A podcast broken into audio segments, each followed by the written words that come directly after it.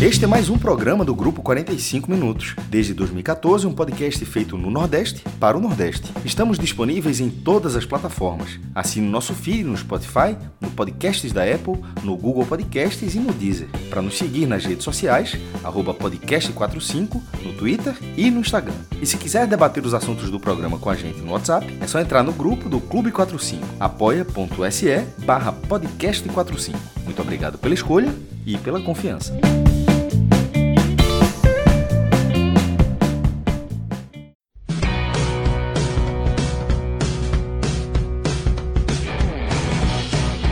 Sejam todos bem-vindos e bem-vindas a mais um Telecast. Eu sou Fred Figueroa, estou aqui nesse programa largando com Cássio Zirpoli, com Léo Fontinelli e a gente ainda vai ter uma equipe muito maior pela frente, afinal, estamos abrindo né, um telecast que vai passar por Esporte 4 ABC 1, Ceará 0, Novo Horizontino 3, né, um placar totalmente fora da curva.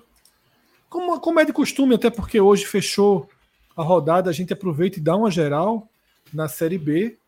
Tá? Essa primeira parte do programa vai ter eu, Cássio, Léo e Minhoca, que está chegando daqui a pouco. E depois a gente passa para a Série A e Série D. Na Série A, o Bahia perdeu né, para o Internacional, segue um momento muito ruim no campeonato. E o Santa Cruz, na Série D, conseguiu um empate fora de casa mas em um jogo onde esteve ganhando duas vezes e teve um homem a mais durante todo o segundo tempo. Né? Não sei qual vai ser o saldo, de que forma os tricolores né, sentiram essa partida, que inclusive teve transmissão, né, Cássio? Eu vi que tu jogou um link ali no YouTube. Teve. Pela primeira vez deu para assistir a série desse ano, né? O do YouTube já é a turma na fuleiragem, é justamente a resenha da galera botando. É né?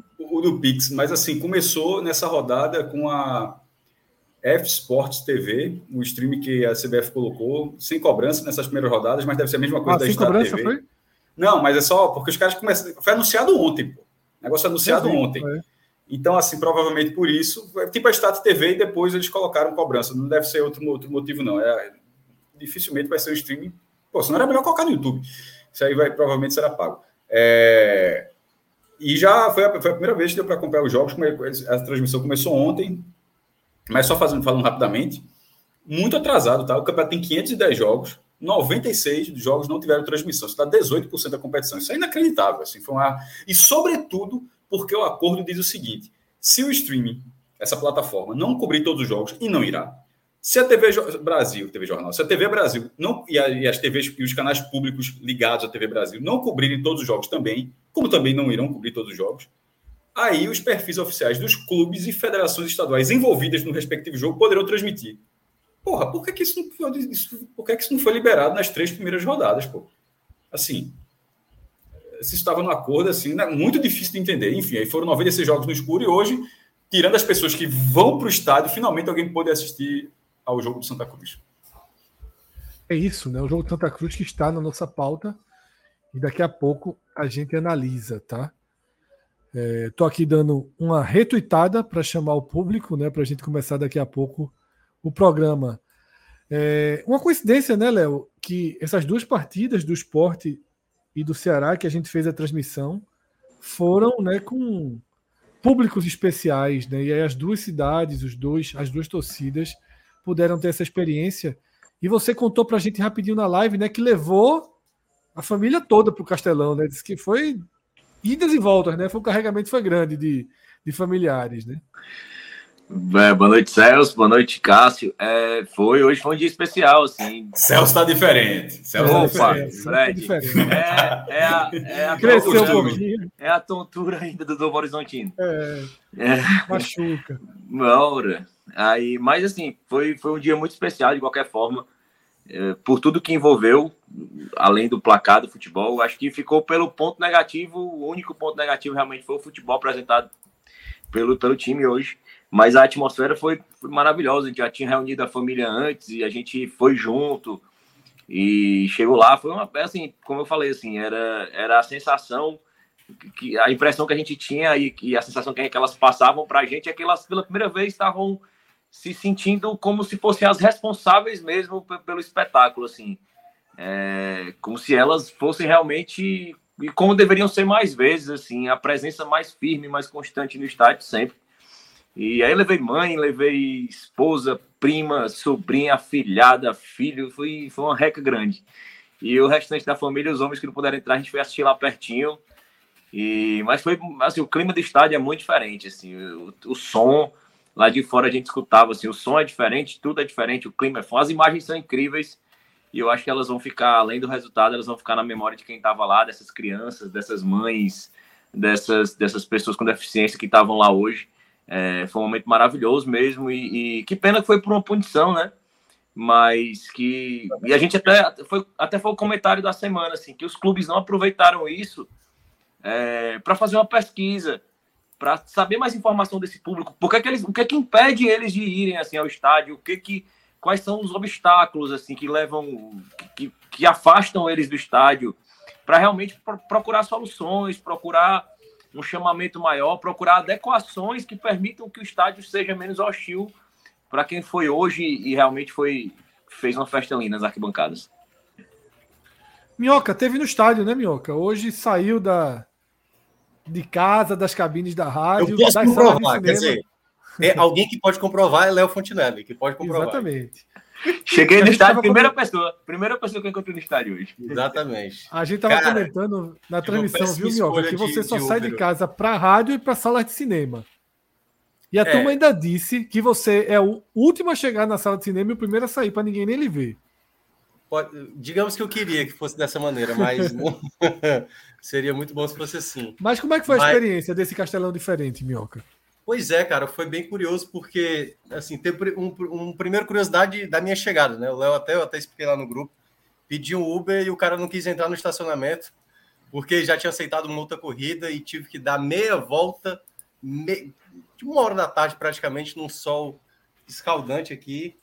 E aí o, a curiosidade é porque a gente vê, né, Léo, assim, ah, eu ia falar do Léo, como se tivesse ido pro jogo mas era muito curioso todo, todo ataque, independentemente se era do Novo Horizontino ou do Ceará, muita gritaria, né? Era, ah!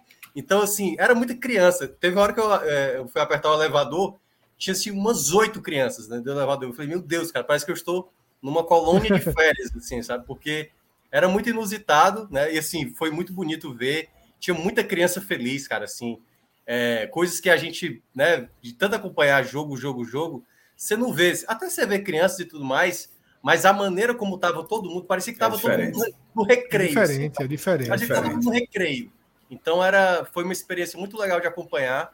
Foi o ponto positivo do jogo, né? Foi realmente a torcida.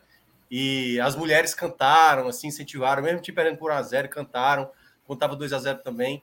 Então foi assim uma experiência bem específica mesmo, assim, de, de acompanhar. Até engraçado tinha lance lá que a defesa tirava até as palmas era mais pequenininha, assim, sabe? Então era, era muito engraçado ver, cara. Era muito parecia época da, do Interclasse. Que eu lembro é, isso, essa, essa, essa descrição que você está falando tá, tá, é muito do que é um, muito parecido com o que a gente teve no, no primeiro jogo, Esporte Botafogo de Ribeirão Preto, essa reação, porque hoje já foi uma continuidade, né? Inclusive até de, de de absorver melhor, de, de absorver, é assim, é dessa forma, do jeito que você está falando. Esse impacto que você teve, tive no jogo do Botafogo Ribeirão Preto, e algo foi assim, muito muito marcante mesmo. E você vê os gritos, os principais gritos do clube cantados com, com, com outro tom, de outra forma, Isso. como foi o do, do, do, Ceará. O, da, da, é, eu não sei, obviamente eu não sei como é o grito do Ceará, mas é um que é bem longo, que você canta, tem, uma, tem um levante ali e depois continua, tá, tá, tá, tá, tá, e era todo feminino. Agora, ó, para ser justo, eu queria fazer só uma pergunta, só é, é realmente impressão. O, porque a gente tinha falado isso durante a transmissão, já aproveitar vocês dois aqui, só para ver se foi impressão minha, se estou errado e tal. É, o esporte vendeu, trocou, vendeu, trocou todos os ingressos mas anunciou 18 mil pessoas. Ou seja, ele anunciou menos pessoas do que trocaram ingresso, porque nem todo mundo foi para o jogo.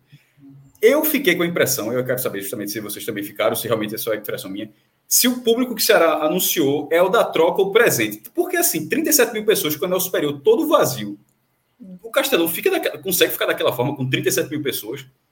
É, teve um momento da transmissão, Cássio, que até foi me perguntado, né? Assim, eu não consigo medir. No olhômetro, termos, claro, a gente está falando é, do olhômetro. Em termos de proporção de, de preenchimento ali da, da, daquele espaço, eu até tinha dado, sugerido que tinha por volta de 29 mil, porque de fato a, a parte central superior estava esvaziada, a, o outro setor, né, que é o, o lado oposto. Superior Sul. Era, é, que a Superior Sul também não tinha ninguém, e a parte que era embaixo das cabines não estava totalmente preenchida. Mas aí eu não sei, eu não sei. Assim, eu encontrei até a Jana. É só de impressão, né? nada. É, nem vai mudar a vida de ninguém, não. É, só, eu, é só eu, eu, não sei se eles contabilizaram todos os ingressos que eles acabaram cedendo. Não sei se foi Isso. dessa forma. Ah, eu não, encontrei não. a Jana, que foi uma que, aliás, ela estava muito feliz, aliás, eu até parabenizei ela, porque fez um trabalho espetacular. Essa semana para ela foi muito pesada. E aí eu, eu não cheguei a perguntar de, de, desse, desse valor, se tinha contabilizado ou não. Mas a impressão que eu tive é que tinha, não, não tinha os 37 mil. Mas às vezes, cara, é, é impressão, porque. É, pode ser impressão. Na proporção, também, né? é, na, na proporção ah. eu não consigo cravar se tinha ou não. Mas geralmente ali no preenchimento me deu a impressão por volta de 30 mil. Não, o, mas é o número realmente que é contabilizado na catraca. Aquele número, ele é. Inclusive, a gente conheceu lá, foi o Fred que foi com, com a gente lá na cabine do Castelão. Foi, né? Lembro, que o, lembro, que o, que o Ciro foi mostrar. É, vocês foram até lá, não foi? Eu, eu, foi, eu acabei que eu não fui andando com vocês, é, mas. Eu fui com o Celso. Acho que eu fui com o isso, Celso. Isso, isso, até a cabine, cabine onde faz essa contabilização. Ela tem uma contabilização automática em tempo real de cada ingresso que é passado aquele número ele sai diretamente da administração do Cássio Castelão. Foi também. Cássio não foi não, Cássio? Com eles na eu cabine? Não lembro, eu não lembro ter visto essa parte, mas acho que ele mostrou, na, ele mostrou na tela, aí ele falou assim, olha, estão passando aqui, aqui já entraram 500 pessoas nessa Não, era um negócio de segurança. Ah, sim, negócio de segurança, mas de entrada. Era, é, era o... segurança do, da PM, mas não é exato, não sei se era exatamente Não, era aquela ali é, é a quantificação de quem já passou minuto ah. a minuto. Mas a, a, acontece, pode o... ser o seguinte, aí eu vou falar uma coisa aqui só do, do velho Todos com a Nota, aqui em Pernambuco. Na época, no Todos com a Nota original, o de lá de 98. Quando veio o Todos com a Nota e os públicos eram enormes, o que é que se pensava? Disse, ó, como é de graça, você está trocando nota fiscal e está todo mundo aqui, tem... fica claro que os outros públicos é que eram meio mandrake, tá ligado? Assim, os pagos que eu tenho também essa sensação. Teve já muito público na é Arena. É isso que eu tô falando, porque 37 mil pessoas no Castelão não fica como tá hoje. É, a capacidade é porque... do Castelão, se não me engano, é 63.903. É. é. Só que, assim, já teve muita, muita final de Copa do Nordeste, já teve muito jogo que você tem a noção de que é bem mais, assim, bem mais. Agora, claro, né? Aí tem a é, questão pode... de Luca Catraca, é, gente. eu conversei acaba... com a operação, eu conversei com o pessoal da operação do jogo é, quando ainda não tinha aberto nenhum setor da superior, porque os setores fechados foi a superior central e a superior sul, né? Foram os dois setores que não foram abertos hoje. Sim. E eles disseram que com até 27 mil pessoas é, era o equivalente a inferior norte, sul, central, especiais, aquelas que ficam embaixo da cabine, onde o Minhoca falou que estava mais vazio. Sim e sem abrir nenhum do anel superior. Sem abrir nenhum desses setores, já cabia 27 mil pessoas. Assim, o setor, o norte, onde fica o norte tradicional. Todo preenchido. É muito, preenchido. O norte é muito abarrotado. E é o que a gente falava, já falou, chegou a falar até na, na prévia da Copa do Nordeste. Como é um setor que fica mais ocupado pelo organizado, o pessoal precisa, prefere se abarrotar lá do que ir para um setor mais. É, o, sul, principalmente, quando está aberto, hoje não estava. Mas é no horário de três e meia, o setor central ali da Bossa Nova, é, é sol na Exatamente. cara. Exatamente. Mas eu acho que é, mas eu acho que mais era o público mesmo que foi contabilizado. Tanto que eu falei com a operação do jogo também antes que eles disseram isso. Olha, foram trocados tantos ingressos, mas a gente considera uma quebra de 10 a 15% para a renda para o público final. Eles, por exemplo, se trocou 30 mil ingressos, ele considera que vai dar 27 mil. Entendeu? Para é, é, assim, é, geralmente tem essa quebra de 10 a 15% dos ingressos efetivamente trocados. Então aquele público realmente é o que realmente passou pela catraca. Então a, questão é mais dos outros públicos mesmo, assim. É, e é normal. Aqui é visual também. Acho é, exatamente. Aqui em Pernambuco, é, porque aqui em Pernambuco foi o seguinte: quando teve. Só a gente tá na, na água, água suja ainda, né? quando teve o Todos com a Nota, aí teve o esporte náutico, no Arruda, que é o maior público oficial de clubes, com 80.203. E a impressão é, porra, já vi jogo com mais gente do que isso aí. anunciaram, se foi já vi gente com mais jogo do que isso aí. Aí, por exemplo, aí isso foi em 98. Aí em 99, que Miguel Reis saiu entre os Jarbas, aí não teve todos com a nota, todos só voltou quando vetou o neto de Jarbas, né, Eduardo Campos. Aí, é, antes de entrar o futebol solidário, aí os clássicos têm que pagar dinheiro, isso em dinheiro. Aí teve o famoso Santo Esporte 99, que é considerado um mal público, assim, de, de abarrotar, embora não seja um mal público oficial. O público desse Santo Esporte 99 foi 78.391. 2 mil a menos do que o recorde que tinha sido batido um ano antes. Só que esse jogo, que tem 78 mil pessoas, é impossível que ele só tenha tido 78 mil pessoas. Assim, assim, paguei. A só beleza, tem 78 mil, porque disseram que pagaram, mas se assim, teve invasão. Tal. Eu, cheguei três horas, sei lá quantas horas antes, eu entrei nesse jogo. E é impossível. Aí fica aquele negócio. Quando, toda vez que tu todos com a nota, o público era muito mais real. Porque, assim, não adianta no nada chat, você fazer. É, no chat, a turma não tá botando muita fé nos 37, não. Tá? Lucas Abreu, canal legal. A turma tá tá dizendo que, que dava para ver que não tinha. É, é veja só, já 37 mil pessoas no Castelão. Acho que... também vai na ironia. Sabe um exemplo? Sabe um exemplo? Um exemplo? Esse dava para ver, esse dava para ver é foda. Não, é só ver o dia anterior. É... 37 mil foi o público do dia anterior, ontem. Fortaleza foi. e Vasco, é só ver como tá o Castelão ontem. Tipo, é. o público é só ver o jogo de ontem. É, é Fortaleza é, assim, se eu tivesse ido para o estádio ontem, eu acho que daria ter dado uma proporção melhor, porque eu vi pela TV, né? Eu fiz pelo estúdio da Não, rádio. Então, eu, vi, mas, eu tô vendo os dois. É, mas mesmo assim, é, a impressão que eu que estava mais preenchido o jogo do Vasco do que o jogo E hoje. o público é quase o mesmo. E o público é quase o mesmo. Enfim, isso é só os bastidores, mas é, todo canto tem. Isso. É. Bora pro programa? Bora Vamos, pro, que tem muito ponto aí. Do programa. Tem jogo muito demais para alguns. Pontos. Alguns pontos. Alan, pode rodar a vinheta para a gente começar oficialmente aqui esse telecast.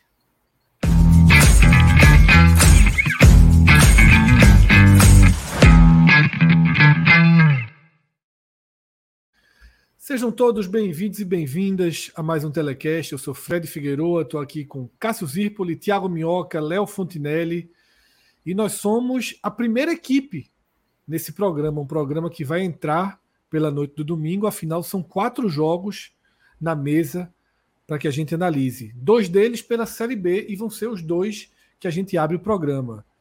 No Castelão, né, o Ceará foi surpreendido e depois, mais do que surpreendido, né, goleado pelo Novo Horizontino, um placar que já seria inesperado por si só e que fica ainda mais surpreendente depois da semana que o Ceará veio, né, com duas rodadas fora de casa, duas vitórias no sul do país, não é tão simples, longe disso, né, trazer seis pontos, né, quando você vai enfrentar Criciúma e Londrina, fundamentalmente Criciúma, né, um adversário sempre difícil, o Ceará conseguiu os seis pontos, e aí quando a gente imaginava que o time ia dar uma decolada no campeonato, vem uma porrada aí e resgata dúvidas, interrogações que começavam a se dissipar, a gente vai mergulhar nesse jogo daqui a pouquinho. E nesse primeiro bloco também tem a contundente resposta que o Sport deu, né?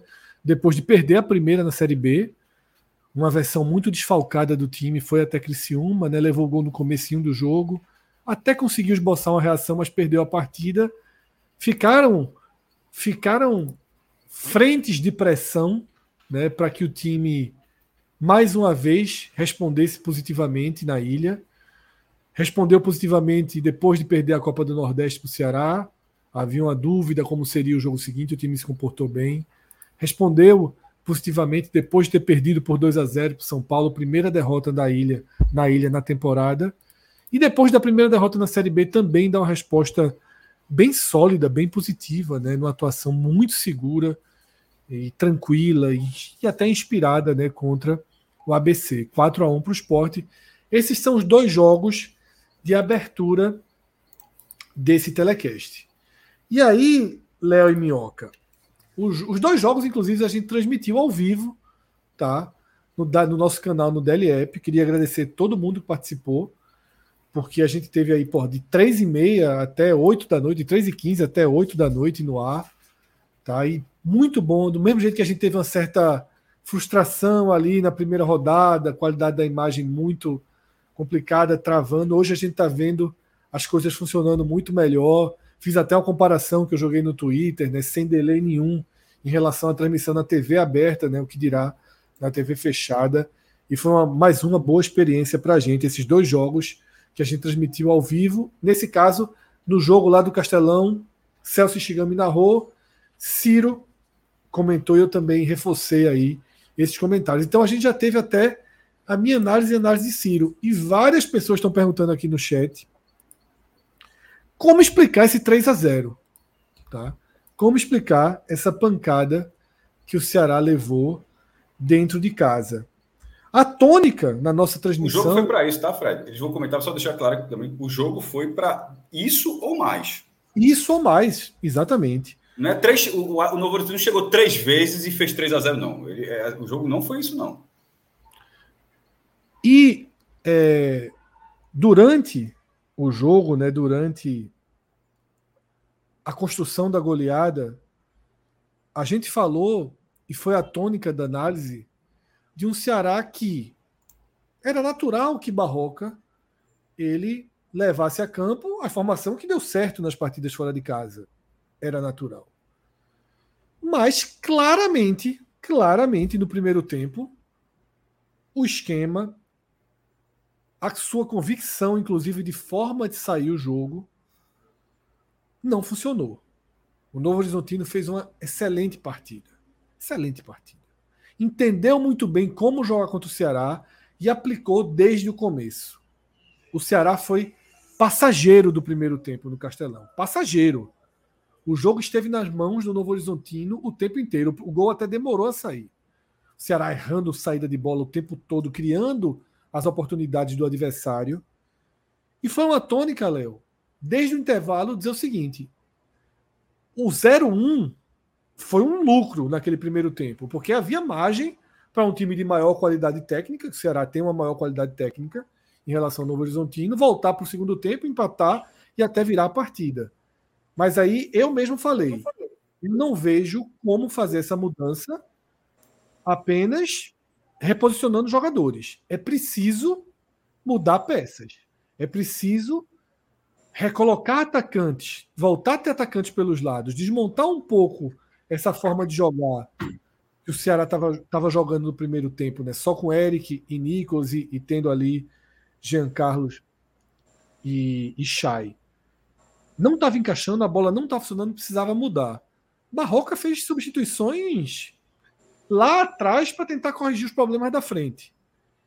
Ele colocou o terceiro zagueiro, tirou o lateral, fez uma, uma, uma uma composição para tentar irradiar a solução para frente. Não aconteceu. E as, levou o segundo gol e as mudanças no segundo tempo foram todas sem atacar a origem principal do problema. Então, eu concluí da seguinte forma: a atuação ruim do primeiro tempo, ok, acontece. Você pensa um jogo, o jogo não corresponde. O colapso do segundo tempo e o 3 a 0 tem a assinatura do treinador, né, que não atacou os problemas que eram bem claros, né, ficou muito abraçado à sua convicção. E esse é um pacote né, que Barroca traz. Ele traz pontos positivos, mas traz também essa convicção exagerada em alguns momentos, né? não interferir naquilo que está diante dos olhos dele. Qual a tua visão? É, boa noite, Fred, maestro, minhoca. É, eu acho assim, Fred, eu não, não vejo nem pelo aspecto de se abraçar com convicção. Eu acho que aquele o, o sistema do Barroca, e, e, eu já, já fiz no, esse comentário de forma mais breve no final da, da transmissão, ele é muito dependente da participação dos volantes na construção do jogo ofensivo. É, você vai começar, assim, e é, um, e é um, um sistema de jogo que preza pela saída pé a pé, aquela saída apoiada. E a partir do momento que seus volantes, você tem ali dois jogadores ocupando aquele meio ali, o Chay e o Jean Carlos, o Eric mais aberto e um centroavante que, que, que hoje se apresentou de uma forma completamente diferente, e, e depois a gente vai entrar um pouco mais na análise do Nicolas, é, é muito necessário que para esse esquema funcionar no pé a pé, a ligação feita pelos volantes seja tem papel primordial nisso. Eu acho que esses dois, os volantes, eu acho que a partir do momento que o Ceará começou a ter alguma, alguma melhora de rendimento sob o comando do Barroca, foi quando o William Maranhão entrou no jogo. Quando ele começou a ser essa peça mais móvel. E até jogando fora de casa nesses dois jogos, o Richardson ele apresenta mais. É, é e, e eu não, não, vejo muito uma explicação, até nem lógica. O Richardson ele é um jogador muito mais móvel fora de casa do que dentro de casa. É, e assim, o que o Ceará conseguiu de ganho em performance nos últimos jogos foi devido a essa movimentação dos volantes. E hoje, desde o primeiro jogo, você viu os volantes ali pelo meio, parados, e a partir do momento que o Novo Horizontino subiu as linhas e anulou aqueles volantes para o jogo, e eles não se, se, se mostraram, não apareceram para o jogo, o Ceará ficou um time totalmente encaixotado. Ficou um time totalmente encaixotado. E aí, nesse aspecto, eu concordo contigo. É... O Barroca, não acho nem que ele abraçou a convicção dele, mas ele foi completamente, diretamente responsável pela incapacidade dele de movimentar isso. De tornar uma modificação. E não necessariamente nesse começo de jogo, nesse princípio de jogo, precisaria ser uma mudança de peças. É uma mudança de postura, é uma mudança de orientação. É você fazer os volantes modificar, é, um, é uma conversa mesmo de percepção de jogo que você precisa tentar passar para os jogadores. Então, o Ceará, e o que, o que me incomoda profundamente, é diante de diversos, de, diversas explicações táticas, é, de encaixe de jogo, de rendimento, o Barroca traga para a coletiva a questão do cansaço. Assim, eu, eu acho extremamente.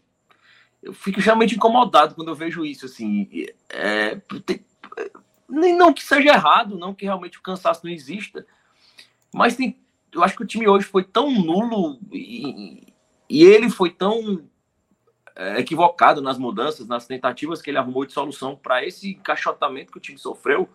E hoje, claramente, o Ceará tem muita dificuldade contra um time que sobe, sobe as linhas ali para tentar enfrentar o Ceará nesse modelo do Barroca, especialmente quando joga em casa. É, que ele trazia esse preparo físico, assim, e claramente os jogadores que ele apresentou, e entre outros, tinham estavam bem cansados mas eu acho que isso passa muito por um erro de leitura de jogo dele, é, justamente por essa falta de mobilidade e por essa existência. Eu acho que ele fez aquela, aquela, aquele que já foi fruto dos nossos comentários aqui antes. Ele precisou resetar o que o Mourinho fez. Ele tentou insistir muito em manter algo daquele modelo, não deu certo. Ele tentou zerar aquilo tudo e começar de novo, novamente, com a cara dele. Apresentou um sinal de melhora, conquistou resultados desse aspecto, mas ele precisa criar variações. E assim, é inegável a falta de tempo para treinamento e até para descanso, que ele fala muito em na impossibilidade, na falta de tempo para treinos qualitativos, assim, é um treino mais regenerativo, de conversa, de posicionamento. Mas eu acho que ele precisa achar outras soluções, que seja na conversa, que seja em, em, em treinamentos mais táticos mesmo com pouco tempo que, que, que, ele dispõe, assim, treinamentos mais específicos do que propriamente um, um treinamento mais qualitativo, mais extenuante, mais extensivo. Mas acho que, como você, como você bem falou, assim, o Ceará hoje foi completamente passageiro do jogo. E, e eu acho que o meio foi muito responsável por isso. Acho que é uma construção que parou nos volantes. E eu acho que o Jean Carlos, principalmente, foi uma peça hoje nula no jogo, né? E o que ainda potencializa muito mais essa, essa falta da, da, da, percepção dos volantes ali, de, de como eles enxergam aquele jogo, como eles enxergam as saídas. Porque aquela peça criativa ali que tem, que, que é para ter a capacidade de, de, de, organizar o jogo, de ser um cara mais cerebral, um cara mais do jogo pensado, quando ele não funciona, é, você como volante tende a ficar com menos confiança ainda, né? O Richardson tentou muito aquela abertura do passe, o passe longo e tenta uma vez, não funciona, tenta duas vezes, não funciona. E, e, o, e o Barroca tentou no, no segundo tempo algumas mudanças, e eu, era uma mudança que eu eu tentaria, mas o cartão ali que o Kaique levou, o cartão absolutamente injusto. Inclusive, o lance que, que redundou no cartão por reclamação, né? Foi uma falta. E a falta foi exatamente igual à falta do lance que o Sará pediu pênalti, ele não deu. Assim, foi uma, um encontrão por trás, né? Assim, um encontrão que lateralmente seria outra. Assim, mas e ele deu falta em um lance, deu, não deu falta no outro. É, e o Kaique reclamou ali de forma mais efusiva, levou o amarelo. Então, assim, foi a opção do Barroca tirar o Kaique. Eu, caso o Kaique não tivesse sido amarelo, eu teria testado o Kaique na vaga do Richardson. Teria tirado o Richardson, deixado o Kaique e o Maranhão. O Kaique é um cara que tem mais essa capacidade do, do, do que o Richardson, do que o Richardson e teria aberto o Varley, realmente tinha tentado com o Varley, porque eu acho que o Varley conseguiu até um pouco, depois da entrada do Varley, com, algum ganho de jogo ali no jogo do Eric, né? Eu acho que o Eric ficou muito preso ali, muito, muito encaixotado. E o Nicolas, eu acho que foi uma peça hoje muito perdida, assim. Saiu, do, saiu da área demais para tentar buscar jogo, e quando ele saía da área, errava tudo. desde errar passe a errar combate. E, e como você disse, assim, o, o Novo Horizontino, ele, ele foi muito inteligente, envolveu o Ceará, encaixotou o Ceará ali, realmente o primeiro gol demorou a sair. E saiu ali de uma de uma falha, assim, aquele bote do Luiz Otávio é um bote muito tradicional, assim, que quando ele erra, é, dificilmente o Ceará não leva um grande perigo ali no final. Assim, ele tentou aquele bote mais avançado e era uma grande característica do Luiz Otávio no seu auge aqui no Ceará, mas ele erra aquele bote, dá a chance, e tinha que ser o Marlon, é uma coisa bem desenhada, que fosse um gol do Marlon hoje, assim, todo mundo já brincou Jogou antes. super bem, viu? Não, jogo, e eu falei, falava sobre isso, assim, o Marlon em times é, assim, sem pressão, um time mais com menos torcida. Ele funciona demais porque ele dá muito volume de jogo, assim. Ele é um cara que está presente ali, tem muita. Jogo super ele, bem. É, eu, é um cara... eu, eu, até brinquei, Léo, dizendo na rádio que se a gente não tivesse já visto o Marlon jogando aqui, né, no futebol cearense, muita gente ia falar, pô, esse cara aí é bom ficar de olho, hein? Pra, pra trazer. Exatamente. Porque ele jogou Exatamente. Bem. E, e ali uma, uma, uma jogada, um chute ali, onde eu, eu considerei uma falha do Richard. E, e eu sou um cara que preservei, procurei muito preservar o Richard das críticas que começaram desde antes daquela primeiro jogo da final contra o esporte, né? Onde ele rebateu aquela bola em cima do David Ricardo, que resultou no gol do esporte. Ele já tinha no Campeonato Brasileiro rebatido duas bolas semelhantes que resultaram em gol do adversário. Então, assim, eu nesse momento eu falei, pô, não, mas é uma jogada muito rápida, ele tentou espalmar ali, não teve cobertura, já é uma falha que eu não achei ela tão clamorosa. Mas até a gente falava isso logo no, no fechamento do jogo do Ceará lá no, lá no Dali. É, a gente falava justamente isso. A questão do Richard nesse momento é pelo acúmulo. O, goleiro tem falhas que você não crava, foi uma falha. Mas quando ele tem várias falhas dessa, que alguns dizem falha, outros não, o acúmulo do goleiro vem dar ponto contra ele. Assim, e, e o Richard tem boa parte da torcida que não tem confiança no Richard. E quando o Bruno estreia, faz dois jogos de forma muito segura, joga com os pés de forma muito segura ali, contribuindo para o jogo que o Barroca pensa para o Ceará. Foi muito, afetiva, muito afetivo na saída de bola, um goleiro mais alto, com maior envergadura. É um cara que debaixo das traves, claramente, ele é inferior ao Richard em termos de reflexo, mas é um cara que, em todos os outros aspectos, no recorte que a gente tem dele aqui, ele se mostrou bem superior ao Richard. E nessa volta, e muita gente disse, ah, o Barroca foi um erro do Barroca não, não ter voltado, não ter, ter tirado o Bruno, botado o Richard. É, mas é aquela coisa que a gente fala, e também já falava isso aqui antes, tem, tem coisas no futebol que elas são, são como são, e a gente tem que aceitar. O Richard era o titular do time. Ele saiu por contusão, ele não saiu por uma, por uma, por uma opção técnica, ele saiu por contusão. Então, assim, no futebol existem dogmas que, que são que, que, são coisas do futebol, que você, o cara saiu por contusão, teoricamente a tendência é que ele volte até perder a posição, porque isso é uma questão de ah, o treinador tem muito medo daquela questão. Tem muito treinador que fala: ah, se eu tiro o cara, o cara sai por contusão e depois ele não recupera a posição, depois que ele se recupera, eu posso perder o elenco e tal, tem aquela coisa. Então, acho que a, a condição de titularidade do Richard nesse retorno era natural. Agora, a partir da partida de hoje, uma condição de titularidade do Richard ela, ela é inexplicável. Ela é inexplicável. E pelo conjunto da obra. Eu acho que hoje foi só um retrato mais desenhado, assim, mais pesado por todo o contexto do jogo. Eu acho que até o segundo e terceiro gol, alguns que tiveram condição de desvio, assim, não foi uma falha, mas até a forma como ele cai meio estabanado pelo desvio, assim, a imagem colabora, assim, pro, pro todo. É, então, assim, teve pouco jogo, eu acredito que o Chay tentou, especialmente no primeiro tempo, e foi um dos jogadores que o Barroca mencionou na coletiva, que, que saíram extenuados mesmo, que não tinham sequer condições ali de acabar o jogo. O Chay, o Jean Carlos, o Eric, foram os nomes que Aliás, o Barroca... Léo, rapidinho, na hora que o Chay sentiu, eu até falei, ó, oh, o Chay tá sentindo, foi na mesma hora que o Luiz Otávio colocou a mão na coxa, e ele só tinha uma troca. E aí, nessa, ele acabou fazendo a opção pelo Léo Santos, mas o Chay já estava sem condições de continuar em campo e ainda conseguiu se esforçar ali o máximo que podia. Exatamente. O Chay foi, foi, foi o, o, único jogador ali que conseguiu alguma clareza, alguma jogada, segurar a bola ali mais, mais presa na frente. Foi a única possibilidade que eu enxerguei ali, assim. O Ceará foi... Não deu um chute no primeiro tempo. Eu lembro que eu até analisando assim, eu falei assim, o primeiro chute a gol que eu lembro do Ceará foi aquele do Vitor Gabriel já... E que só foi um no segundo tempo. Só foi um. É. Então, assim, eu acho muito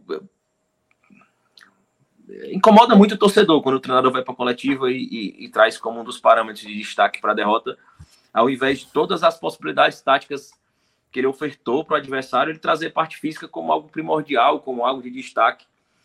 Então, assim, dentro de uma crescente, em um time que está em construção, em um time que está em formação, em um início de trabalho bem complicado, bem questionado, com muita pressão, era normal e natural em algum momento essa crescente ela ia ser estancada.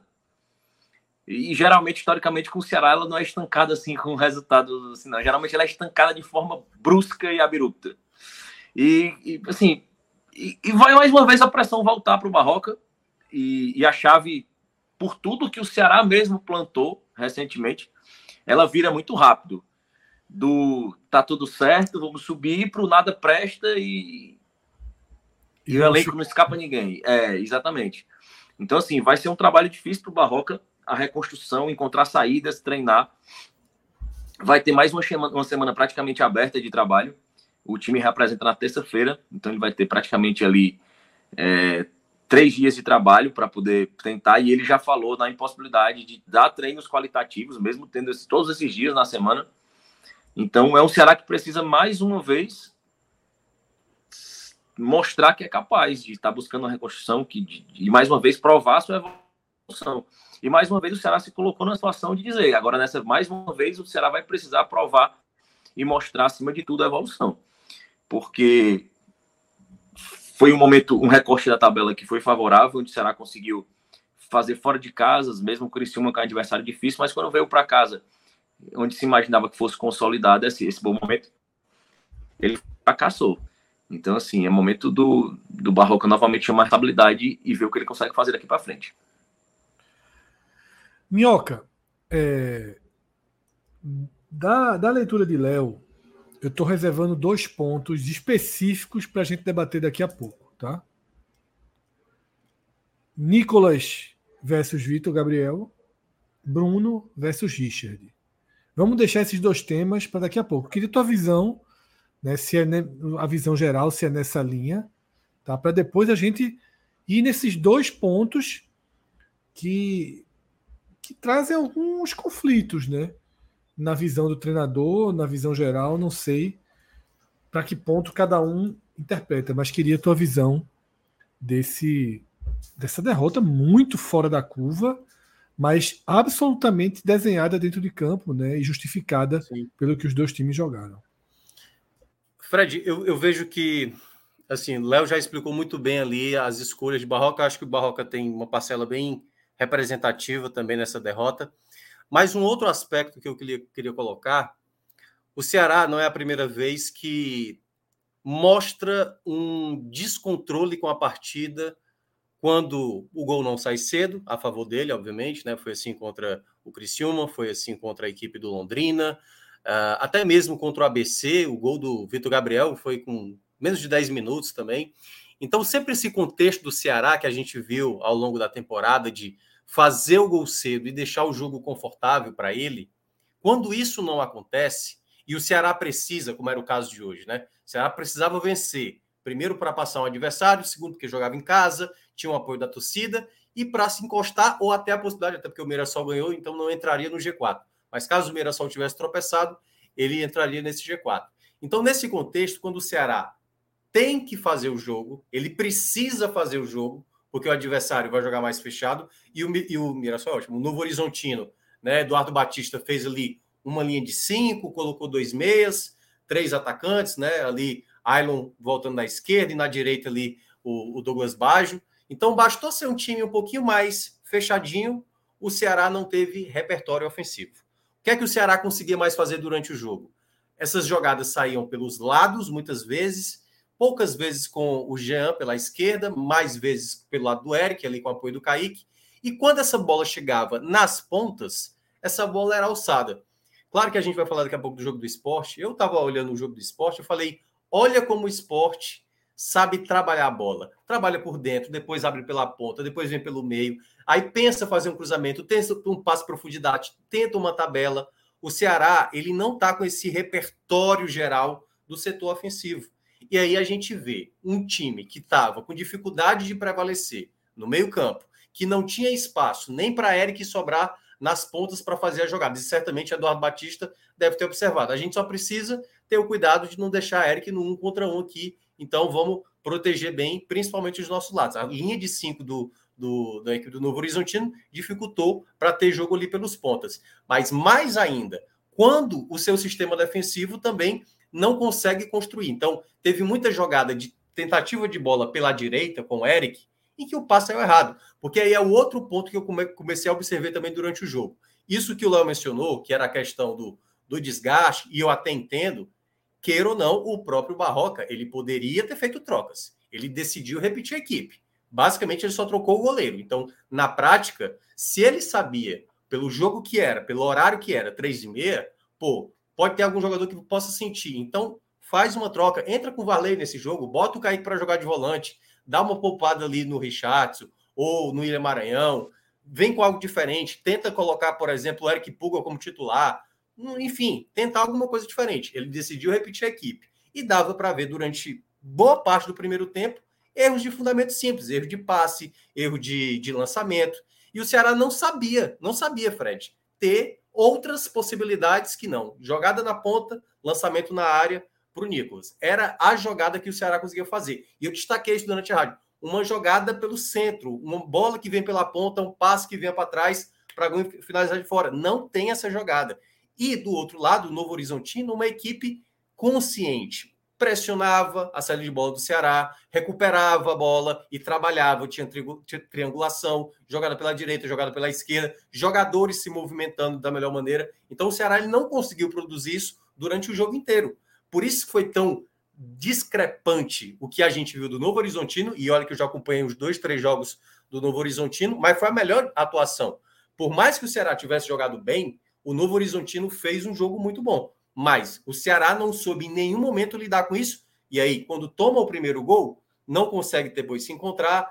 Quando toma o segundo gol, aí se perde completamente. Acho que Barroca cometeu um erro ali na volta do intervalo Acho até que tinha espaço, eu até cheguei a falar aqui, o lado esquerdo defensivo. Aliás, eu tinha falado isso contra o Criciúma. Eu acho que eu não participei aqui da, da, da live, mas o lado esquerdo do Ceará, ele tem dificuldade para apoiar. O Barcelos não vai para a linha de fundo, ele é mais, ele trabalha por dentro, e o Jean Carlos não é um ponta, e ao mesmo tempo para defender, que era o lado onde o Novo Horizontino também sobrava ali. Entrou uma Raul Prata que tocou uma bola para o Ailon, o Ailon perdeu uma chance inacreditável. Outra jogada que foi ali pelo lado direito, que foi com Douglas Baggio, com muita facilidade. Então, se você não tem, não tinha o lateral esquerdo, que era o William Formiga, o que é que você ia fazer? Ele poderia ter feito uma outra formação, que foi mais ou menos que ele tentou desenhar no segundo tempo. Mas, assim, de maneira desastrosa, foi o Ceará com essas trocas, porque ele saca dois laterais, não muda nada do meio para frente,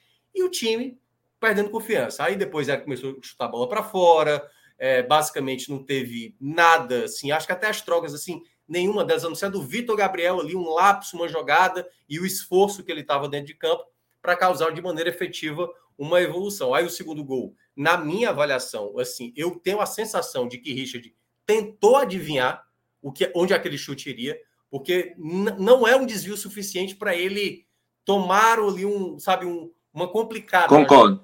Foi o que apareceu mesmo, foi o que apareceu mesmo. Adivinhar que a bola ia para o lado direito. Tanto que ele já está na queda e se tem um desvio, eu não fiquei com essa, essa sensação, é muito leve. É muito leve. Não é um desvio que sai A gente vai ver, os melhores momentos agora. Quer, vamos assistir?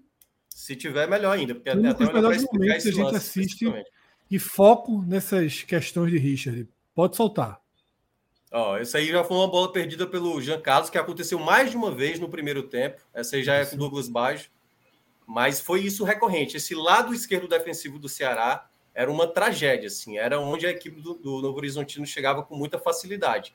E isso foi acontecendo durante o jogo inteiro. Ó, de novo, lado direito. Essa bola.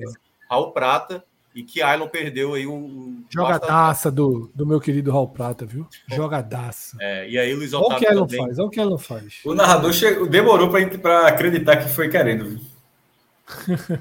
é, e o Ceará só na base do cruzamento. O Ceará não tinha outra jogada que não tentar o cruzamento e era jogadas assim, basicamente O, próprio lance da, desse que foi reclamado a penalidade, que o Léo mencionou, foi um chutão que veio lá de trás. A bola quicou e aí o Nicolas ganhou ali à frente, depois teve o choque, né?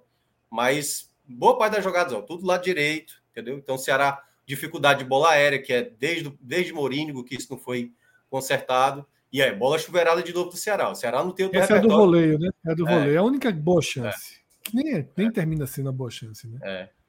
Essa eu acho que contou como certa, mas é aquela é. coisa, né? Não, não passa o, me, o menor perigo. E é a jogada. É o gol, né?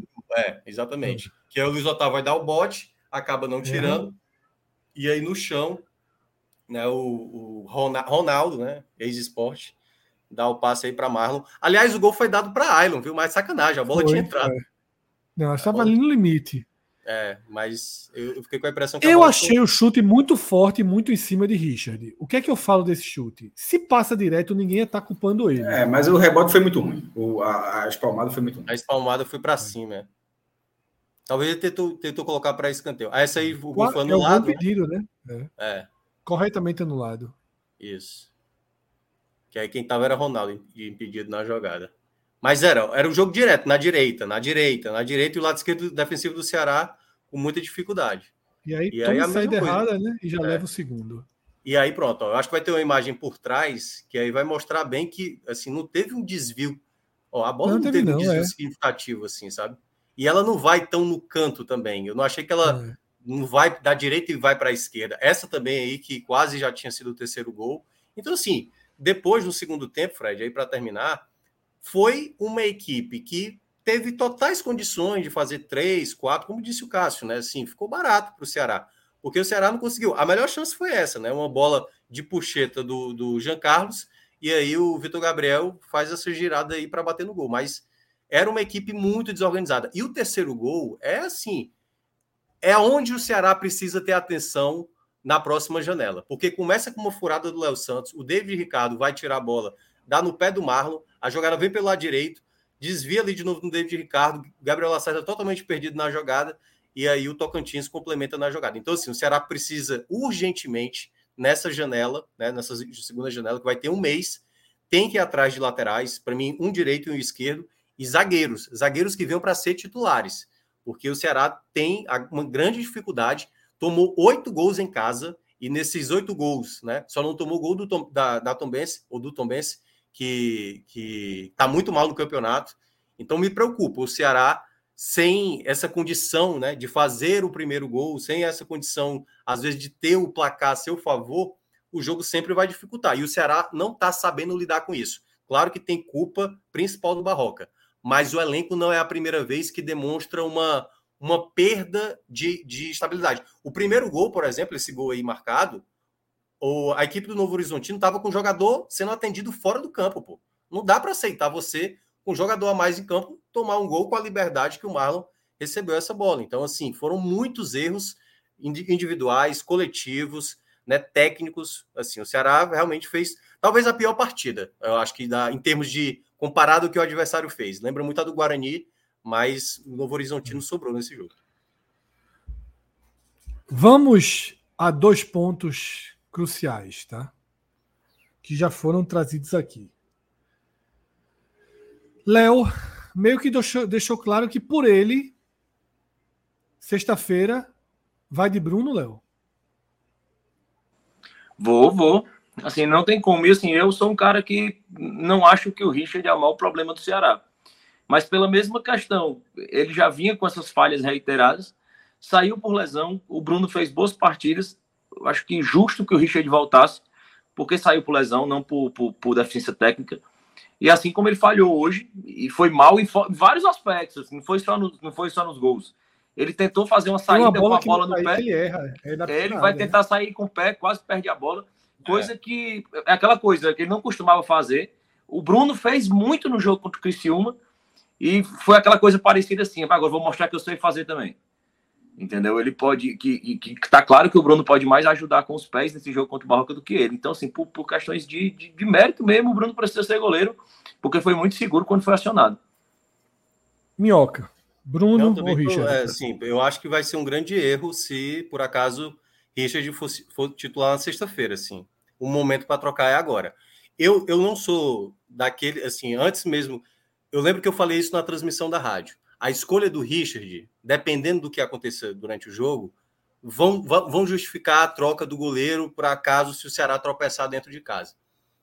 O jogo, de, de uma certa maneira, assim, não tem como a gente não dizer que Richard teve sua parcela de culpa no jogo. Mas é, o Richard está vivendo uma fase. E o que eu entendo, e aí olhando antes do jogo, certo? Para também não ser engenheiro de obra pronta. Eu entendo o porquê que ele voltou a ganhar titularidade, porque, primeiro, é um jogador com muito mais tempo de Ceará, um jogador que entende o contexto, é um dos líderes do elenco, e queira ou não, foi o grande responsável também pelo título do Ceará na Copa do Nordeste. Eu entendo esse pensamento do Barroca de escolher para, na volta, já voltar à titularidade. Mas a partir do momento que ele comete essas falhas e junta com a falha contra o Vitória, a falha em outros jogos, né, as bolas espalmadas de maneira errada, esse jogo tem que ser realmente o fim, né, o ponto final para dizer, Richard, o momento não é seu, o momento agora é do Bruno, o Bruno vai assumir a titularidade e aí, quando for necessário, você vai ser utilizado. Mas, sem sombra de dúvidas, para mim, não tem espaço para o Richard nesse momento. Agora eu tenho que chamar Cássio. Cássio, Léo e Minhoca defendem que Bruno seja titular do Ceará. Com 75 jogos de Náutico, que a gente já acompanhou bastante, sem nunca ter se firmado, já foi titular, já se firmou como titular, mas sempre duramente questionado. Como é que a gente. O que é que a gente tem a falar de um time do porte do Ceará nesse momento, disputando, um time que é para disputar acesso, apostar suas fichas em Bruno como goleiro titular. Não seria um nome bem visto no Náutico na Série C. Tá? Se você fizer uma pesquisa no torcedor do Náutico agora, entre o atual goleiro do Náutico e Bruno, dá de 90% para cima em relação a quem deve ser o titular. Um goleiro com histórico de muitas falhas. Tá? E aí, Ele foi bem no, no, Campeonato Gaúcho desse ano. Né? Foi assim, bem, ele tá, bem. é, é, é, é, é, o que, é o que levou ele para o Ceará, né? É, exatamente, só para contextualizar, é por isso que ele está no Ceará. Ele não fez a ponte Náutico-Ceará e a gente tá maluco aqui sem entender. Ele tem um, um, os primeiros meses do ano com um desempenho muito bom é, e é por isso que ele foi contratado. Richard, lembrando que tem sido uma contratação milionária do Ceará quando tirou do Paraná Clube, né? Pagou um milhão, um milhão e meio na época. É, mas eu entendo a troca de goleiro, porque aquela final da Copa do Nordeste foi um ponto fora da curva, na qual, como o Léo falou, ele se atrapalha no lance do primeiro gol, onde a final estava praticamente decidida. E no segundo e no segundo jogo, onde ele foi muito bem, mas ele foi muito bem mesmo no segundo jogo, mas a primeira participação dele quase ele entrega um gol com 10 minutos e Jorginho acertou o travessão. Aí dali ele meio que acordou e dali fez um. um ele faz partida. a defesa e a bola vai no travessão. Ele faz um defesa. Ele, é, ele, ele, não, ele, veja, a reação dele naquela partida começa no segundo seguinte aquela bobagem. Da, daquela defesa, daquele lance para frente, ele pegou tudo naquela final. Mas já é um goleiro que já vinha tendo algumas falhas. E essa, e essa partida de hoje. É, eu acho que ele é crucial. Eu acho que talvez o Ceará perdesse o jogo até com o goleiro muito bem, porque a superioridade do Novo Horizonte, para dizer assim, o Ceará não perdeu só porque Richard falhou. O Novo Horizonte engoliu o Ceará. Assim, é, o Ceará não passou. Quando faz 1 a 0 para o Novo Horizonte, o Novo, quando o Novo Horizontino faz 1 a 0 era um mínimo, já no final do primeiro era um mínimo de justiça ao que já acontecia na partida naquele momento. Em nenhum outro, em nenhum momento a partida teve um roteiro que não fosse o Novo Horizontino em vantagem. Só que ele vai perdendo gol, perdendo gol, perdendo gol, até que de repente o Ceará chega uma vez lá e faz. Aí muda, muda completamente a história. Mas, ou seja, houve o domínio territorial, é, do número de finalizações, de volume de jogo, isso, isso tudo aconteceu. E aí também somado a isso, aconteceu uma participação decisiva de um goleiro que não só pegou nada, como a gente eu até estava falando, não sei se foi na Água Suja ou foi na transmissão da Dali, que nessas, nessas falhas a gente meio que está deixando um pouco de lado que ele falha no gol anulado, tá? O gol que, que depois de anulado ele falha também. Ele, ele falha nos gols, que, nos gols que aconteceram, em outros lances que não aconteceram, e no lance anulado que, que chegou a ser gol, mas corretamente anulado mas ele falha no lance também. A atuação dele foi muito ruim. E embora a transmissão não tenha, é, não tenha tido uma câmera de trás do gol, pelo menos eu não vi em nenhum momento. As câmeras daquele, daquele chute de fora da área para ver se tem um desvio, quanto matou o goleiro aquele, aquele lance ali. Mas a intenção é que ele realmente tomou uma decisão muito precipitada. Não aparecendo nessa imagem que tem tido um desvio que mudou completamente o curso. A, a, o que parece aquele lance é uma falha onde ele foi muito precipitado. É natural uma troca. Agora, vendo, analisando o que a gente vê em outros times, como o próprio esporte, tá? Não é a coisa mais fácil do mundo a troca, não. Porque aqui o Renan aqui falhou o quanto pôde e Anderson sustentou. E quando o reserva entrou, teve uma atuação muito boa que valeu um ponto. Se o Sport hoje tem 14... Contra o Novo Horizontino. É, só, contra o Novo Horizontino. Era, podia ter 13. Se o Sport tivesse 13, eu estava na conta, porque o ponto Novo Horizonte. O Sport não foi para pegar um ponto Novo Horizonte, em Novo Horizonte, não. Botou time reserva ali para não tentar, enfim, mas não perdeu porque por causa do goleiro. Jorge nem assim trocou. Talvez Barroca seja assim. É, mas eu acho que, além desse ponto, ou seja, além da, dessa questão, também, também não dá para ignorar, além da má fase do goleiro, o sistema de jogo. Eu acho que o sistema de jogo ele prejudica a atuação de Richard, de Bruno ou de qualquer outro goleiro que vá ser goleiro do Ceará, se não for um Neuer. Porque tá muito visível que, assim, a, o, Ceará era um, não funcionou em nenhum momento hoje, em nenhum momento, o estilo de jogo, que é o estilo de jogo barroco, embora tenha funcionado outras partidas, tanto é que vem de três vitórias, três vitórias seguidas, mas hoje não funcionou em nenhum momento. E pegar um goleiro e forçá-lo a fazer uma característica que talvez não seja dele é ruim. Porque Bruno pode não ser essa figura também. As, as várias saídas erradas do Ceará, elas colaboram para a bola estar o tempo todo na cara de Richard. E aí, uma hora o cara vai falhando. Bruno talvez não seja um goleiro que vá melhorar essa saída de bola do Ceará. Então, além da, da, das falhas técnicas de Richard, o modelo de jogo que o Ceará vem jogando nesse momento, ele coloca, nesse momento, que eu acho que não está está sendo bem executado, esse modelo coloca qualquer goleiro que seja acionado no Ceará numa situação muito difícil, porque ele vai trabalhar demais.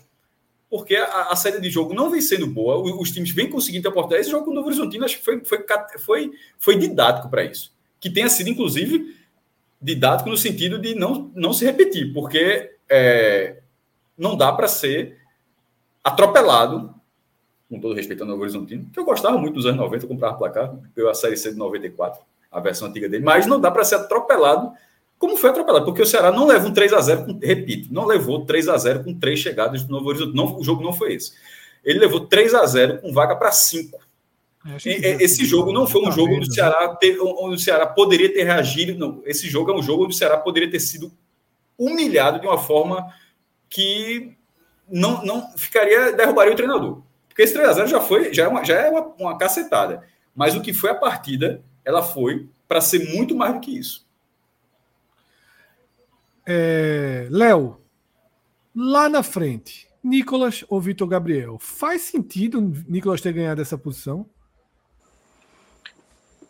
O, assim, eu concordei com o Vitor Gabriel é, com a insatisfação, não concordei com a forma como ele demonstrou a insatisfação dele, porque o Vitor Gabriel era um cara que vinha vinha jogando bem, vinha contribuindo taticamente, vinha dando assistências, e os números falam muito em favor dele. E simplesmente ele foi sacado sem qualquer explicação para a chegada do Nicolas. Assim, a insatisfação dele é completamente é, compreensível nesse momento. E nas primeiras oportunidades, o Richard realmente não justificou a opção que o treinador fez por ele, enquanto o treinador continuou insistindo com, com o Nicolas, que depois segundo ele, se adaptou ao time, né? Ele já tinha falado sobre isso, que precisaria de um tempo para se adaptar ao modelo de jogo do time, aos companheiros, e realmente ele veio atuando muito melhor. É... E claramente a, a, a opção do Barroca nos dois últimos jogos de sequer botar o Vitor Gabriel para jogar, realmente deixar ele no banco até o final do jogo, claramente deram um sinal que isso era uma punição, disciplinar mesmo, pela forma como ele se manifestou de reiteradas vezes via redes sociais com a insatisfação e, e hoje você viu até no momento da, da substituição, né? Que o, eles não se cumprimentam, né? O, o Nicolas passar ao lado do Vitor Gabriel, eles não se cumprimentam. Nem sequer se olham. Eu acho que isso é algo que tem que ser trabalhado dentro do Ceará. Assim, eu continuo, na minha opinião, é, concordando com o Vitor Gabriel no sentido da insatisfação. Eu acho que o Nicolas, depois que ele entrou e se adaptou, realmente eu acho ele mais jogador. Agora, não, não pode descontar em Nicolas, não, pô. Nicolas é um profissional. Não, não pode. Buscando esporte. Pode, é, não. É, ele pode, não, a insatisfação dele que seja com Barroca. Na hora que ele, mas, na hora verdade, que ele expõe a demonstração para o companheiro, eu acho que ele está sendo muito equivocado. Não, mas não, acho que nenhum dos dois, acho que não foi o Vitor Gabriel que se recusou a complementar, não. Eles não se olharam, nenhum olhou para o é. outro. Eu acho que o Nicolas é aquela questão de dizer assim, pô, o cara não me respeitou. Também não vou respeitar ele, não. É, é, muito nessa. Eles nem se olharam. Não é que o Nicolas deu a mão. Então, então partido de um. É isso, velho. Não partido não, de um. Não, não, não, os dois. É, um ia Eles não se cumprimentaram. Um ia entrar, o outro ia sair. Um, um nem olhou pro outro. Ninguém fez questão de se cumprimentar. Isso. Não foi aquela de um botar a mão e o outro dar as costas. É, e o outro eles, ficar no vácuo. É. Eles passaram do lado do outro, olhou olhando para baixo, como se o outro não estivesse lá. Eu acho que a postura do Nicolas, no sentido de também ignorar, é muito no sentido desse, desse sentido. Ó, o cara tá reclamando de mim. É, isso tá, quer dizer, partiu. O, a, a reclamação original é de, de Vitor, de Vitor, né? Sim, é. é. Mas, é, mas a, pelo fato de ser reserva, não é com. Isso, exatamente. Ele não nunca deixou Nicolas, claro né? que é insatisfação com o Nicolas, né? É pelo fato dele ter ido para a reserva. É, claramente, assim. Mas hoje, hoje eu acho que o Nicolas, pelo jogo de hoje, eu acho que o Vitor Gabriel precisava ter, precisava ter entrado antes. Mas o Nicolas foi muito mal hoje, mas depois que engrenou no time, acho que ele vinha merecendo a titularidade. Aí eu ainda ficaria com o Nicolas, mas dando mais minutos ao Vitor Gabriel e contornando Não. essa situação no elenco. É, eu, eu, Gabriel. É, eu tinha, eu tinha, dos do, ele tinha três jogos que não tinha atuado, né, o Vitor Gabriel. O primeiro que foi contra Tom Bense, ali eu até entendi porque ele tinha recém punido, né, por conta da situação ali com, com o PC Guzmão, as indiretas e tudo mais. No jogo contra o Criciúma, eu entendi o que o Barroca quis fazer. E eu acho que ele leu bem aquela situação. Poderia ter colocado ali uma troca de camisa 9 por camisa 9, mas ele decidiu colocar mais um zagueiro, fazer uma linha de três mais alto. O Criciúma iria chover a bola na área no final. Então, para quem queria segurar o resultado, dava para entender. O que eu não entendi foi no jogo contra o Londrina. Tava 3 a 0 no primeiro tempo. Você tinha trocas a fazer. Você tem um jogador que é o artilheiro da equipe, que vinha com confiança. E nessa oportunidade você não o coloca dentro de campo. Isso eu achei um erro do Barroca. Naquele jogo contra o Londrina, no segundo tempo, tendo opção e uma ótima vantagem, não fazia sentido não dar sequência para um jogador que é necessário no elenco. É um jogador que, quando não tiver o Nicolas, o seu segundo centroavante de imediato, ele tem que estar tá de novo com confiança. Aí, quando ele não coloca, você tira a confiança de um atleta que vai lhe ajudar. E quando acontece essa situação que lá descreveu, a saída do gramado, né, do Nicolas e a entrada do Vitor Gabriel, é as mesmas questões que o Ceará às vezes atravessa de problemas internos que fica muito na base do que é que está acontecendo? Está tendo problema, como aconteceu no ano passado? E só depois que acontecem os problemas, que aí como veio né, o ex-presidente, o Robson, justificar, por exemplo, a queda, ah, o elenco foi que prejudicou a equipe. Pois é, se tem um problema interno no Ceará, alguém precisa conversar para explicar. Vitor Gabriel, é o seguinte, você vai ser utilizado. Nesse momento, você é reserva, o Nicolas vai ser utilizado. Nicolas, nesse momento você vai ser utilizado e vai ter vezes que você vai perder espaço. Então, cabe ao técnico escolher e esclarecer, porque eu entendo perfeitamente a raiva do Vitor Gabriel, até porque ele é um garoto e é muito esquentado também muitas vezes, de ter olhado, pô, eu tô aqui prevalecendo no primeiro jogo do cara, eu meto dois gols no ABC, então eu vou ser titular, vou ser titular. E aí ele é sacado e não entra mais nenhum jogo, nem nesse contexto, como foi o jogo do Londrina. Então, eu entendo a raiva do Vitor Gabriel para esse momento. Ainda acho que o Nicolas é uma peça mais importante, mas ele não pode, não pode abdicar e principalmente ele não, ele não, o Barroca não pode deixar que um problema que possa estar tendo, se isso de fato está acontecendo entre os dois atacantes, isso não pode estar dentro do grupo. Até porque pode ter um determinado momento do jogo que os dois possam estar em campo e não pode ter essa coisa do deixa a bola comigo, eu não vou tocar para você. Então, se tiver tendo um problema interno, o Barroca tem que é, intervir nesse momento para juntar o grupo, porque se por acaso estiver tendo isso, a gente viu a bola de neve que foi do ano passado e que já também aconteceu em outros anos. Então, Ceará precisa ser atento, principalmente também a própria diretoria, para, se por acaso o treinador não, não fizer nada, ela tem que, pelo menos, falar com o treinador ou que ela própria haja para essa situação. Então vamos lá. A gente já tem na escolha dos piores em campo o pior em campo. Obviamente já ficou muito claro que Richard está escolhido como o pior em campo. Quem é que completa essa lista? Minhoca, você que terminou aí já pode seguir, abrir essa seleção né, de quem foi pior nessa partida. É, Ceará muita gente hoje, muita gente hoje. Mas eu vou botar o Jean Carlos como é, essa outra opção. Não me parece, já tenho falado há um bom tempo, né? Desde o jogo do Criciúma, essa questão do apoio do sistema defensivo, ele não tem muito essa característica e acho que não está. Eu não acho que o problema seja a formação, certo? Do time. Mas eu acho que determinados jogadores para certas funções não estão encaixando. E a principal delas, para mim, é o Jean Carlos jogando pelo lado esquerdo. Eu acho que não está acrescentando em nada ofensivamente, defensivamente. Mesmo no jogo do Criciúma, quando eu citei, eu disse: olha, jogou mal, mas é um jogador que vive ali do momento, de uma bola parada, sabe, de uma situação que com a bola rolando dificulta muito. Então, o Jean Carlos vai comer o segundo. E terceiro, nossa, tem muita gente para listar. Sinceramente, eu vou dar um empate geral no sistema defensivo, salvando um pouquinho, mas bem pouquinho mesmo, nem tanto assim, um pouco Luiz Otávio, porque o terceiro gol foi foi um desespero só, né? Tá até a jogada do terceiro gol que tá passando agora na tela. O Léo, o Léo, o Léo é, furando, depois o David Ricardo dando a bola, e aí o Lacerda não fecha aqui também a jogada.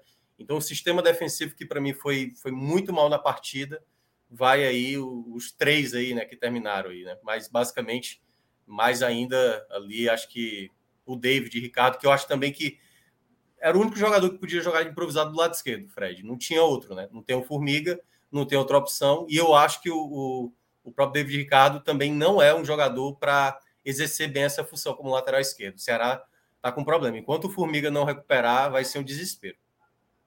Léo, os piores em campo. É, são muitos também, concordo com o Barroca. Eu acho que o Richard, o pior em campo, de forma inquestionável. Barroca. Oh, é, é o famoso Barroca. Tá oh, pensando um pouco em Barroco. Minha homem. Nossa Senhora. Mas o pior do campo, o Richard, sem dúvida. Mas. E pelos motivos que a gente, acho que a live foi toda em cima de motivos. É, a própria explicação do jogo aponta muito para o Richard como essa figura principal negativa hoje do Ceará, mas o Nicolas para mim hoje foi horrível também. É, errou tudo que tentou.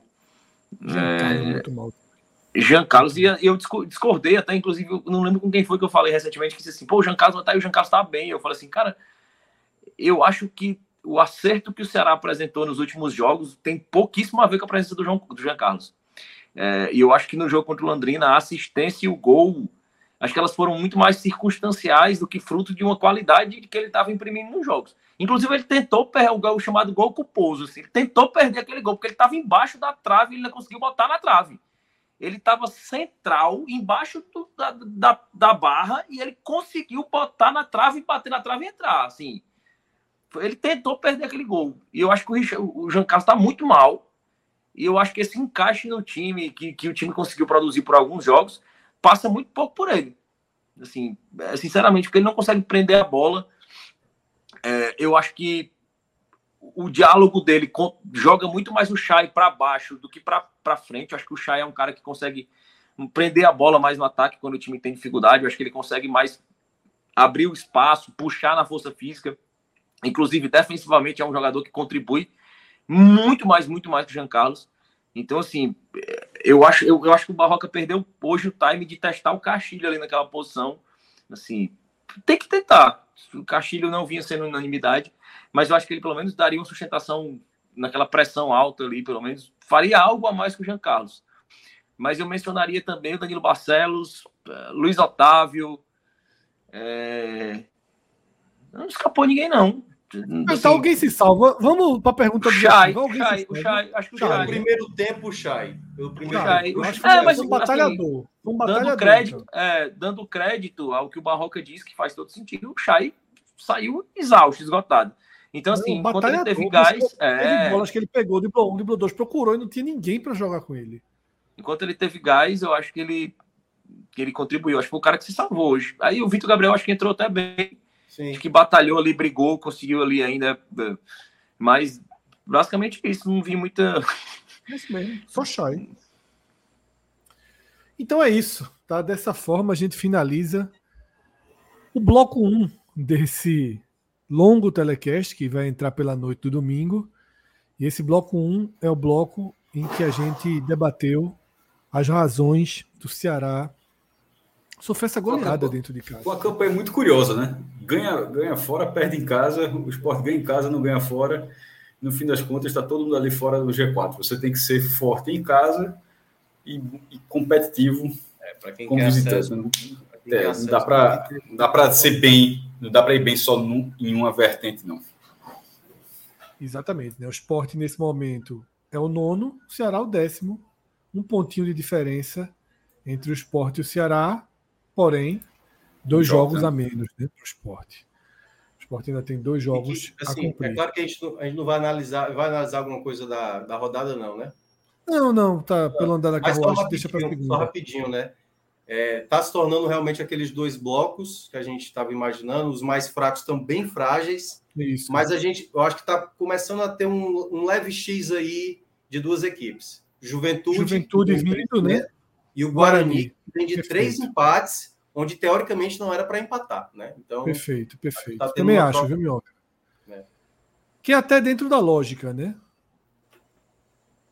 A gente vai ver em algum momento. Amanhã a gente debate, na segunda-feira a gente sim. debate mais isso, mas vamos ver em algum momento quem desses inesperados vai, vai, vai seguir perdendo fôlego, né? O Guarani, de fato, parece vir nesse caminho de troca com o Juventude. E a gente vai ver ali se Vitória, a largada é muito forte. Então, assim, ele tem que ser, como eu sempre falo, ele tem que ter uma implosão muito grande para começar a aparecer na classificação essa mudança dele de faixa de campeonato. É, mas Vila Nova, né, os três ali de São Paulo estão mais fortes. A gente vai ver com o tempo aí. É, não é tão, tão, tão fácil identificar solidez né, nessa, nessa Série B, não. Sobretudo para além do trio Ceará, Esporte Atlético Goianiense que são tecnicamente mais fortes, né? mas também tem seus, seus riscos no caminho. E eu ainda digo que Ceará e Atlético Goianiense, nesse momento, desafiam um pouco suas campanhas com treinadores, é. né? cada um carregando treinadores de histórico muito mais negativo do que positivo. Né? São dois desafios aí que o Ceará e o Atlético Goianiense colocaram né, no próprio caminho. Lógico que também existem motivos, senão eles não seriam tão empregados, né? Barroca tem suas virtudes. Alberto Valentim já não sei por onde andam as virtudes deles, é mais difícil no, no, nos últimos anos identificá-las, mas são treinadores que, que aumentam um pouco esse desafio. Léo, valeu tá, pela participação. Minhoca vai ficar por aqui, porque Minhoca daqui a pouco vai assumir aí a condição de apresentador quando a gente virar né, do segundo para o terceiro bloco do programa, quando a gente sair quer da série B. chamar só no terceiro bloco, né? Na série S. Quer, quer descansar? Se quiser descansar, pode ir. É, eu, eu, acho que o esporte vai demorar um pouquinho, de uma certa forma, então. Vai descansar, vai descansar. Porque vai já começar, é, vai já começar é, Succession. Não, veja só, Minhoca, nesse momento eu estava até. Não, eu parei. É. Eu parei, infelizmente, hoje, assim, do chat. Por favor, que Fred, Fred me sacaneia. Eu parei o chat para não ter, não tô olhando mais nem internet nem nada, porque é. terminou a parte aqui, último episódio. Né? Mas o chat a turma não Mas, trabalha ó, muito com. Vou ficar aqui. Ah, vai nada. Não. não, o Sérgio ainda não tem a. a, a... Tu que mas é para o mal pelo mal. Mal pelo mal é foda. Oh, mas eu vou ficar aqui, viu, ligado. Quando estiver ah. próximo de acabar, eu entro aqui no terceiro bloco. Mas não vai ser tão longo assim, não, porque a gente já não, debateu bastante. É, até porque hoje o dia foi bem desgastante, né? Mas... Isso, a gente já debateu muito, né? São os mesmos personagens para o mesmo jogo, é um pouquinho diferente, né? Veio no Ceará, teve duas visões aí para acrescentar. Mas valeu, valeu, meu. Daqui a, Daqui pouco, a pouco você volta. Cássio, vamos lá. Dúvidas, questionamentos, momento de turbulência, de elenco, não de, de relacionamento, nada parecido com o que a gente ouviu agora dos relatos do Ceará, mas de desgaste físico, de lesões. A gente viu um esporte muito descaracterizado contra o Criciúma na quarta-feira. Muito, muito. É, talvez até mais do que deveria. Eu falei sobre isso na transmissão do jogo. Henderson poderia ter evitado aquela improvisação de Fabinho ali naquele momento, por mais que tivesse funcionado no jogo contra o Bahia, na Copa do Nordeste, mas é diferente de quando você já tem improvisações em todos os outros setores. Porque foi assim, muito desfalcado, muito fragilizado, que o esporte foi até Criciúma. Né? E perdeu na primeira bola do jogo, levou o gol, depois conseguiu se estabilizar e mesmo né, longe da sua face principal, fez, fez até para merecer o empate contra o Criciúma, mas não conseguiu. Aí toda vez que tem um resultado negativo, né, foi assim contra o Ceará, foi assim depois da derrota para o São Paulo, a gente naturalmente deixa que a pressão suba um pouquinho. Né, que a temperatura ela dê uma, uma, uma, uma esquentada na situação do esporte. Por quê? Porque, como, por exemplo, até aqui na Série B são três jogos fora de casa e apenas dois pontos, ainda que com um time 120% reserva no primeiro e muito desfalcado no terceiro, mas queira ou não, são nove pontos disputados e só dois somados. Isso eleva a pressão para os jogos da ilha. E toda vez que o time dá uma patinada, a gente coloca interrogações. Será que vai reagir bem? Como vai ser a resposta? E ainda que tenha sido lanterna pela frente, a resposta, Cássio, foi contundente. O esporte foi muito sólido. O esporte foi paciente. O esporte foi um time coordenado e destacamos muito ao longo da transmissão. Mostrou uma superioridade técnica, tática gritante sobre o time potiguar e tinha uma facilidade para chegar na área que não é nem natural em jogos da Série B. O esporte pisava na área do ABC quando queria, basicamente. Queria tua visão desse jogo, pelos caminhos né, que o esporte conseguiu construir, uma vitória por 4 a 1 mas que teve seu momentozinho ali no final do primeiro tempo, com o gol de empate sofrido, né, de, de questionamentos. Tua visão desse jogo? Fred, é, como você frisou, o ABC é uma lanterna que nesse momento vem muito mal na competição, trocou treinador, teve uma queda de produção em relação à Copa do Nordeste muito acentuada, porque ele começou muito bem. Ele é só pegar o primeiro jogo difícil que o Sport teve no ano, que foi contra o ABC, e aquele jogo foi um, uma partida muito mais bem disputada do que essa de hoje. Foi a terceira vez que o Sport enfrentou o ABC agora em 2023. As outras duas foram pela Copa do Nordeste, né, uma na primeira fase, outra na semifinal. E bem antes do 4 a 1 a gente já estava dizendo que essa era a pior atuação do ABC durante a transmissão da Dali, inclusive ressalvando, mesmo com o ABC nesse, nessa terceira partida, foi a única vez onde ele conseguiu reagir, porque ah, tinha sido 2 a 0 a da primeira fase da Copa do Nordeste, na semifinal foi 1 a 0 Hoje ele chegou a fazer 1 a 1 mas mesmo considerando isso, o desempenho geral do ABC era ele foi muito pior em relação às outras duas partidas ou seja, é um time que foi definhando, pelo menos até aqui, né, daquela, daquele início promissor na Copa do Nordeste, a boa campanha que fez na Copa do Nordeste para essa partida de hoje. E o esporte vem mantendo uma regularidade impressionante nas partidas em que joga na Ilha do Retiro nessa temporada. É, por que isso vale, Fred? Até nas quedas que teve insucesso como no vice pra, contra o Ceará e na derrota contra o São Paulo. Porque contra o vice contra o Ceará, perdeu nos pênaltis, porque se ele fosse na Série B era três pontos e ninguém discutiria que ó, o esporte mereceu ganhar os três pontos, se aquele fosse uma partida normal. Mas ali tem uma situação de um jogo de 180 minutos onde teve uma, um, um, se estendeu o desempate das penalidades. Mas no tempo normal, houve a superioridade, como houve em outras partidas. E contra o São Paulo, onde se não houve essa superioridade, mas houve um equilíbrio contra, uma, contra um time que, inclusive, está ascendente, que agora sim, no começo não tinha tanta diferença em relação de Rogério Senna, mas para Dorival já é um time agora que começa a despontar no Campeonato Brasileiro, já está no G4 com, com vitórias seguidas. É, e foi uma partida equilibrada enquanto teve 11 a 11 em campo. Até a saída de Fabinho ali era um jogo onde o São Paulo perdeu algumas oportunidades e o Sport perdeu algumas oportunidades. E em todos os outros jogos foi assim. E foi isso que aconteceu nessa temporada na Ilha do Retiro. Era natural que também fosse contra esse ABC. É, a gente, durante a partida, durante a transmissão, quem acompanhou com a gente, viu que a gente tinha uma ressalva sobre o quanto de energia o esporte teria para conseguir executar é, essa intensidade, esse, esse, volume de jogadas, de jogadas diferentes, atacando pelos dois lados, atacando por dentro, é, durante o ABC. O primeiro tempo foi um pouco mais lento do que se imaginava. A gente até criticou, a gente também criticou isso no começo do jogo. Eu disse, ó, tá, tá faltando um pouco de movimentação no esporte. Porque sem essa movimentação, ele facilita o jogo do ABC, que é um time que estava depois de vencer na última rodada, ensaiar uma recuperação seria muito importante um ponto para o ABC. O ABC não precisava vencer o esporte para sair satisfeito, para voltar satisfeito para Natal. Pela campanha atual, o empate já estava suficiente. Tanto é que até o intervalo estava um resultado ótimo, quase beirando a perfeição para o ABC. Mas na hora que o esporte, ainda no primeiro tempo, conseguiu ter um pouco de mais mobilidade, a facilidade para chegar na meta do adversário foi como visto em outras partidas nessa temporada. O esporte não é uma máquina, não é isso que a gente está dizendo, não. Mas na maioria das vezes em que ele jogou na Ilha do Retiro, os adversários eram piores. Essa, e, e contra adversários tecnicamente, é, no nível tecnicamente abaixo do esporte, todas as vezes em que isso aconteceu, o esporte conseguiu ter um bom volume de oportunidades criadas, nem sempre convertidas. Nem sempre convertidas.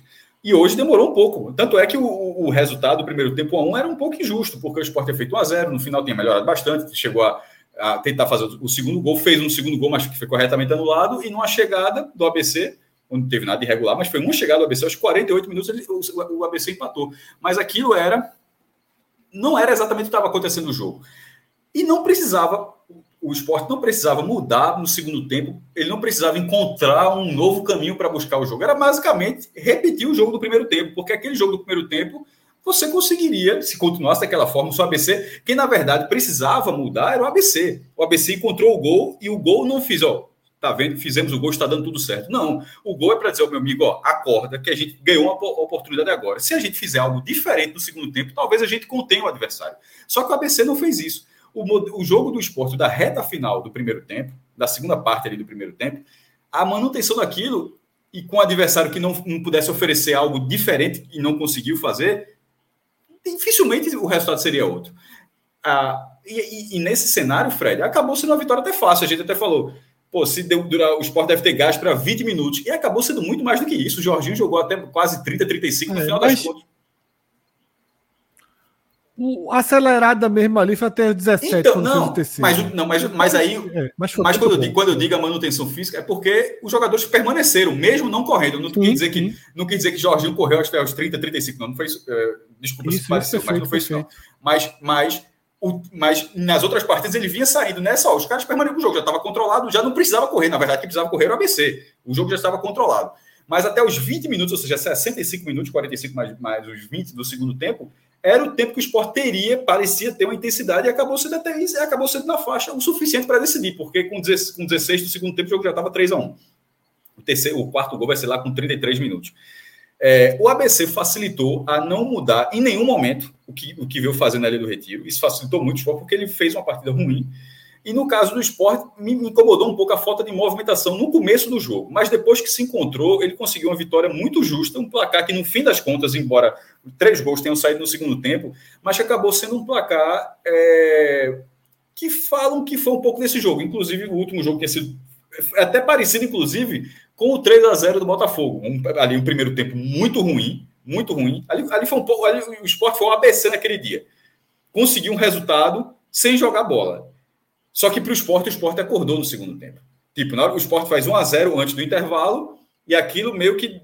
Aquilo eu disse, ó, a gente não jogou porra nenhuma. Se a gente puder fazer algo diferente no segundo tempo, pode encontrar um caminho. O ABC tentou fazer a mesma coisa. Esse foi o erro do ABC. O esporte fez o segundo tempo diferente contra o Botafogo e no final transformou. Eu nem sei se ele tinha escolha, Cássio. Se ele tentou, se ele simplesmente não conseguia fazer outra coisa, né? A disparidade técnica é bem acentuada bastava pelo menos não cometer um erro como o de Love. Fazer diferença assim, é, não comer, é, é, é, não, é não cometer um erro crucial como aquele. Um pouco mais de atenção, aquilo ali, aquilo é um erro técnico com falta de atenção. O ABC entregou o segundo gol para o Sport. Isso foi uma falha muito grave. E aí matou, matou o time que estava sem poder de reação. E sobre o jogo contra o Botafogo de Ribeirão Preto, Fred, no segundo tempo o Sport vai, vai transformar o 3x0 que é goleada, pode discutir, a ah, 3x0 não é goleada, mas geralmente eu boto no blog há muito tempo, 3x0 é goleada.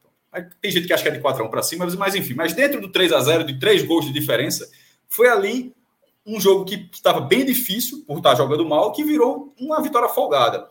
Esse estava jogando razoável, estava tendo uma atuação mais ou menos ali razoável, melhora bastante no segundo tempo e também transforma em goleada.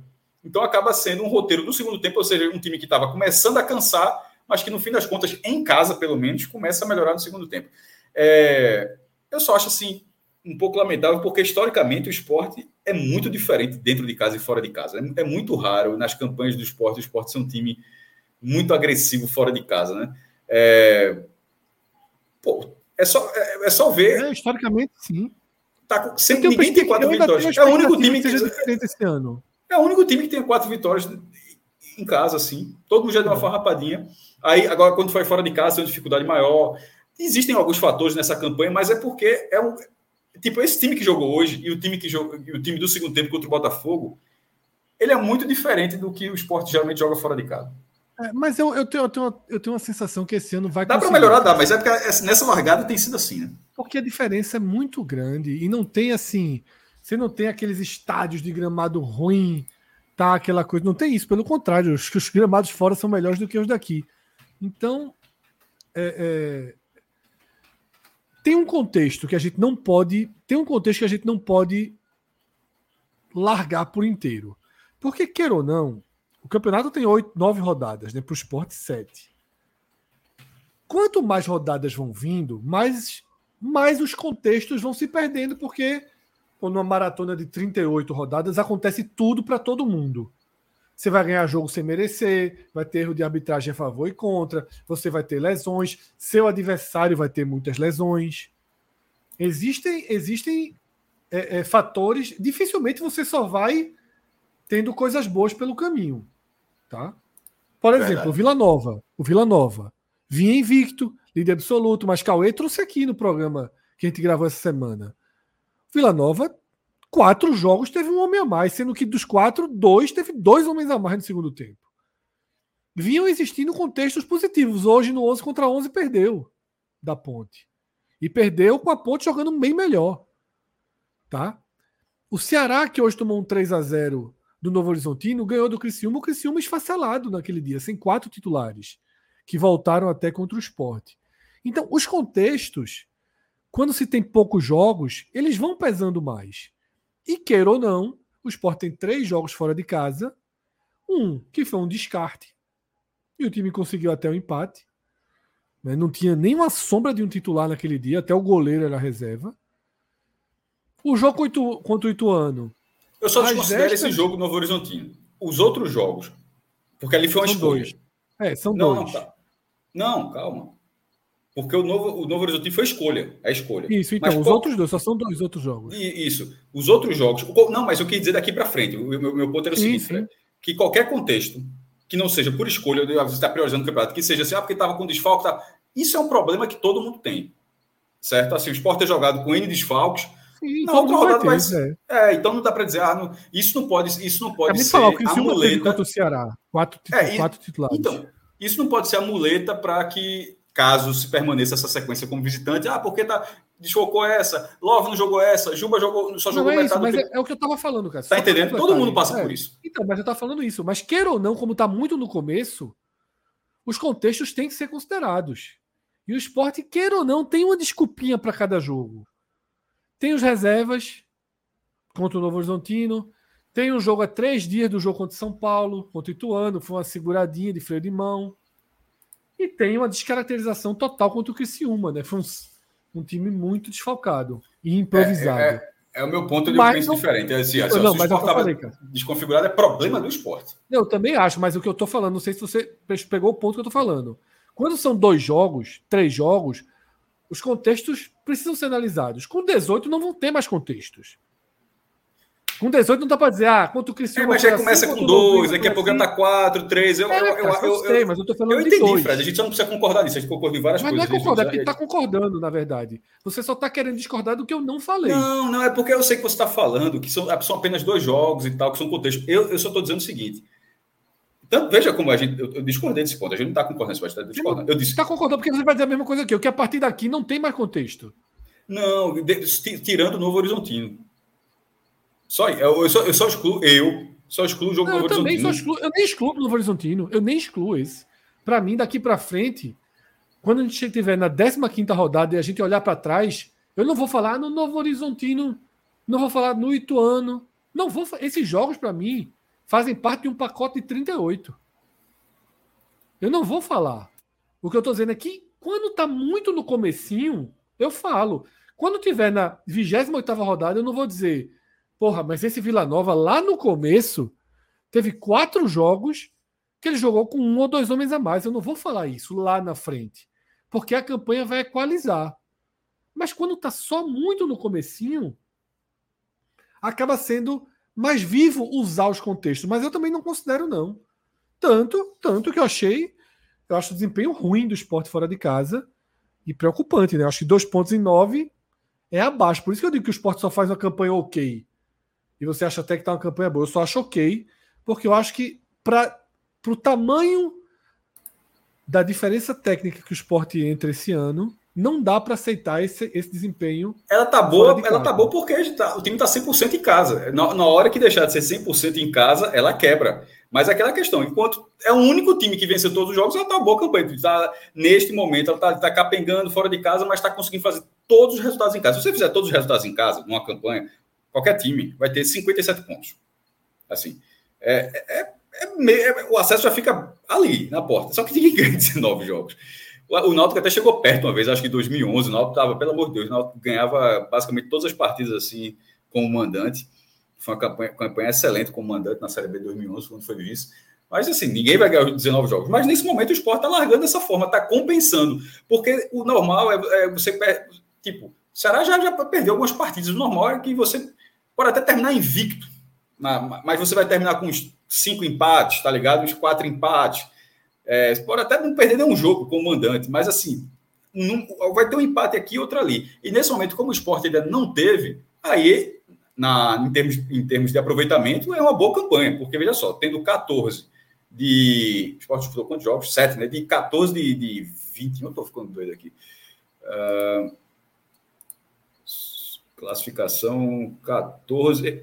Isso mesmo, 14 de 21, isso dá 66% de aproveitamento é um bom aproveitamento. É, 66. É o terceiro melhor do campeonato. É... Lucas. Isso no final Lucas... da, só pra, veja, isso no final da, da competição, isso daria 76 pontos. 75,9. É. Assim, só pra, 76. Então é óbvio, por isso que eu estou dizendo que é uma boa campanha. Em termos de, de aproveitamento, só, só é difícil manter porque você não mantém os 100% em casa. Então, isso vai forçando a você buscar essas oportunidades. É até importante a gente estar tá tendo esse debate, porque o próximo jogo, inclusive, é fora de casa, né? Contra o Londrina, onde. Londrina, e é obrigação de vencer, é... o empate é ruim. Obrigação, não que eu vou considerar essa palavra, não. Mas quando você olha a tabela, e sobretudo no contexto do jogo. Oh, Deus, é... Talvez seja o pior time do campeonato. É, um, é, um, é uma oportunidade. É, talvez seja o pior time do campeonato. Talvez seja pior do que o ABC, ainda que não esteja como pior nesse momento, porque. O Fred tá nem longe de ser o pior, 13 terceiro lugar, pô. Assim. É o que eu tô falando. Tecnicamente, eu considero um dos piores, talvez o pior. Talvez o pior. Mas, é o que eu falo. Início de campeonato tem muito contexto. Tem muito mas contexto só, é, pode ser o pior, pode ser, mas tem 10 gols marcados e abaixo dele, ele tá em 13 terceiro, tá? Assim, só porque assim, gol o time Fernandes faz. O Londrina tem 10 gols em 13 terceiro lugar. Abaixo dele, só um time tem dois dígitos, que é a Chapecoense com 13. Todos os outros têm 6, 5, 7, 4. Então, assim, esse não é um time tem 10 centavos de poder de fogo. Viu? Assim, não, não, eu não considero essa um dos piores ou o pior do campeonato. Eu acho, não acho que faça muito sentido, não. Os números do time eu não acho, isso. Eu acho, eu acho. Mas eu acho, eu sei que os números não dizem, senão ele não, não tá Talvez seja por causa da atuação contra o Ceará, uma atuação não, calamitosa, não, não, tudo bem, mas a campanha ele, geral ele é, é um time, Ele é um time muito fraco. Ele é um time muito fraco. É o que eu falo, Cássio. Início de campeonato, eu vejo muito contexto. Muito contexto. Se você for ver, ele ganhou do Tom Bense, ele ganhou da Ponte Preta quando a Ponte Preta não ganhava de ninguém, ele ganhou do ABC, né? Aí, aí são, são você vai encontrando é, é, é, situações, né? Assim, de, de campeonato. Eu acho o time muito frágil. Eu vi um pedaço do jogo contra o Ituano Horror, horroroso, horroroso, horroroso, horroroso. Tá? Mas enfim. É, tem um superchat, eu vou ler o superchat, mas eu queria só fazer um comentário, já que a gente está nesse ponto de jogos fora de casa, que foi, acho que Lucas Vittar colocou aqui, dizendo que, que Fred, fora de casa tende a ser isso, para pior, porque Anderson sempre tenta segurar um empate fora. É só olhar nos times antigos dele. Veja, eu não acho que ele, o Sport teve essa postura esse ano, não. Também, é, essa postura não teve, não. Nem na B, o nem esporte... nesses jogos na B, nem em é. outros jogos do, da. O esporte não teve o um resultado para segurar na B. No jogo do Ituano foi muito o rápido. Curitiba, né? por exemplo, que foi o jogo mais difícil Exatamente. que o esporte fez fora de casa, passou longe desse perfil. Bateu, levou, e atrás, fazia gol, virou a partida, continuou em cima. Não, não vejo o esporte tão com esse imã no, no caso de Anderson, não, tá? Anderson, por exemplo, ele nem segura as vitórias em casa. ele não adota aquela história de ah, recua. Ele é um cara que está deixando o time jogar, mas de fato ele tem esse histórico é, nas costas, tá? Mas é, é até aqui, eu acho que eu, eu, realmente eu tenho uma perspectiva de que o esporte seja um visitante melhor nesse campeonato, porque eu não, eu não considero que o esporte, quando pegar Tom Bense fora, Londrina fora, ABC é fora. Tom Bense fora é Veja, mas assim. Tô brincando, porra. Então, sei lá quanto é que vai ser com o é, Tom Bense, porra. Não, eu tô dizendo, tô falando desses times. Tom Bense, Londrina, é, é, é ABC, sabe? O próprio Guarani. São times muito, muito frágeis, assim. Sabe? Chapecoense. Agora tem os times difíceis. Chapecoense fora é sempre chato. Mas, assim, a disparidade técnica é muito grande. A gente viu hoje, a gente viu o Sport Tom Bense. A gente viu o Sport ABC. Sabe, assim, são times de, de uma disparidade técnica considerável, tá? Mas é, não pode ser o time de Claudinei ano passado, que de fato perdia para qualquer um fora de casa. Né? Era, era, era um time sem, sem competitividade. Com 70% a partir do treinador mesmo. Assim, é. é aí a, ele, carga, ele, a carga é. era, era. Tinha um erro que ele cometia, que era colocar Love e Gustavo junto, que não rendiam fora de casa, deixava o time marcando pouco. E aí era o contrário, ele não ia para segurar, não. Ele deveria segurar e fazia uns jogos abertos, só que o Sport era um time que se chutasse na barra era gol. Aí como é que você joga aberto se você não, não tem goleiro? Tá? Era uma situação muito, muito ruim ali com o Claudinei. Tem o superchat aí. Tá? Vamos jogar o superchat na tela, Alan.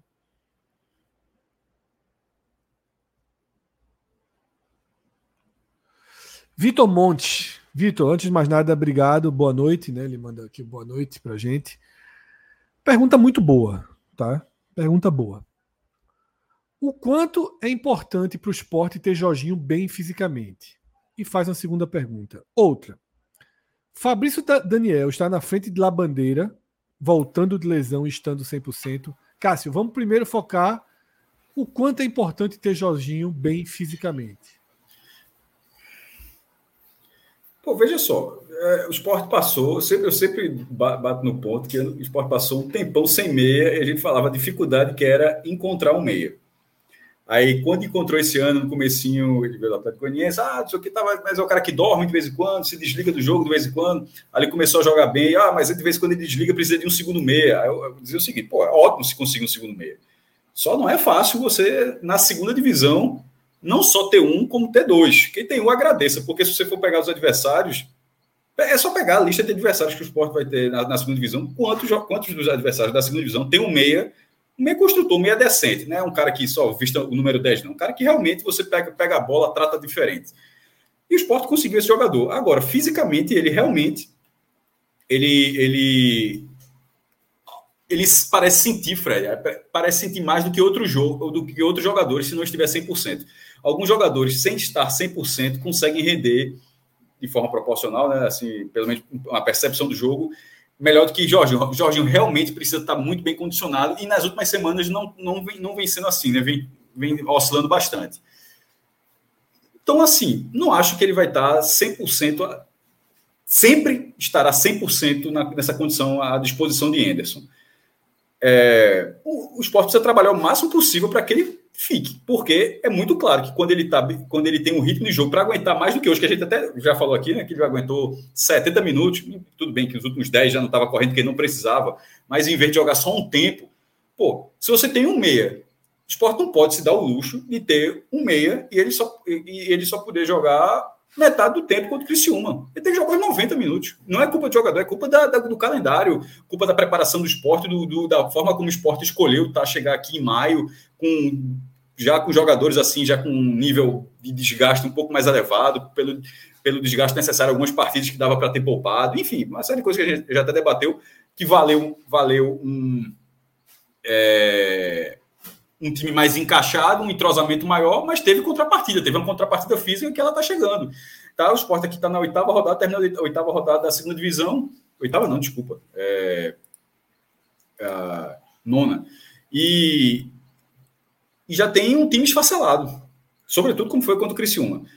não ter Jorginho eu acho um problema. É, eu prefiro Jorginho jogando mal do que Gabriel Santos jogando mal, do que Wanderson jogando mal, do que qualquer outro jogador que eventualmente é ele saia Juba, né, Cássio? É como o Juba, mesmo. Prefiro o Juba jogando mal.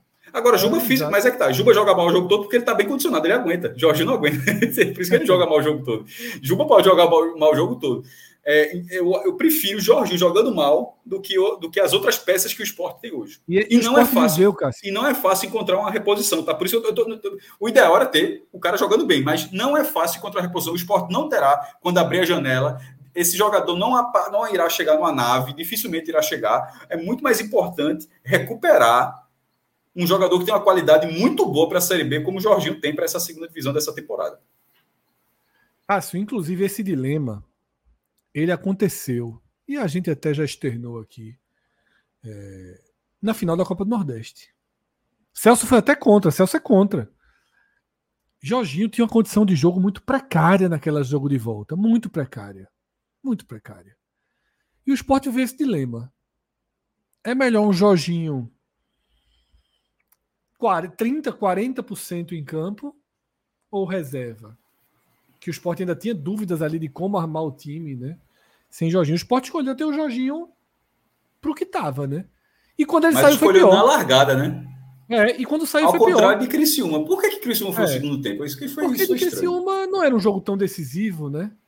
E assim, mas assim, mas se você usa o jogador na largada, onde tá todo o restante do time, tá bem condicionado, por que Criciúma foi mas diferente? Mas eu acho que Criciúma foi, tipo, tentar sobreviver ao primeiro tempo para pressionar o segundo. Eu acho que deu certo. Acho que até com 1x0 foi ok. Não, deu zero, a, a questão. Tá? Eu acho que ele jogou bem, ele melhorou o time no segundo tempo. Tá? Talvez ele tivesse, o placar do primeiro tempo tenha sido o mesmo, e aí no segundo tempo, enfim. Mas. Porque eu acho que quando só tem 45 mesmo, o cara tem que ser pro segundo tempo. Agora depende. Fora. Pra, pronto, resumindo, fora de casa, eu, eu guardo pro segundo tempo. Em casa eu jogo no primeiro, porque você tenta destravar o jogo, né? E tem uma segunda pergunta, tá? Que é a pergunta sobre Fabrício Daniel já ser o titular daquela lateral, daquela ponta direita. Gosto muito do jogador, mas não colocaria como titular ainda não, não. Veja só, e a pergunta é respondendo da forma como a pergunta foi feita. A pergunta ele considera 100%. Labandeira 100%. Tipo, não é assim. E ainda coloca é, Edinho junto, tá? Porque, porque a pergunta é o seguinte, até voltar o chat, não sei se tem como voltar para o anterior, só para gente... Não, ah, nesse ainda não, É, é, o, é, o, é, o, mesmo, é o primeiro.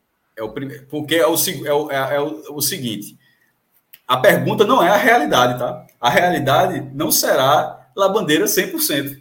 A realidade será Labandeira voltando ali, está liberado pelo DM. É, pronto, essa pergunta de Vitor Monte. Só, veja assim, este voltando de lesão e estando 100%. E no 100% que eu considero, considero o ritmo. Então, então, nessa pergunta, pelo que Labandeira vem fazendo, eu acho que ele é um jogador que levava o esporte de fundo. Isso fez muita diferença para as boas partidas que o esporte teve. Sobre, ele era irregular em alguns tempos, assim como Edinho, a gente já falou isso várias vezes, já quando um estava mal, entrava o outro e tal. Mas é, o importante é ter alguém na fila que ajude. Porque hoje, o que é que acontece?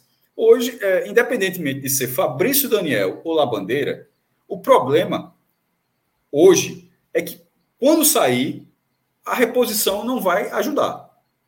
O, é, eu já até entrou Edil, né? Porque voltou, você já é, ficou. Não, esse, é, lado tá, esse lado tá ficando bom. Não, não mas tirando hoje, tirando hoje, tirando, tirando hoje, como é que tava? Era, era a Wanderson. Tava, assim, né? é, tava, tava, é, foi da surpresa, mas assim, pelo menos tem a reposição. Mas pelo que foi feito, pelo que Fabrício e Daniel fez até agora, é, jogou muito pouco também, né? E pelo que Edinho fez e pelo que Labandeira fez, eu acho que, considerando o melhor momento de cada um, acho que seria Labandeira. É o, é o é. jogador desses aí, é desses aí, dos pontos, o que mais conseguiu carregar a bola até a linha de fundo, tocar voltando, e, e, desse, e desse, toque vol, desse toque voltando, o que mais conseguiu gerar a situação de gol. Inclusive de Jorginho, tá? Não, veja só, faz gol também, né? Fez, fez gols importantes desde o ano passado. É... Eu, eu também acho que não é, não é titular 100% à frente da Bandeira, não. Eu gosto da Bandeira. E acho que a explicação de Cássio é onde vai mais. Onde, onde existe menos questionamentos, que é assim: todos jogando bem, quem é melhor para o esporte? La Bandeira.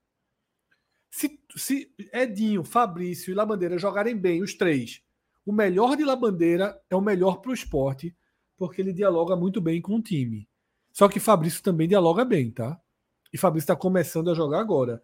Eu achei que ele fez um bom segundo tempo lá em Criciúma e fez um bom jogo hoje, tá? Fez um jogo. É... Porra, um cara que não é tão rápido quanto Edinho e Labandeira, mas é agudo, é objetivo, tá? E é inteligente. Gostei da partida. Né? E o esporte tem, vai ganhando opções para quando a bandeira voltar, que ainda deve ter três semanas e meia aí. Né? Hum, bota aí quatro semanas, quatro rodadas aí, pelo menos, né? se não tiver. Talvez até mais de quatro rodadas, né? Vai ter dois jogos por semana, mas enfim. Quando, quando a bandeira voltar, ter, ter todos recuperados deixa o esporte muito mais forte, porque acaba esse drama que Cássio trouxe hoje que é o drama que o esporte viveu contra o Ceará na final da Copa do Nordeste, que o esporte vive nas outras partidas. Contra o São Paulo, pô, nem se fala. Quando precisa substituir, faltam faltam nomes ofensivos na frente, tá? Esporte não tem, na situação que estava sem Edinho e sem Labandeira, não tem reserva para Juba, não tem reserva para Love, não tem reserva né, para ponta direita. Então é isso, tá? É, Acho que essas duas questões estão respondidas. E aí chegaram vários. Até a 27 rodada. Até a 27 rodada está respondida. Porque na, Juba, hora que, né? Que, na hora que Juba sair, aí alguém vai ter que ser deslocado, vai ter que ter mudanças. Mas aí é, que o esporte. Chegar dois jogadores. Que, é, que o esporte. A frase era exatamente essa: que o esporte utiliza a janela para se preparar uh, para esse momento. É, são cinco jogadores que o esporte hoje tem na lista, tá? Ou melhor Mas dizendo, cinco, cinco pra... posições seriam cinco reforços? Cinco reforços. Mas algum deles para ser titular? Sim. Não, porque pode ser, pode, pode veja só. Não, de, não, veja de só. jeito nenhum que é uma pergunta, de, de jeito nenhum que é uma coisa eu sei, óbvia. Eu sei, ser... não, mas não, eu sei que não é óbvio. Não, um não é para ser titular, um para ser reserva de Love. Então um já não é titular. Pronto, eu não sabia a posição, tu que tá é, falando, eu estou falando. Tem um centroavante na lista. Mas assim, são jogadores, o que eu quero responder, para ser titular é difícil, mas são jogadores para jogar, para que o treinador possa contar com eles. Né? O esporte deve buscar um lateral esquerdo, obviamente, perdeu o Cariús. Né? O esporte deve buscar um volante. É, foi uma posição que o esporte, era, era a primeira que o esporte queria, tá? Foi, aliás, quando fechou o time, faltou o volante que estava planejado trazer. O esporte não trouxe, porque não tinha um bom nome, né? Jussa foi o que chegou mais perto, o esporte acreditou que não era o investimento necessário, seria melhor guardar para um segundo momento. E foi quando Pedro e Fábio estavam jogando de titulares e agradando bastante, né? Deu uma segurança para não não trazer o volante. Porém, Pedro começou a jogar mal e aí já se voltou a falar em volante. Então você deve ter um lateral esquerdo, um volante, um meia. Afinal, não tem reserva para Jorginho, né? Matheus Vargas não se firmou nessa posição. Um jogador de lado e um centroavante. Ainda tem uma terceira janela, né, Cássio? Que é de setembro, não é isso? Pô, confesso que eu não tenho essa certeza, é, não. É, também não tenho. Acho que não, acho que não. Tem não, tem não. não Acho que a única é, é essa. Não, é. eu não tenho, não, não tenho informação, faço ideia. Tu trouxesse aí, jogar sua boba no meu colo, não, viajei, aí. Viajei, viajei, viajei. Setembro é a data de Juba, pô. Viajei, troquei as coisas. Setembro é a data de Juba. Então, assim, talvez esse extremo, por exemplo, o Sport já conte ou esse meia com a saída de, de Juba, né? Mas eu ainda defendo que o Sport precisa de mais um. Só que o mais um que eu diria eu, eu, eu, seria um jogador tipo da Série C. Tá entendendo? um jogador mais barato. Eu traria um. Eu traria um um ponta. Porque Wanderson não colocaria mais para jogar, não. Então, assim, é, eu traria um, um ponta para jogar talvez pela esquerda, né, perdendo o Juba mais para frente. Mas detalhe, é, é sempre é sempre uma aposta, né? Você não sabe quem vem, né? Às vezes você vai com contrata o jogador que você mapeia, o cara é caro, o cara vem para resolver e não resolve, tá? Vamos, temos e de mais. Vez em quando você, de vez em quando você inventa, traz do mesmo jeito e obviamente o cara não resolve. Também. Vamos lá, caro, temos, Temos uma lista de superchat razoáveis aí para ler.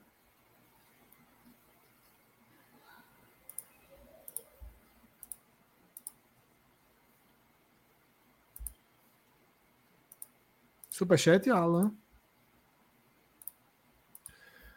Essa eu vou comentar daqui a pouquinho, esse de Walter, tá? Segura essa, essa, essa, esse superchat, vai ser o último tema do, da parte do esporte, vai ser esse. João Vitor Teixeira de Melo. João, obrigado pela força, obrigado pela, pela atenção ao projeto da gente. E até que, que meio que eu já falei disso agora, né? O quão urgente é a contratação de volante titular para jogar ao lado de Fabinho. Ronaldo não dá. Gostaria de ver Fabinho e Matheus jogando juntos. O que acha? Primeiro, Ronaldo dá. Eu já, já, já, já passei da, da fase de não aceitar que o Ronaldo dá. Porque joga com todo treinador, meu irmão. Assim, é, o Ronaldo não dá. É só se trouxer um, um jogador excepcional para a posição. Porque se for um jogador que disputa a posição com ele, a, a influência de Ronaldo dentro do elenco, é muito é, do, do, elenco, do clube, de uma forma geral, de, dos treinadores que passam, sempre é muito grande. O cara está sempre ali e não é não está sendo o pior jogador do esporte, sobretudo numa competição. É o que está falando, quem diria? Mas eu estou falando numa competição onde o esporte não é, ao contrário da Série A, que é o problema. Ronaldo na Série A é um problema. Mas na Série B, onde ele é mais um passador do que um marcador em boa parte desses jogos, ele consegue ser útil. Agora, na hora que ele vai, na hora que ele realmente tem que correr para marcar, para desarmar, para Aí é uma situação muito complicada, mas no momento onde, onde ele, a, a, função dele de ser um construtor lá na última linha, de começar a jogada, de pensar o jogo ali, de distribuir a bola de forma melhor, ele faz isso muito bem. Marca, com o nível que ele marca, mas um jogo, esse jogo de hoje do ABC não, não é uma, não foi uma atuação, embora seja o lanterna da competição, mas não é, não foi uma atuação fora da curva. Outros times não jogam muito diferente disso quando jogam fora de casa. E com esse tipo de, de, de desafio técnico, o Ronaldo consegue ser sim útil.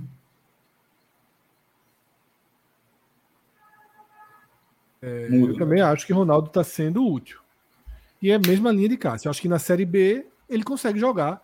E além de ser útil, é de entender que os treinadores acham que é útil e que assim não adianta dizer, ah, o cara tem que sair, o cara não sai, pô. O cara, o cara Veja, faz parte. Na verdade, na dura verdade, ele, tá sendo ele tem jogado muito melhor do que Pedro. Eu falei isso nas últimas partidas. Não, veja só, melhor. dentro do, dos volantes do esporte, aí não tem nem comparação. A gente tá falando de outro volante, um cara que chegar, não, um cara sim, que. É.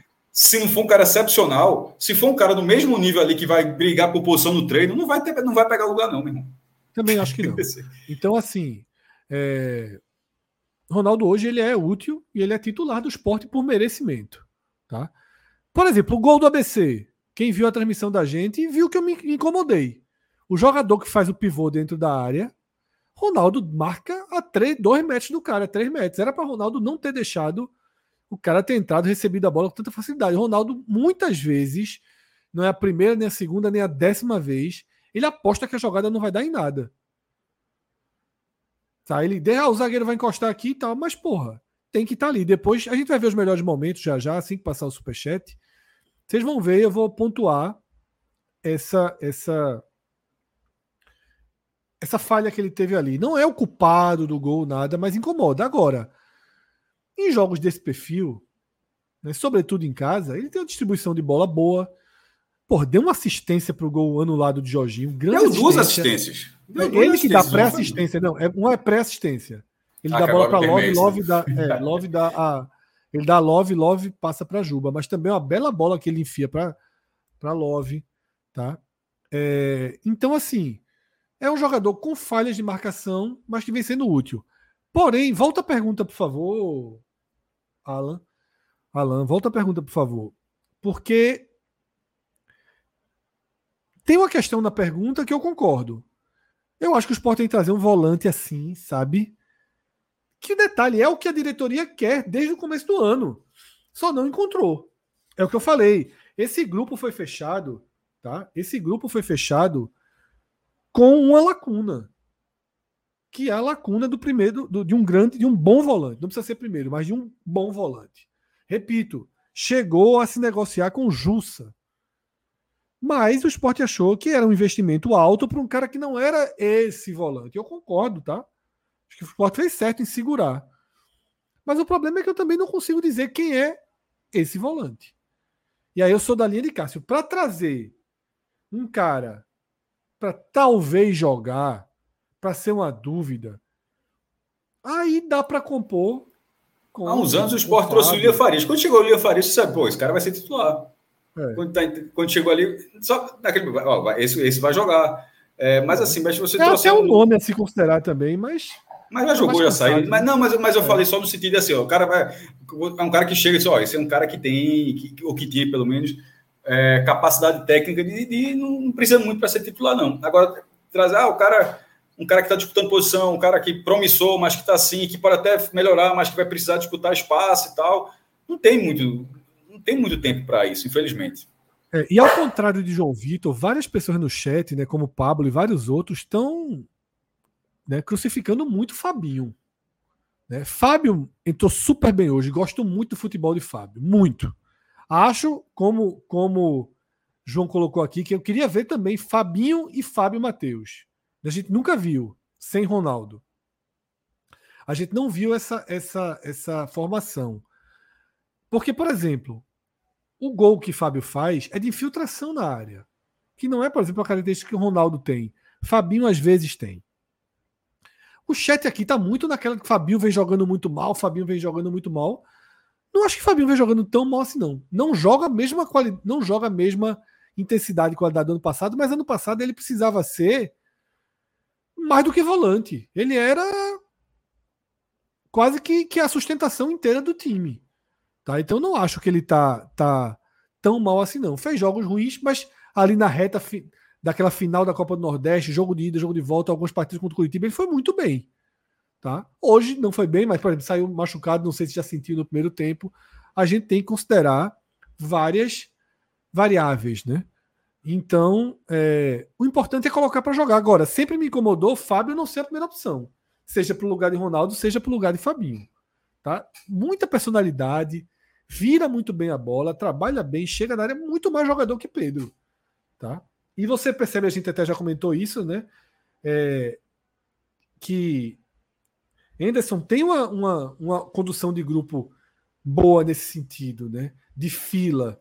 Hoje você vê, entrou Fábio e entrou, e Ítalo que vem entrando sempre. Pedro parece ter perdido um pouco espaço, porque de fato entrou muito mal nas últimas partidas. Tá? E Gabriel finalmente também não entrou. Gabriel também não entrou. Entrou Kaique, que era a vez dele mesmo. Tá? Mais superchat aí.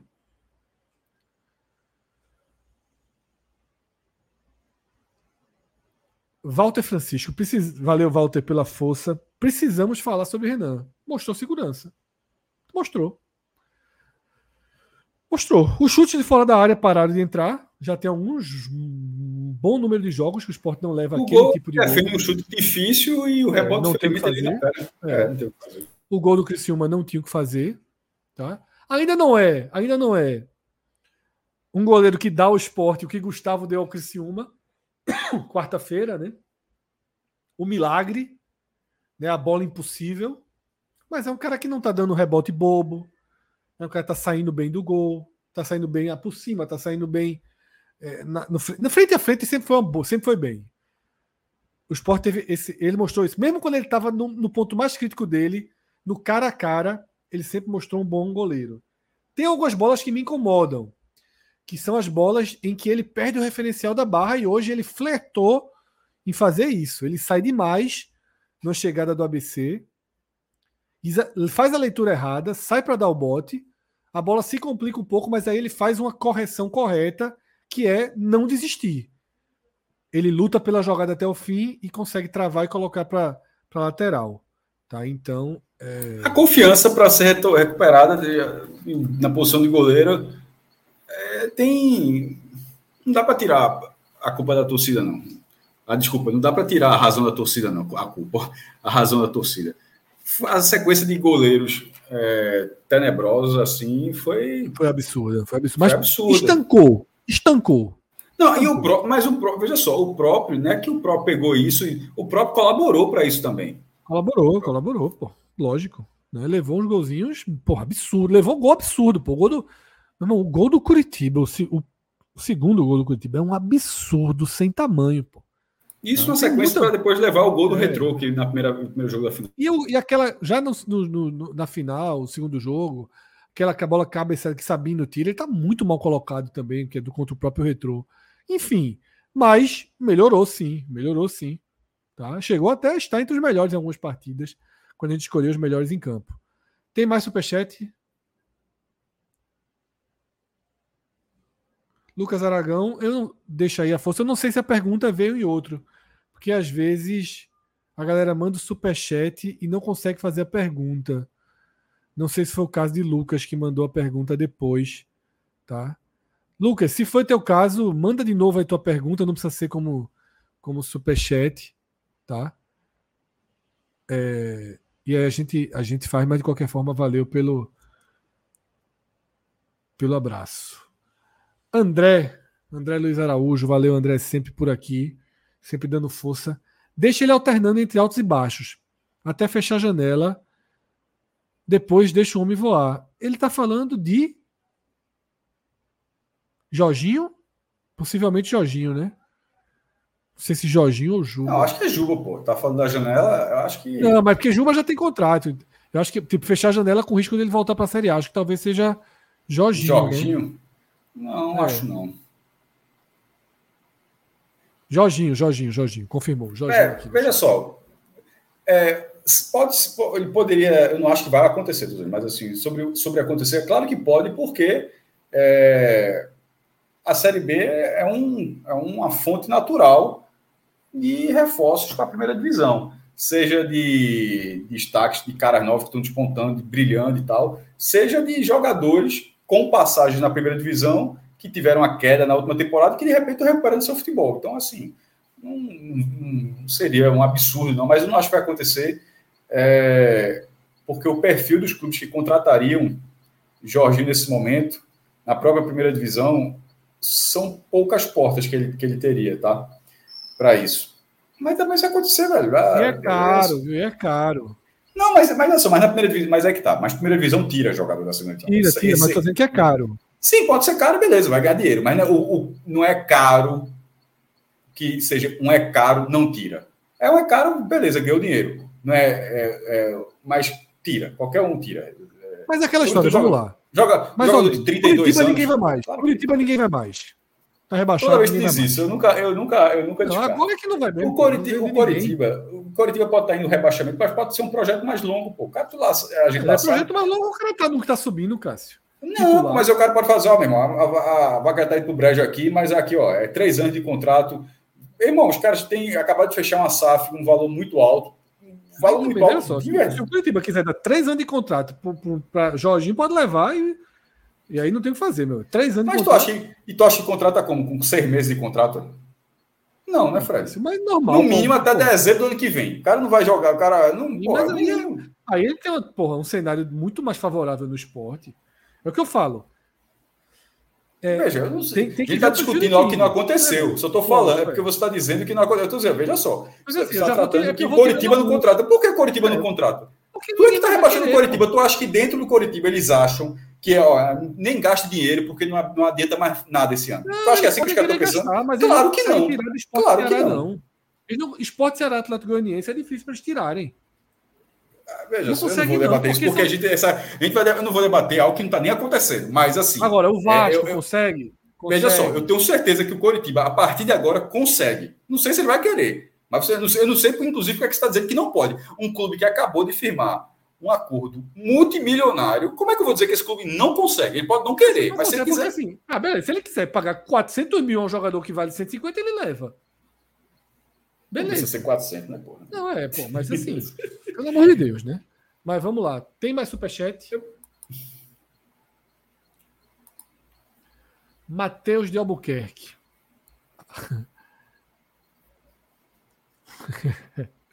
É foda, Matheus. Tamo junto. Matheus começa citando um trecho de Coração Bobo de Alceu Valença, dizendo o seguinte: a gente se ilude dizendo já não há mais coração. E ele completa: não tem planilha ou idade que explique. Diego Souza no esporte é magia. Tem que trazer, resolve. Eu não consigo ser contra. Eu não consigo ser contra, Matheus. Eu acho que. Até porque faz gol. Só... Faz gol. Mas eu acho que com Diego Souza e Love. Não, um teria que ser é... reserva. Porra, então. Primeiro, só já fala Diego Souza. É, o Sport deve 1 milhão e 700 mil reais a Diego Souza, tá? Só para como informação saiu. Resolve, resolve. Não, mas só, como, só não é grana, não, é informação. Saiu na recuperação resolve, judicial. Resolve. O plano Deus, de recuperação judicial do esporte e na lista de credores, tem muito credor, tem, deve ter uns cent, alguns centenas de credores. Diego Souza é 1,7 milhão. Então é dinheiro demais. Tá em Miami, tá, tá, tá, na Flórida, botou uma foto assim. É, sobre, sobre essa questão, eu acho que um modelo de jogo do esporte, de marcação alta, ele já é surpreendente que funcione com Love. Com Diego Souza não vai acontecer isso. Mas não, não perde gol, não, Vice Cássio. Escanteuzinho. Mas veja, só, mas não vai, veja só, mas aí. Aquela bolinha bem, que então traz, pô. meteu na trave. Traz, pô. Então é isso mesmo que eu queria. Traz. É, mas veja só. A forma como o time joga. Mas eu tô falando de verdade, falando na, na, na Vera.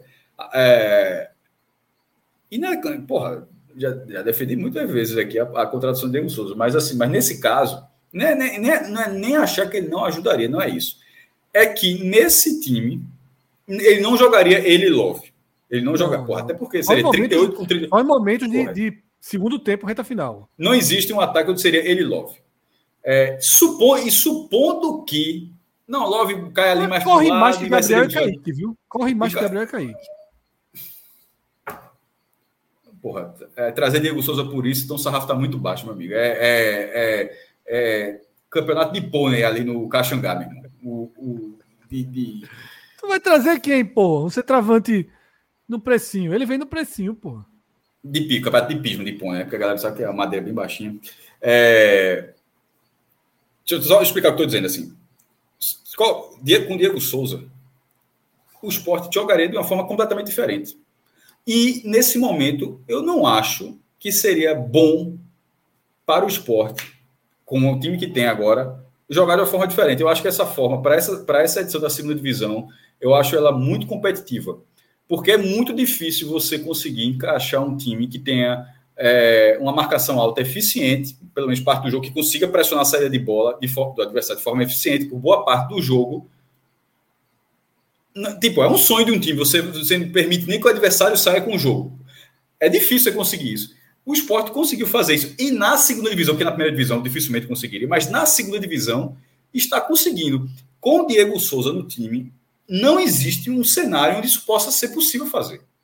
Porque você perderia, certamente você perderia um jogador. E, e, e, e por que seria? Porque, porque é surpreendente que Wagner Love faça isso. Ele faz isso. Wagner Love, aos 38 anos, ele, ele faz parte desse sistema. E Diego Souza dificilmente faria parte desse sistema. É, é, é, o surpreendente. de casa, bola no homem ali no escanteio. O surpreendente, na verdade, é que Wagner Love consiga fazer essa função, mas ele faz, e no momento que ele faz, ele faz muito bem e o jogo inteiro o sistema funciona. E na hora que o sistema funciona, eu acho muito benéfico para o esporte que tem um time que faz isso, porque ele dificulta demais o adversário. E já que está falando de Wagner Love, só um, se bem que a gente vai falar no destaque, eu queria dizer, deixa para o destaque mais para é. mais frente. Vamos lá. Eu aceito. Nem que seja para ficar nas cadeiras. Beleza, ele, ele, fica, ele, poderia ser um, ele poderia ser um kicker, é um special team, né? É um special team. Ah, é, mas tem um jogo. Não, mas vai falando na brincadeira, já que tá falando agora, na brinca, tá falando sério até agora, mas falando na brincadeira, é muito caro para ser isso. Mas aí, veja só, eu acho que ele teria que vir muito, muito, muito barato. Quase simbólico.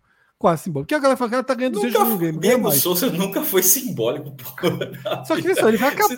Uma... Ele tá certo. E o Diego Souza tá certo. Ele tem que ser ele é jogador caro. É, jogador caro é jogador caro. caro. Não agora é junho. Pô, agora. Acabou o contrato. Do... Acaba o contrato dele no Grêmio agora em junho. Tá sem contrato. Ele vai aposentar. Veja só. Hum, ele vai se aposentar. 95% de chance de se aposentar. Tu acha que Diego Souza é rico? Eu acho que ele é, é. milionário. Sim. Então, o cara já. Só, só para levantar. Eu acho que ele é milionário. Por tudo Ainda que o cara dele aí, Alan, para ver a foto dele hoje. é, veja tá só, o cara tá há 20 anos ganhando salários astronômicos, astronômicos. Vamos ver o Insta do homem. Veja só.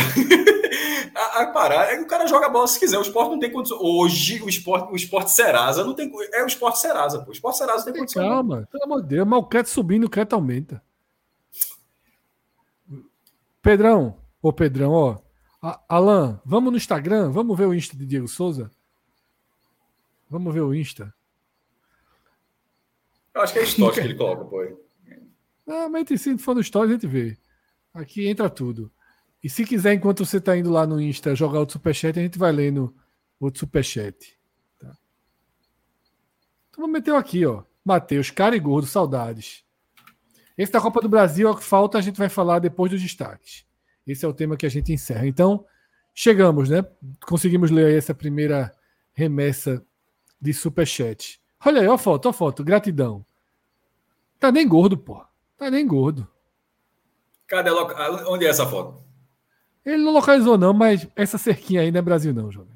Nem muro tem, pô, lugar que não tem muro. É, isso é, isso é Flórida. Ele tem uma casa lá, pô. Opa, é isso.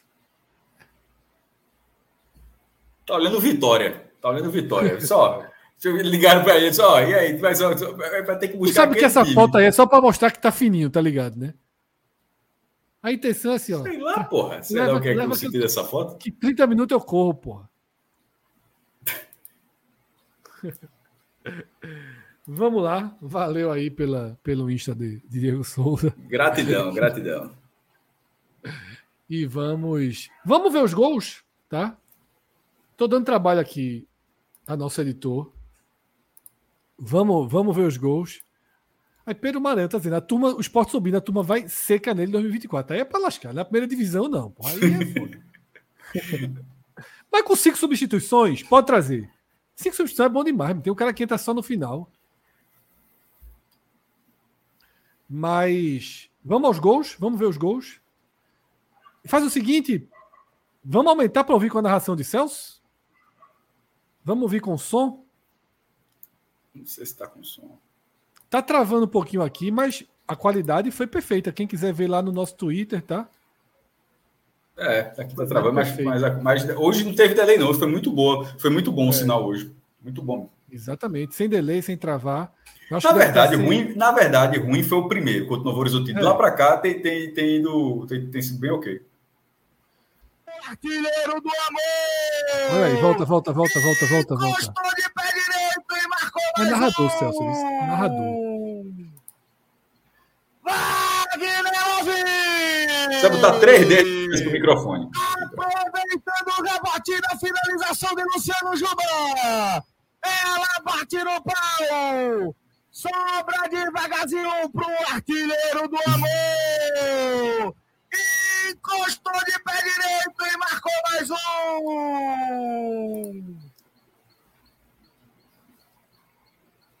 Anderson tá falando teve um delay de 7 segundos, na verdade. No jogo do esporte, a gente optou até por ter esse delay. No jogo do Ceará, teve um momento que a gente estava na frente da Band. Porque a gente, para manter uma qualidade melhor, a gente deixou um delayzinho de nada foi 6 segundos aí em relação à Band e à TV aberta e zero delay em relação à TV fechada. Tá? Se quem viu no Premiere, por exemplo, era mesmo era no mesmo tempo. Mas no jogo do Ceará, a gente chegou a estar na frente da Band. Porque tem um link, que é o link de segurança que a gente usa, que é o link que, inclusive, não tem tipo placazinho, não tem as substituições, é o link Roots. Esse link é na frente da, da, Celso começou narrando por ele, pô. O jogo, não foi, Cássio? Meu amigo. Aí tava eu olhava, pra, né? eu olhava pra banda, eu olhava pra nossa tela, disse, Celso tá no estádio, é? Disse, meu amigo, o Celso tava. Tá, Vira, tá, tá aí. O problema dele, ele, Celso teve que recuar, né? Porque ele realmente é, antes. Porque é o link, é o link raiz, né? Digamos assim. Tá? Vamos pro segundo gol. Vamos pro, pro segundo gol com som, tá? Quero narração Quero narração de, de,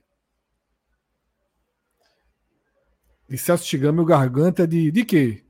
De ouro não é, né? De, de bronze. Cavaleiro de Zodíaco, né? Pronto, é de bronze, é. começa com bronze. Cavaleiro de, de Zodíaco. De bronze, de bronze, de bronze. Garganta de bronze. Ser Garganta de bronze. Vamos para o segundo gol. Troca os jogadores sobretudo na reta final, duas narrações. É qualquer narrador que narra dois jogos, não, Viscácio. Tem rodada dupla, não. Sport TV saiu, entra outro. O homem narrou dois jogos hoje. E cinco, oito não é gols. É para qualquer um mesmo. Garganta de Galo. Garganta de Galo é bom. Bom nome. Garganta de Galo. Vou, vou, tá aí. Fechei. Zebra. Tiro, vamos lá. É bola. Assim, vamos voltar esse lance. Thalisson cruzou no primeiro pau. No bate-rebate. A bola sobra. E o Abel Esse impacto. Tiro a equipe. É bola triangular. Essa, essa, essa chegadinha aqui, Ronaldo. Olha o Ronaldo aqui abaixado. Essa chegadinha, esse jogador que faz o pivô é o que o Ronaldo deveria bate, marcar. Rebate. A bola sobra. E o ABC impacta. Eu não sei porque aqui tá vindo, eu não sei se vocês estão vendo bem, mas pra gente tá, tá travando. Não, pra mim tá ruim. Pra mim tá ruim. É. No Twitter tá perfeito, eu não sei o que tá rolando aqui cruzou no primeiro tá... pau, no bate-rebate. A bola sobra. Bora, bora para mais um, para mais um gol. Tá muito travado, tá muito travado. Tá. Tá muito travado aqui. Não sei se é a internet de Alan que tá, que tá travando. Mas enfim, então vamos largar esses gols. Vamos, vamos seguir, não. Porque quem quiser ver, tá disponível lá no Twitter. É, Anderson tá sugerindo abrir o gol pelo link do Twitter. Não dá para fazer isso direto, não, Alan? E no, no próprio Twitter sem ter que baixar. Era até o que eu tava imaginando. Não precisa baixar, não. Vai no Twitter, como, como que foi no Insta de Diego Souza. Vai lá e dá o baixando? Eu acho que era baixando. Tá travando muito assim. Assim tá rolando, não. Assim tá rolando, não. Tá, vamos, vamos, vamos mudar, porque assim não, tá, não dá para nem ver o lance.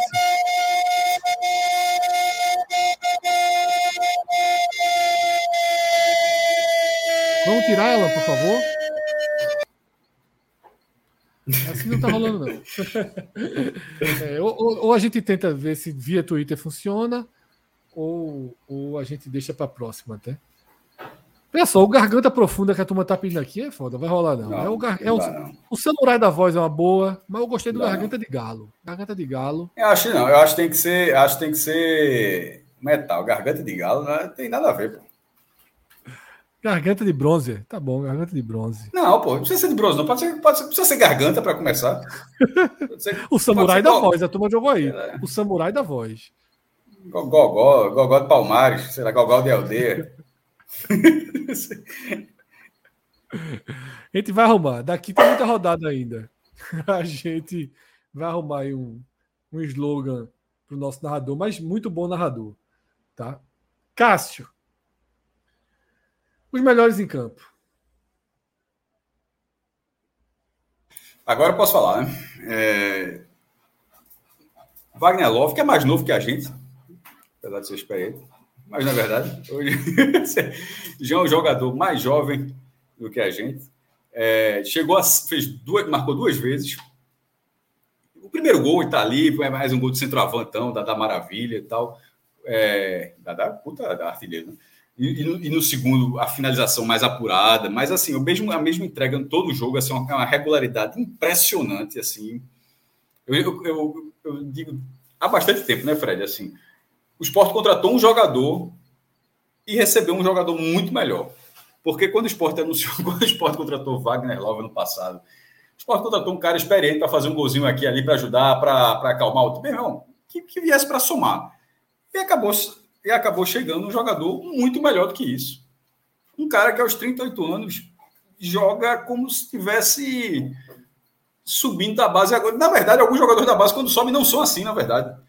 Eu, a, a, a, obediência tática, a qualidade técnica, é um jogador assim, é, excelente assim, que o esporte contratou. Impressionante, porque pela idade que ele tinha, no mercado que já estava já, já tava ficando distante, mas embora tenha tido até alguns anos, há poucos anos, esse destaque no Corinthians, mas enfim, aí voltou e está rendendo demais. Chegou a 17 gols em 2023.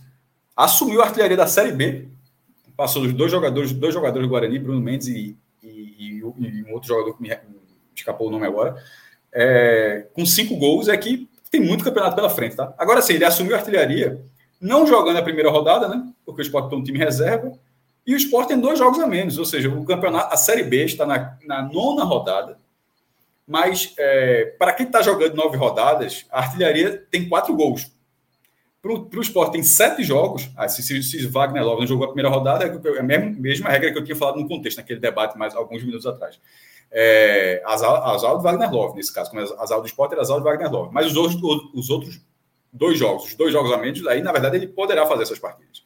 Então, nesse caso, ele começa a despontar, Fred, numa, numa, numa lista de artilheiros que foi até o, o, o até dar o crédito, que é o IPE, que é o Instituto Palestrino de Estatística, Palestrino de Palmeiras, é, um, é, um, é o IPE Online, um perfil, perfil bem legal, quase 20 mil seguidores sobre estatísticas do, do Palmeiras. E ele, embora algumas pessoas saibam, mas quando na hora que você se dá conta disso, você realmente acende a luz e fala, pô, realmente, se Wagner Love for artilheiro da Série B de 2023, pô, tem muito campeonato pela frente, pelo amor de Deus, tem rodada pra caramba. Mas se acontecer, já que nesse momento ele é, vale falar isso agora, porque nesse momento ele é o artilheiro da competição, será a segunda vez na carreira dele. A primeira foi no primeiro ano dele como profissional, em 2003, meu irmão. Isso é surreal. Assim, o cara seria artilheiro da Série B do brasileiro Tipo, não é do campeonato estadual. Aqui no campeonato estadual aconteceu um negócio desse, você fica até, porra, você até acha que é, o cara disputou no clube, rodou o mundo todo, voltou, encerrou lá e virou artilheiro. Mas na Série B é um nível técnico, é um, é um desafio maior. Aí o cara foi artilheiro. No primeiro ano dele como profissional pelo Palmeiras, fez 19 gols, inclusive no esporte. É, e o Palmeiras foi campeão daquela Série B, tá? É, e o Palmeiras subiu, Aí, 20 anos depois, o cara ser artilheiro da Série B e num modelo de pontos corridos, supondo que isso aconteça. Eu estou dizendo que o cara vai ser artilheiro. Eu estou dizendo que se acontecesse algo disso, seria um feito assim extraordinário. Pô. Ter 20 anos. Meu irmão, não é que o cara 20 anos jogando, não. Porque veja só, se fosse 20 anos de um cara que subiu em 2003 e subiu em 2023, já é um feito impressionante. Pensa assim: o cara ter dois acessos um em 2003 e um em 2023 já seria algo assim impressionante. Mas supondo que o cara seja artilheiro no intervalo de 20 anos, meu irmão, isso, eu acho que isso, isso seria uma, uma, uma, pauta assim, até porque Wagner Love é um cara com, mais renomado que fala lá no Brasil, 20 anos depois volta para.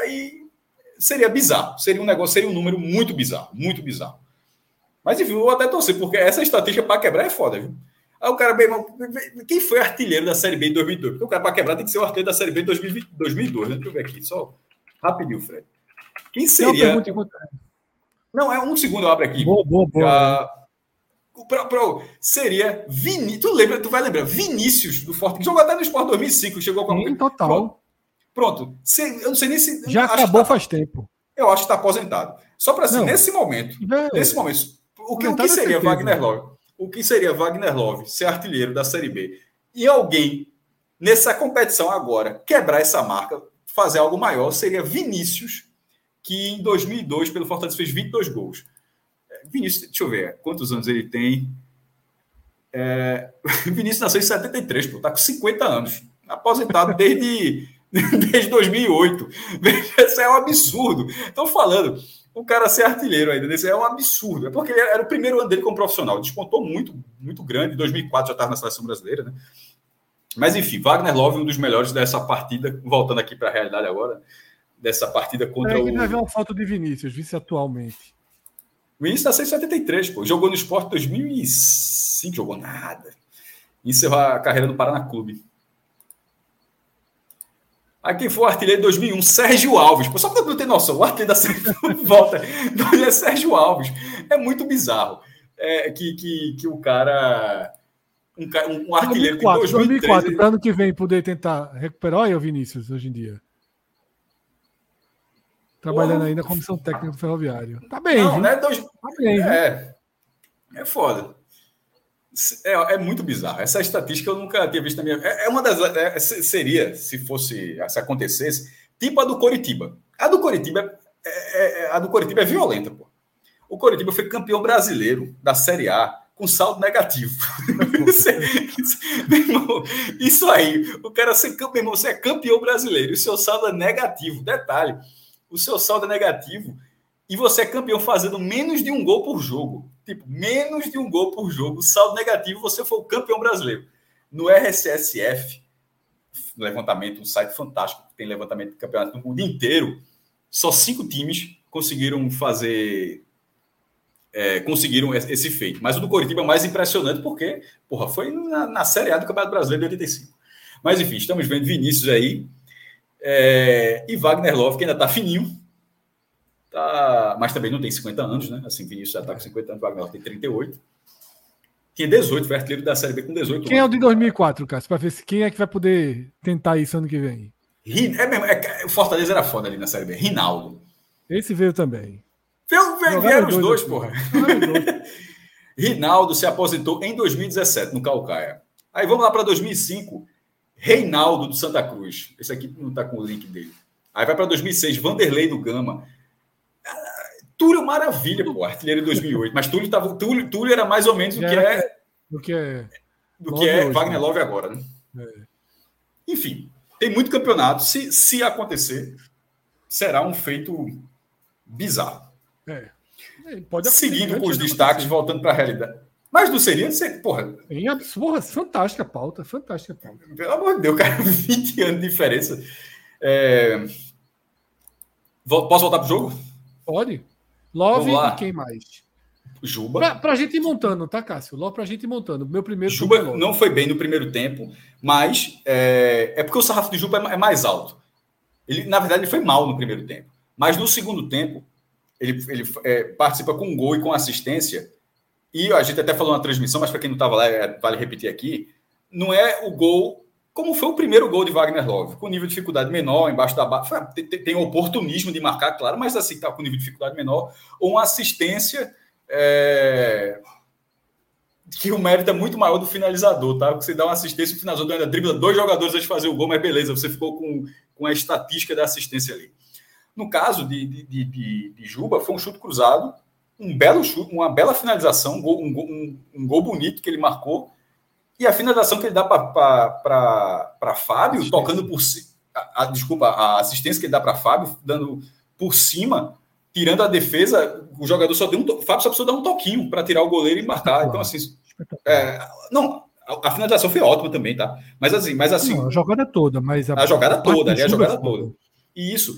Então, é um gol, um gol bonito, uma finalização, desculpa, uma finalização bonita uma assistência bonita e uma maior movimentação, inclusive outra oportunidade que ele perdeu quando ele começou a jogar até com alegria. Até, foi até, acho que foi até tu, ou foi tu ou foi Celso, que falou, pô, já tá, tá até rindo agora, porque o, eu, primeiro quando tempo... ele errou aquele chute para cima, ele age totalmente diferente quando ele erra no primeiro tempo. Do primeiro é, batido na grama, ali, ali tem um jogador pressionado, ali tem um... E, e, e, e eu até falei naquele momento, era importante que ele estivesse consciente daquilo, daquele momento era muito pior se ele estivesse jogando daquela forma e estivesse passivo ao desempenho dele, Fred. Tipo, perdeu aquilo e não, tipo, não acha que está acontecendo nada. Aquela reação dele no primeiro tempo de irritação é de um jogador claramente Total. consciente de que, porra, não tá, não, as coisas não estão acontecendo. E era importante que ele tivesse essa consciência. Então, aqui a gente já discorda, aqui a gente já discorda, então a gente tem. Mas tem problema nenhum, mas tem problema nenhum. É, mas ele cresce.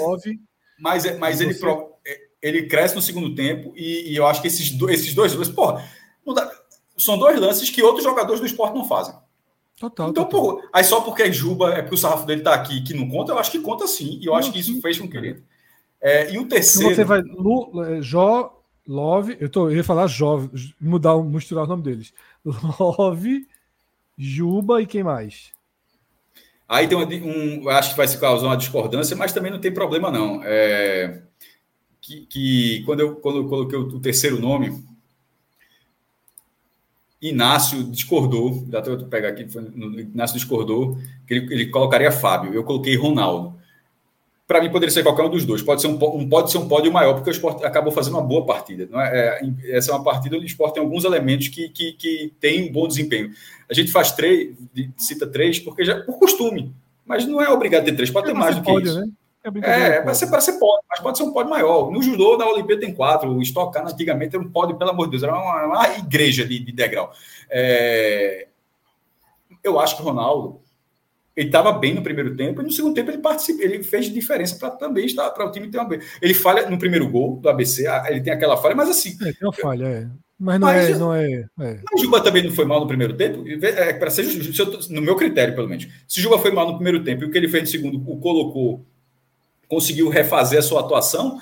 O Ronaldo não estava mal no primeiro tempo, ao contrário de Juba. Ele falhou ali, mas ele não estava mal e no segundo tempo ele continua. Fábio tem um segundo tempo melhor, talvez tenha tido, mas é uma, é uma, é uma fração. O esporte jogou até jogou bem com o Fábio. Fábio fez diferença para essa boa atuação, mas acho que o Ronaldo foi um jogador regular. Eu acho importante isso. Então, eu citei Ronaldo Inácio é, nesse debate, acho que poder, poderia ter sido Fábio, e eu acho que poderia, para mim, qualquer um dos dois, eu não vejo, eu não, eu, por exemplo, eu não perderia muito tempo para dizer, para ficar, é Ronaldo, tem que ser Ronaldo, tem que ser Fábio, acho que qualquer um aí, para mim, tá, tá bem escolhido. É, então, já estou com quatro jogadores, né? Para dizer um quinto nome, pra, só para encerrar o da, o da Stock Car, eu vou falar Renan, tá? Porque eu achei que a atuação dele. Jorginho, embora o... Cássio. Jorginho, Jorginho, foi, Jorginho, foi, Jorginho foi bem, ele, mas eu não acho. Bem, mas eu não acho que, que brilhou. Eu acho que, eu acho que foi um Jorginho aqui dessa atuação de hoje seria muito útil. Eu acho que o Sport teve jogadores mais regulares, assim. É, Renan, é importante que Renan faça uma partida boa. Por exemplo, Jorginho, se ele não fizer ele bem ou mal nesse jogo, não vai diminuir muito o potencial do que ele pode, do que ele pode ajudar o esporte. Renan, eu acho que ele tem essa, essa dúvida. Tu mesmo disse isso agora ele tem uma dúvida, e essa atuação de hoje é uma atuação que, na, que, que, que, que pode ajudá-lo a ganhar confiança, que é o esporte precisa ter um goleiro, foi o que ano passado foi determinante para o não acesso. E nesse momento, até agora, eu ainda continuo achando que o esporte não tem exatamente um goleiro, mas Renan pode ser esse goleiro. Eu não tenho plena confiança ainda, sabe, em Renan, mas essa atuação de hoje talvez seja importante para isso. Vamos lá. Só concordo com o Love, tá, Cássio, da tua lista. É, que para mim, obrigatoriamente, é o primeiro colocado, mas para mim o segundo colocado é Jorginho, acho que jogou muito bem. Né? Fazia tempo que eu não vi uma partida tão boa de Jorginho. Ele, para mim, é o segundo colocado. E na terceira posição. E na terceira posição. Veja só, a escolha de Fábio, eu acho que a gente tem que tomar alguns cuidados, tá? Fábio jogou muito bem, entrou muito bem. Mas a gente também tem que sempre ponderar o adversário, como o jogo ficou, tá? Mas eu vou, ainda assim, eu vou colocar Fábio como o terceiro melhor em campo, tá? Mas deixando um simbolismo de ser um cara mais jovem, de ter feito um golaço, e de, pô, quando ele entrou, eu disse, ó, Fabinho machucado, problema, bronca, e aconteceu o oposto. Ele jogou melhor do que Fabinho, ele jogou muito bem, ele foi intenso, girou a bola muito bem. Detalhe, logo que ele entrou, eu vi ele reclamando que a galera não estava tocando a bola para ele ali no meio de campo, pedindo a bola com boa participação. Agora, foi uma noite né, de boas atuações. Teve alguém aqui no chat que perguntou ainda agora como foi Eduardo. Muito bem. Para quem estava voltando, muito bem. Tá? Como foi Alisson. Apesar do, do gol ter sido em cima dele, a finalização e o rebote, achei um zagueiro muito tranquilo. O ABC ajuda muito. Né? Um time que não pressionou, mas deixa uma impressão boa, não mostrou a formação, né? pareceu um cara inteligente, um cara esperto. Ronaldo teve uma participação boa com a bola.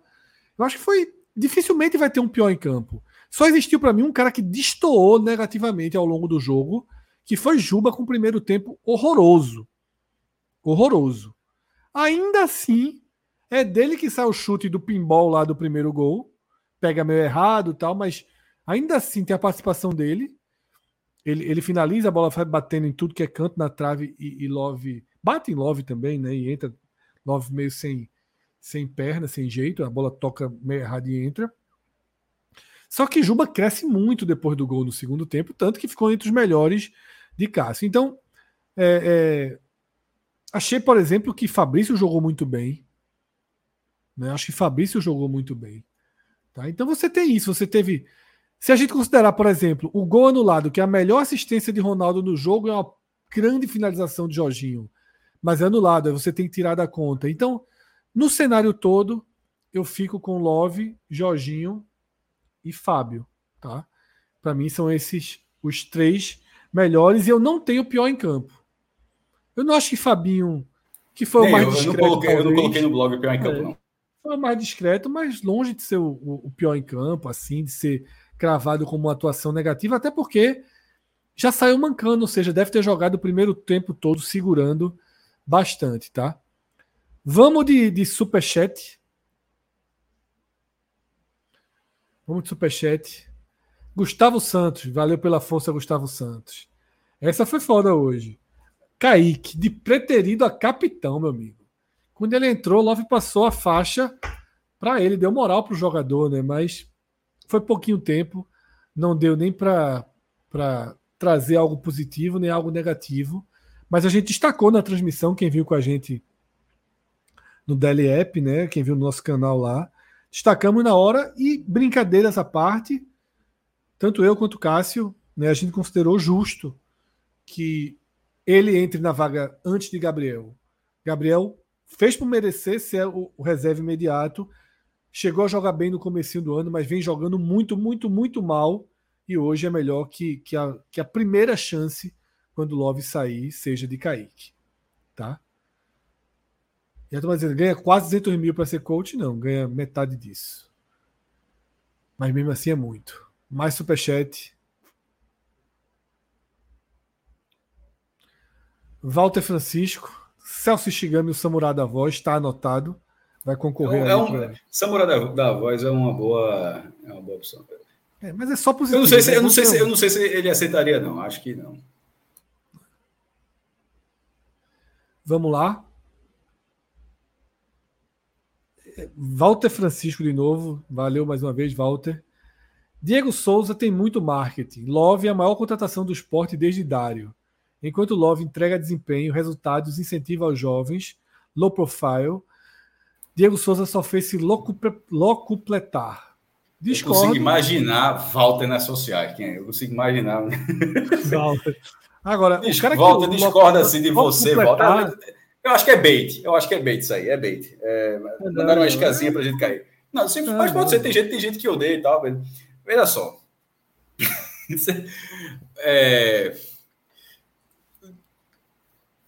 quando, quando não, veja só, a maior contratação em, em termos do cara chegar de ser anunciado é diferente. Uma, ele não Isso. pode comparar a, o, a, o que Love está fazendo em relação a contra, o anúncio de Diego Souza foi muito maior.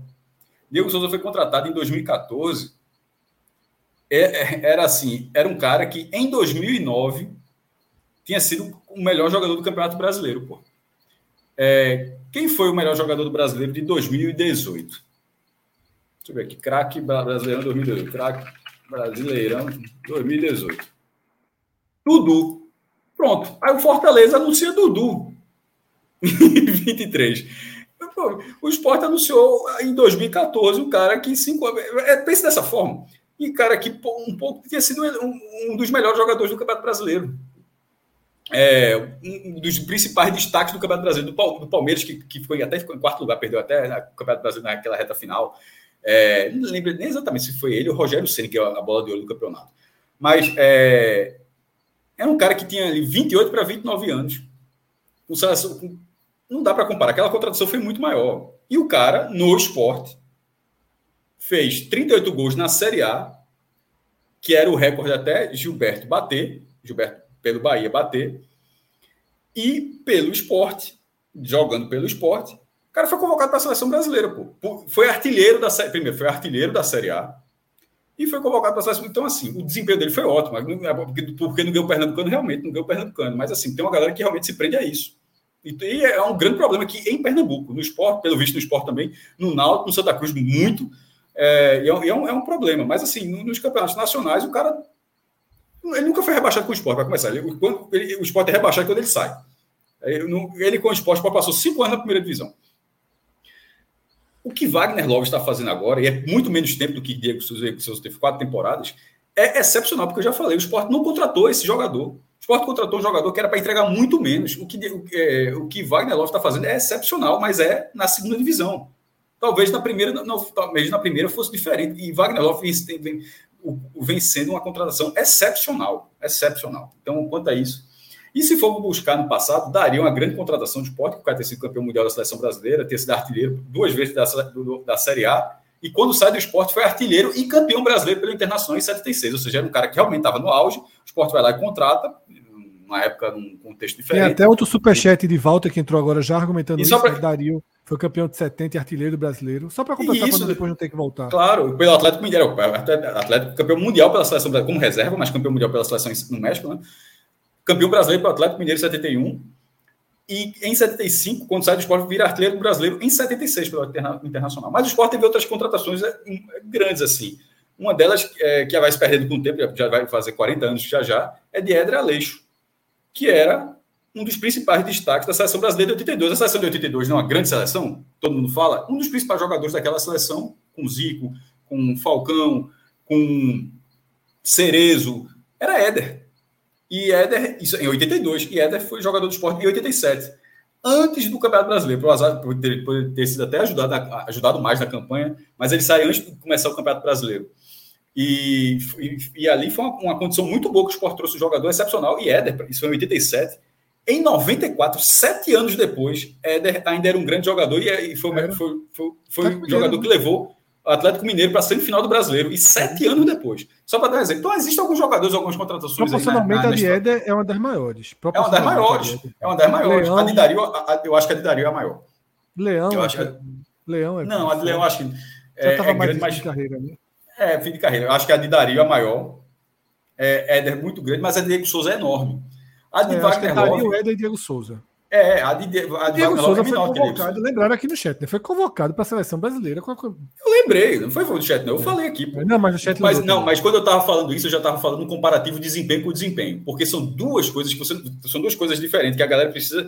A contratação, você não pode pegar o que o cara faz depois e falar. A contratação, naquele, naquele momento, você está trazendo jogadores. Porra, que contratação assim, meu irmão, inacreditável. Aí o cara não jogou nada, pô, não jogou nada. O Perimento deu muito azar e tal, beleza. Nesse momento, no, no anúncio da contratação, Diego Souza foi uma contratação mais, pelo menos para mim, mais impactante do que a de Wagner Love. Pelo rendimento que está acontecendo, Diego Souza foi muito bom nos campeonatos nacionais. No estadual não foi. Mas quem se prender a isso, paciência. Eu não vou lutar contra isso. Já passou, a gente está em 2023, aí tem cara que ainda acha isso, mas o desempenho dele no campeonato nacional é incontestável. E o de Wagner Love está muito acima do que eu esperava.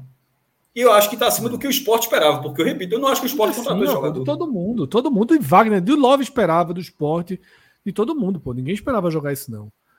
Tá? Vamos para mais superchats. MM, tá? Fred Cássio, vocês lembram de um rapaz que se destacou naquela campanha do Esporte Sub-17? Onde surgiu o Patrick? Ele ainda joga futebol? Patricão, Patrick, Patricão, Patricão é, é, né? Pô, não sei, não sei. Foi um destaque do esporte, vice-campeão da Copa do Brasil Sub-17. É. Não deu, e naquele né? momento, quando você joga na base, tem um porte físico daquele, é, é um diferencial grande, mas em outras quando você vai subir de categoria, onde tem outros jogadores com um porte semelhante, é, é, fica mais difícil. Confesso, é, desculpa aí, M's e M's, mas eu não tenho essa resposta, mas o que eu posso falar é que, tá? é que ele foi um destaque daquela campanha de esporte. Cássio, segura um pouquinho que eu tô precisando atender o, o, o interfone aqui. Tá? Pega o que eu tô falando, é o quê? É, não, lê o superchat aí, responde aí. Ah, então, então eu tô respondendo porque tu tá respondendo, tu que me parou aí. Enquanto o Fred atende, deve ter pedido uma pizza, né? Inclusive, tô, tô morrendo de fome também. Mas enfim, M's e M's, é, não sei onde tá, não sei onde tá Patrick, nesse momento. Ele, ele, parecia ser um jogador muito promissor naquela campanha. O Sport perdeu do Corinthians naquela final, né? Ele até faz o gol de empate no jogo da ilha, deu 22 mil torcedores no primeiro jogo, um 2 a 2 mas o Sport lá no Pacaembu, na semifinal. Inclusive, acho que vai, essa semana agora é, o Sport já joga a semifinal da Copa do Brasil Sub-17. O Sport foi vice-campeão em 2016. Ano passado foi semifinalista, eliminado pelo Palmeiras, que depois foi o campeão, e esse ano está de novo na semifinal, terceira vez que o Sport chega entre os quatro melhores dessa competição, a juvenil, né? E vai pegar o Atlético Paranaense, começa no Recife, a, a semifinal, a volta é lá em Curitiba, e na outra semifinal está Palmeiras e Vasco. É, se tiver algum outro superchat, eu não sei se ainda se tem, tiver no chat aqui, pode, pode jogar na tela. Uh, não sei se a galera mandou, senão eu falo qualquer outra coisa aqui. É, enquanto o Alan não, não, coloca, não sei, na verdade, ah, tem ainda. Outro de M's e M's, estou falando plural Deve ser o Marcelo, Michel, Michael, alguma coisa assim, estou deduzindo, acho que seja chocolate, não. Com, mais, mais aqui no Superchat, valeu, meu velho. É, com o passar dessas nove rodadas, o esporte com dois jogos a menos. de homem só aí, viu, Cássio? Já começa a se desenhar os seis candidatos que. A gente está tá falando um pouco disso, os seis candidatos. Fala rapidamente disso, né? Que vão brigar pelo acesso. Nesse, falta um jogo, mas é um jogo de contexto de briga pela zona de rebaixamento. Na segunda-feira, a nona rodada vai ser encerrada com Chapecoense e Sampaio, mas nesse momento é uma briga para se afastar do Z4. A Chape está em 15 e o Sampaio em 16. Eles têm, os dois têm nove pontos e o primeiro do, do Z4 tem oito, que é o Havaí. Então, nesse momento, o, o cenário aqui tá, não vai mudar amanhã, até amanhã. É, o Vitória líder com 19, Novo Horizontino, Vila Nova e Criciúma, os três com 17. Vila Nova e Criciúma perderam nesse domingo e, e quem tivesse vencido deles seria o líder, mas desperdiçaram, eles desperdiçaram a oportunidade. O G4 teve uma, teve uma mudança, o Criciúma completa, né? É, desculpa, Novo Horizontino, Vila Nova e Criciúma completando o G4. Teve uma mudança no G4, que foi a entrada do Novo Horizontino e a saída do Botafogo. No caso, Novo Horizontino e Ceará, os dois brigaram, um confronto direto para ver é, quem, quem entraria nessa, nessa, nessa, nesse G4. O quinto lugar, o Mirassol com 16 pontos. E o sexto lugar é o Botafogo com 16 pontos. A pergunta dele é o seguinte: é, os seis candidatos, se for pela classificação, o esporte não é um dos seis candidatos. Eu, mas eu estou deduzindo que ele imagine que o esporte seja um dos seis candidatos, porque o esporte, na verdade, é o nono colocado com 14 pontos.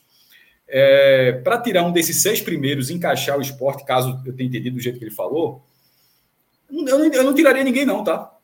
Para começar assim, eu não, eu, eu não acho que nenhum desses seis times. Cássio, deixa esteja... eu fazer uma sugestão. Deixa eu só completar essa frase. Eu não, não acho que nenhum desses seis times está fazendo uma frase para dizer esse aqui não vai para lugar nenhum. Eu já achei que o Botafogo não ia para lugar nenhum. O Novo Horizontino foi péssimo na primeira rodada. O Botafogo foi atropelado dentro de casa do Vitória. Só que eles foram se recuperando, buscando pontos difíceis. Então, nesse momento, os seis que estão ali são seis candidatos reais. O que é um problema para quem está brigando, porque eu acho que Esporte e Ceará vão brigar. Então, em tese, já seriam oito times, não seis.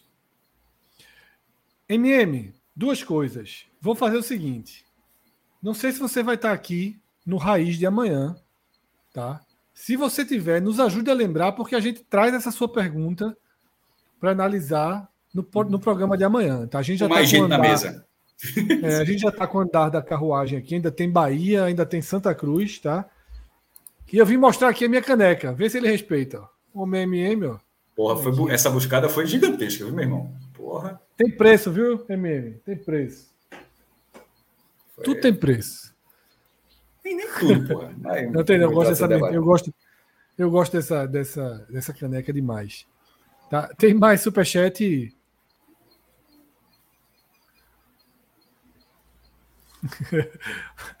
Opa aí, Cássio. Walter jogou. Eu não falei da idade, não. 11, mas 11 reais. Obrigado por me achar novinho. Vidário jogar, Vidario jogar no esporte. Dário, quem viu foi. Ele viu também, mas Dário foi o nosso, é dos anos 90 ali, batia pouco. Vidario jogar no esporte. Fico sempre na ampliação. Quando fui nos assentos especiais, fiquei abaixo do camarote do 45.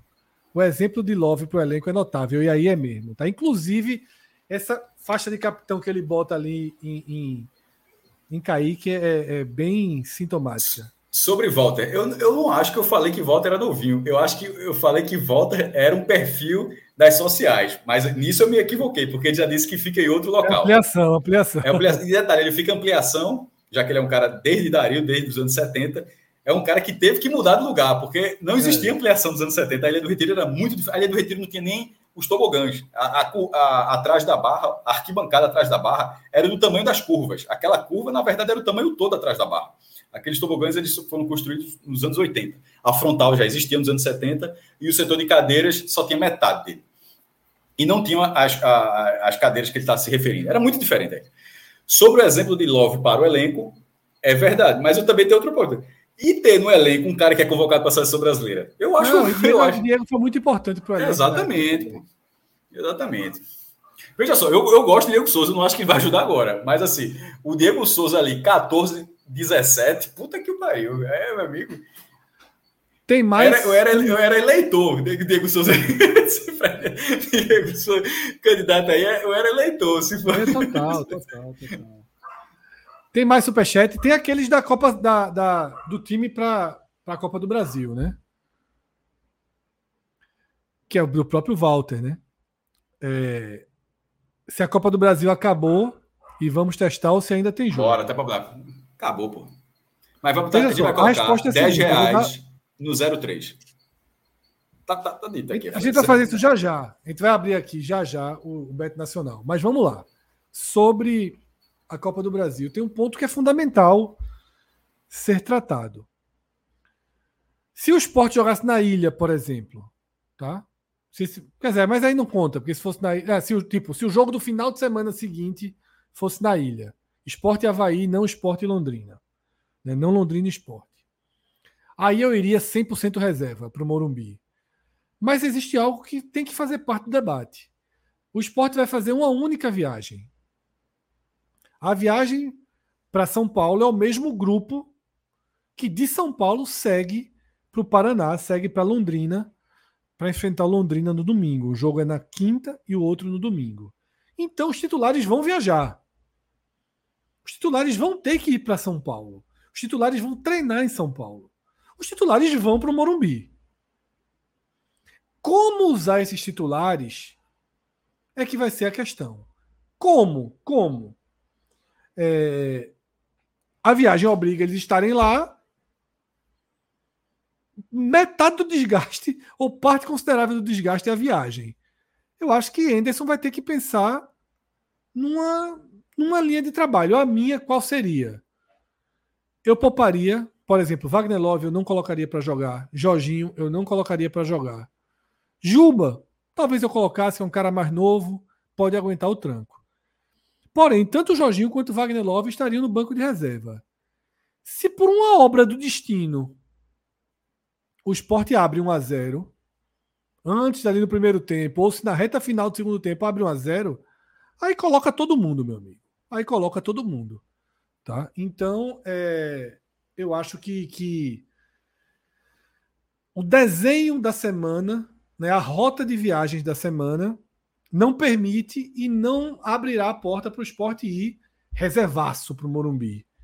Mas se fosse o caso, eu acho que deveria ir sim, tá? Porque a, a Série B é muito mais importante nesse momento. E queira ou não, né, o que aconteceu na ilha desandou a chance de classificação. Se tivesse sido 0 a 0 até 1 a 0 contra. Não, o segundo, gol, o segundo gol que já foi muito disperso ali. O, o 1 a 0 ainda tem, porque você pode, mas o 2 a 0 ficou inviabilizou qualquer coisa. Esporte Isso. nunca venceu o São Paulo no Morumbi, são dois empates e acho que 22 derrotas. São 24 jogos ou 22 jogos, nem sei, mas é mais de derrotas, assim, nunca, nunca venceu. Teria que vencer por dois gols de diferença, pelo menos, para pelo menos forçar a disputa de pênalti. O que Fred falou, a gente até debateu naquele, naquele dia, por causa do a, o esquema do esporte vai fazer com que os titulares estejam lá, mas assim, se houver qualquer nível de desgaste, assim, já, já, essa, esse, esse duelo está perdido. Esse duelo já está perdido. Agora é o seguinte: você vai, você vai, você vai colocar um time para não ser goleado, pelo menos, porque o São Paulo vem na crescente, vai querer, vai, pô, colocou 45 mil contra o Goiás, 59 mil no outro jogo. O São Paulo está numa vibe de colocar cada público, públicos espetaculares no Morumbi, e certamente será um grande público que, que, que que irá para esse jogo para ver o, o São Paulo provavelmente avançar para as quartas de final. Até porque a Copa do Brasil o São Paulo nunca venceu, pode ser até uma meta do clube e tal. É... O esporte vai jogar para, de repente, evitar uma, levar uma pancada. Mas, meu irmão, futebol é aquela coisa. O cara tá jogando ali. Veja só, você bota um time misto. Acho que tem que jogar com time misto. Se de repente o time misto surpreende, faz, faz o que fez o ABC hoje, mesmo sem jogar nada. O ABC não foi para o intervalo com a 1. Se de repente vai para o intervalo, não é um cenário. Aconteceu um pênalti lá 1 a 0 Aí eu acho que deveria colocar o, máximo possível à disposição para tentar buscar pelo menos 2 a 0. Mas é uma situação de jogo. Isso é uma situação de jogo que dificilmente acontecerá. Você, você, você deve estar, você pode, o que o que Anderson não pode é achar que nada, que, que isso não tem como acontecer. E se de repente está ganhando 1 a 0 ele, porra, eu deixei os caras no hotel, eu não imaginava que ia fazer 1 a 0 e aí o time está ganhando 1 a 0 tem ninguém para colocar. Não, os caras vão estar lá no banco. Mas assim, não precisa, não acho que tenha que desgastar o time. O jogo do Londrina, nesse momento, ficou mais importante. O do São Paulo poderia ser mais importante se tivesse, pelo menos, empatado o primeiro jogo. Aí o do São Paulo seria mais importante. Mas nesse momento, para mim, a, a, o confronto virou. virou se, o esporte, se o esporte sair do Morumbi classificado, de, já dizer de agora, será uma das maiores classificações da história do esporte. Será uma das maiores. Porra.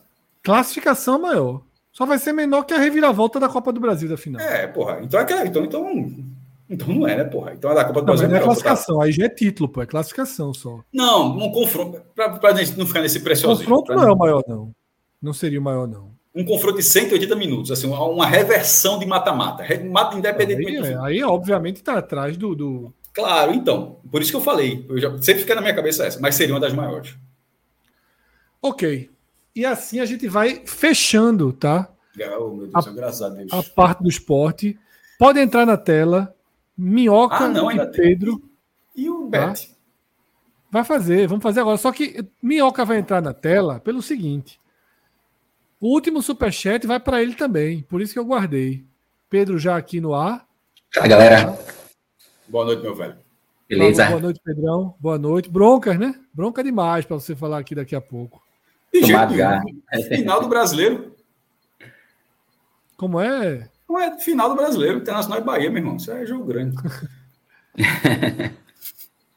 Galera perguntou se a gente já falou do Bahia, vai ser agora. Se já falou vai do Santa Cruz, agora. logo na sequência do Bahia, tá? Se Thiago Minhoca aparecer, porque Thiago Minhoca deve estar tá vendo Succession. Ele vai dar pausa. Acho que acabou já, né? Ele não. vai chegar muito forte, vice cheio de informações. Não, não vai fazer isso comigo, não. Ele precisa chegar. Assim. Até porque o último. Nem no chat eu tô mais. Eu não tô mais nem, eu não tô mais nem olhando no chat. E se a galera. Não, e Alan, por favor. Se a turma mandar um superchat aí com, com spoiler, não bota pra tela, não. Não, mandaram não. Pô, vê só não pode mandar. Eu, eu tô. Ó, a turma, a turma lembrou aqui. Clécio achou. Última notícia de Patrick. Jogou no Barretos ano passado, terceira divisão do Campeonato Paulista. Tinha é profissional ainda. Alta perspectiva de ser um grande atacante. Não, não, é difícil. Futebol é muito difícil. Tá? Enquanto o Minhoca não aparece, então a gente vai para o último superchat, mais um de MM. Tá? São Paulo e Copa do Brasil sempre trazem surpresas. Fator positivo de negativo de nunca vencer nem com os times terceiros utilizando o Morumbi. Não, é um, veja só. Ao, para o esporte, seria uma das maiores classificações do esporte. Para o São Paulo seria um vexame muito grande, porra. Assim, não tem, não tem, tem muita conversa, não. Última informação, tá? Júnior Tavares coloca que ele está na Lajeadense, da segunda divisão do Campeonato Gaúcho. Profissional também. Profissional, mas. Não, enquanto, for, né? enquanto for o campeonato profissional, porque tem hora que o cara não se é. encaixa, pô. Ó, tem, um, tem um atacante no, no, no Futset aqui que, meu irmão. É isso que eu tô dizendo. É profissional, vez quando eu assisto esses jogos agora, tá começando a ter mercado, né? X1 nem se fala. Mas aí o cara tem que correr demais, meu amigo. Os caras do X1 correm demais. Alan, vá pegar minhoca, pelo amor de Deus, na casa dele, onde ele tiver. Ó, minhoca, minhoca, se, minhoca, eu não vi porra nenhuma, viu, meu amigo? Segura a onda aí, pelo amor de Deus. Muita e aí, coisa. minhoca? Só nota, só nota. 0 a 10. Há muita coisa acontecendo nesse exato momento aqui na episódio. Não, eu não quero saber nem a nota, porque eu não quero saber se Ainda tá rolando, ou não. Não, não, mas tá acontecendo muita coisa. Tem, cara. Não, não, não, não, não, não, não, Vou sair, vou sair, tchau. Não, não tem nada, não, pô. Tá, tem muita coisa acontecendo. Ai. Vamos. Eu vou entregar. Eu não vou fazer beto nacional mais, não. Tô morrendo de fome, Cássio largou. Não, a gente, a gente escapou agora de gastar 10 conto aí nesse 3 0 esporte, né? Que eu tava ouvindo vocês aqui. Cássio tava disposto aí. Mas eu, eu acho que tem uma aposta boa. Tem uma aposta boa. Rapidinho, Alan. Vou entregar aqui o programa pro Bahia, mas porque tem uma aposta para essa segunda-feira que eu acho boa. Que é Chapecoense e Sampaio. Tá? Boa. Qual é a boa? Sampaio não ganha ninguém fora de casa, não. Aí, Cássio voltou. Não, voltei só para Beto. Bota os 10 contos no 03. Só vim para isso. Ai, Pedro, você não conseguiu, né? É, 10 conto perdido aí. Não, não, não bota os 10 aí. 03, bora abrir, só vim para isso. É para bota 2 reais, pô. Não, não, 10. É para mudar de vida. e é a conta nova, viu, Alan? Não, é a Vera, veja só. É, é, é, eu faço nem menor ideia já perdeu a besteirinha, viu? A conta tá ferida ali já. Por favor, Copa do Brasil. Vamos logo lá. Copa do Brasil. Copa do Brasil, Copa do Brasil. Tá Quinta-feira. Quinta-feira. No jogo, é placar exato ali, São Paulo. Placar, entra lá, entra lá, entra lá, na quinta-feira. 03. Ainda não está disponível, ainda não está disponível. Não tem? Você ainda não, você só coloca mais próximo. Por enquanto, só o. Então, então segure. Não, ao longo né, da semana, ao longo não, da semana é, faremos. Não é 6 e 15, não. A, a ordem não é essa, não. A ordem ah, é, é muito 0, alta, 3. Pô. Isso aí vai pagar muito, é para ficar rico. Vai mudar de vida. Eu quero mudar de vida. É, vamos então para Série B de amanhã. Série B de amanhã. Chape, cenzinho na Chape, fechada aí. Exagero, exagero. Cenzinho na Chape. Sampaio exagero grande, exagero grande. Durante o Raiz amanhã conversaremos sobre. Tá? É o único jogo da segunda, tem Série A na segunda? Não. Tem não, né? Não. Sub-20 também não. Então é isso. Por hoje a gente só vai fazer essa aposta que eu acho uma ótima oportunidade. Esse Chape. É... Esse Chape e Sampaio, tá? Lembrando que quem ainda não tem conta no Bet Nacional, abra conta, tá? Um site de apostas que vem crescendo de forma gigantesca no Brasil, tá? Patrocinador oficial de Vini Júnior, né, de várias competições, patrocinador oficial da, da, do, da TV Globo nas transmissões de futebol e um dos maiores apoiadores né, que o nosso podcast já teve. E o que é que a gente pede ao nosso público? Abra sua conta tá? e coloca o nosso código podcast45. É muito importante, tá? É muito importante dar essa, essa força aí para a gente, colocando o código. Finalmente, Celso está finalizando né, a, a a nossa promoção para quem tem o código, que vai ser o seguinte: cada jogo a gente vai selecionar jogos específicos nas rodadas.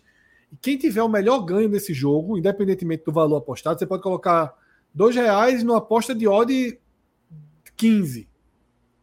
Quem tiver o maior, o maior ganho nesses jogos vai ganhar sempre né, um prêmio aqui, camisas autografadas né, e várias outras coisas que o Bet Nacional né, vai oferecer aqui com a gente. Acho que amanhã no Raiz a gente já deve estar anunciando essa promoção mais redondinha, tá? Então é isso. Bet Nacional, a Bet dos Brasileiros, tá? Sempre muito importante para a gente. A gente agradece a Bet Nacional né, por toda a sustentação aqui ao Podcast 45, ao NE 45. E um projeto vem crescendo bastante, tá? Quem não tem conta ainda aberta, aberta no Bet Nacional, abra sua conta e coloca o código Podcast 45 tá? É isso, o Luiz Henrique falou, pô, que abriu a conta, tal, no consulado, mas não usou o código que não sabia. Dá para usar ainda? Infelizmente não, Luiz. Quando abre, não dá, mas pô, divulga para quem você puder, tá? Porque ajuda muito. Tem vários casos assim, a gente até um pouquinho de culpa nossa, a gente explicar um pouco a importância de colocar o código podcast 45 e muita gente, né, muitos ouvintes nossos, muitos né, amigos nossos entraram no Bet Nacional, mas acabaram não não entrando com código, mas é, é, porra, valeu demais a, a, intenção sempre, Luiz Henrique. Quem puder, né, chega aí, tá? É isso. Cássio, tem um superchat para você. Diga aí, o né? último, pelo amor de Deus. Não, não, não. Se for na fuleiragem, faça a fuleiragem, não. Não, não é fuleiragem, não, porra. Júlio Macena, onde ficará a nova estrela de prata no escudo? a turma gosta desse negócio, meu. Vai ter vaga para ela, não. Vai ter vaga para ela, não. Se ela vier. Veja só, eu... ela tira é, outra. Prata é, com prata é nada. É, era para ser, era ser essa conta matemática aí, mas. Desde a Copa do Brasil era para ter. Conhecendo vai, a vaidade dentro do, da, do, esporte, do esporte clube do Recife como um todo, acho muito difícil a turma a, a abrir mão disso. Mas o ideal era abrir. Mas, meu irmão, veja só, ficar em quarto lugar tá ótimo, esqueça isso aí. Tá ótimo. O próximo superchat de MM, Alan, tu guarda mais para frente, tá? Porque a gente vai ter Bahia agora, depois Santa Cruz. O MEC está esperando lá embaixo há pelo menos 20 minutos, precisa ir buscar. Né? Acho que é mais tempo, né? Não almocei, nem jantei. Minhoca está aí com os olhos marejados assistindo o final é... do session. Eu ainda estou no começo. Do processo. Eu ainda estou no começo da segunda temporada. Hora do Bahia como o Nando falou aquilo, vamos falar de Bahia. Tchau, esporte. Tchau, Cássio. Tchau, Fred. O papo agora é Série A. Larguei. Trabalho, trabalho com isso, não. Abraço. Pedro Minhoca, até amanhã no Raiz. Bom programa para vocês. Valeu, galera. É isso. Bem, galera, então aqui já fazendo a transição né, para o jogo do Bahia, jogo da Série A. Derrota por 2 a 0 Pedro Pereira. É, e agora, né, a equipe vem aí numa sequência que a zona do rebaixamento agora está bem próxima, né? O Corinthians venceu, chegou a sair ali da zona de rebaixamento, o Vasco chegou a perder. E eu dando uma olhada, né, por cima, não deu para acompanhar o jogo, mas vi melhores momentos e vi muita reclamação da torcida, né? Assim, de novo, já volta de novo questionamentos em cima de Paiva, determinadas escolhas a questão ali dos três zagueiros e tudo mais. Deu para ver que uh, Bahia né, até fez ali um 0 a 0 no primeiro tempo, começo do segundo tempo, Tarciando, né? Assim, chegou a, a, a, perder um gol inacreditável, né? Impressionante o gol perdido. E depois, né? Tanto no começo do jogo, depois no final da partida, tomou os dois gols que acabou decretando essa derrota. Então, eu queria que você falasse um pouco do que você enxergou do jogo, quais foram os principais problemas que voltaram a aparecer ou que se repetiram para o Bahia sair derrotado fora de casa contra o Inter. Boa noite. Boa noite, Minhoca. Boa noite a todo mundo que está ligado aí. Repetições de problemas. Você, você finalizou bem assim, né? É, o Bahia hoje foi mais do mesmo. E eu quero começar até o comentário sobre esse jogo é, pelo final. Pela, pela entrevista de Paiva porque eu acho que tem algumas, alguns pontos ali que a gente precisa pontuar e que refletem bem, assim, o, o momento do Bahia.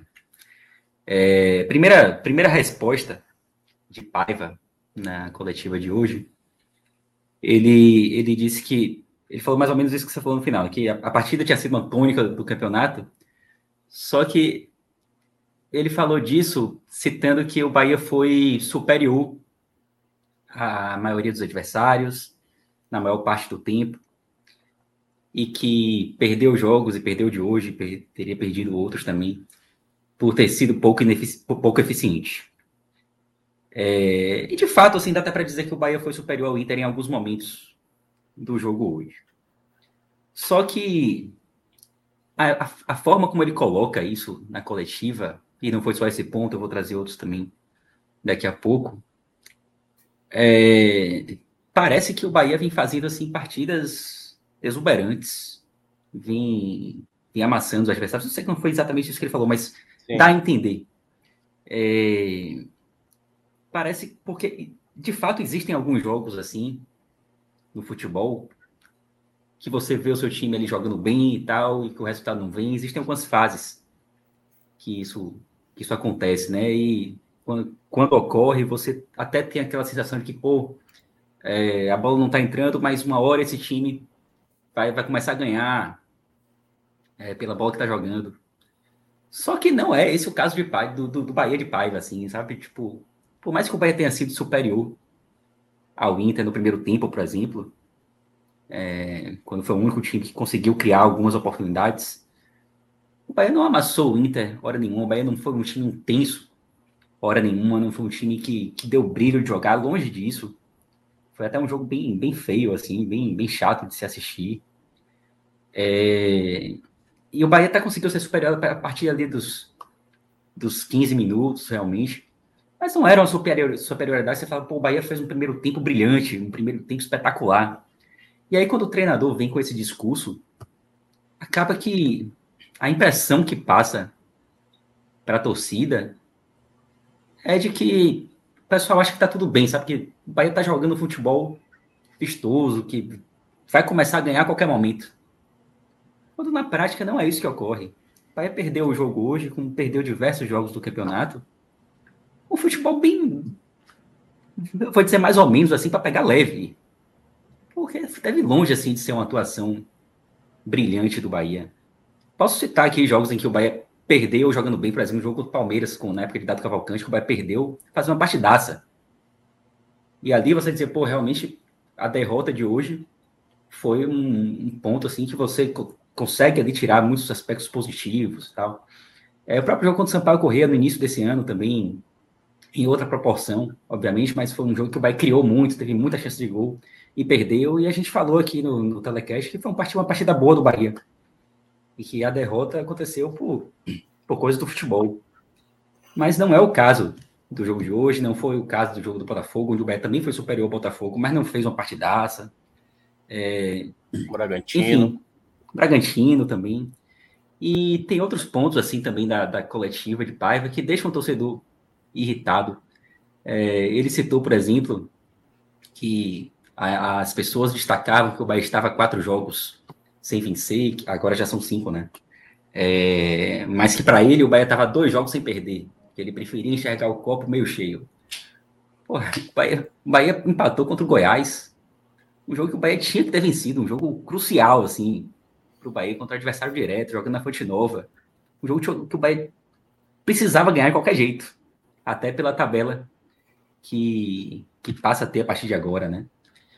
Então, não dá para olhar o copo meio cheio num, numa sequência dessa de dois empates, pelo amor de Deus.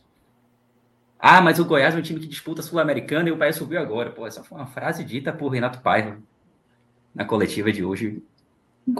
É só você olhar o, o, o quanto que o Goiás, o, que o Goiás investiu para esse campeonato e quanto que o Bahia investiu. A diferença é gritante. E o elenco, né? Do Goiás, que assim, passa longe de ser um elenco que o torcedor, opa, é um elenco que eu gostaria muito de ter esse apoio aqui. Não é. É. Exato. É, enfim, aí trouxe também é, alguns dados assim, históricos que o Bahia nunca venceu no, no Beira Rio. O Bahia até venceu duas vezes lá, mas pelo Brasileirão realmente não venceu. É, que também nunca tinha vencido em Bragança Paulista, dando a entender que esses resultados são resultados normais na história do Bahia e, de fato, até podem ser considerados normais, principalmente pela história recente. É, mas a sensação que passa é uma sensação de, que, de acomodação, sabe? Tipo, a sensação de que perdeu para o Inter, um time que terroroso hoje, e que tá tudo bem, tá tudo beleza, pode perder porque sempre perdeu mesmo e vai continuar perdendo. Pô, qual é o sentimento que você passa pro, pro torcedor? É, é um discurso bem, bem parecido com, com o discurso que praticamente derrubou Falcão em 2012.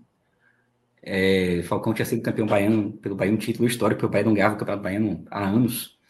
É, e Falcão conseguiu tirar o Bahia da, da fila. Mas quando começou o Campeonato Brasileiro em 2012, é, o Bahia começou mal, e Falcão irritava muito com o discurso de que, pô, perdemos aqui hoje, mas perdemos o Flamengo, o Flamengo que é campeão mundial. É... E isso praticamente derrubou o Falcão, assim, do, do Bahia, por, justamente pela, pela falta de, de revolta nas derrotas, pela, pela acomodação, sabe?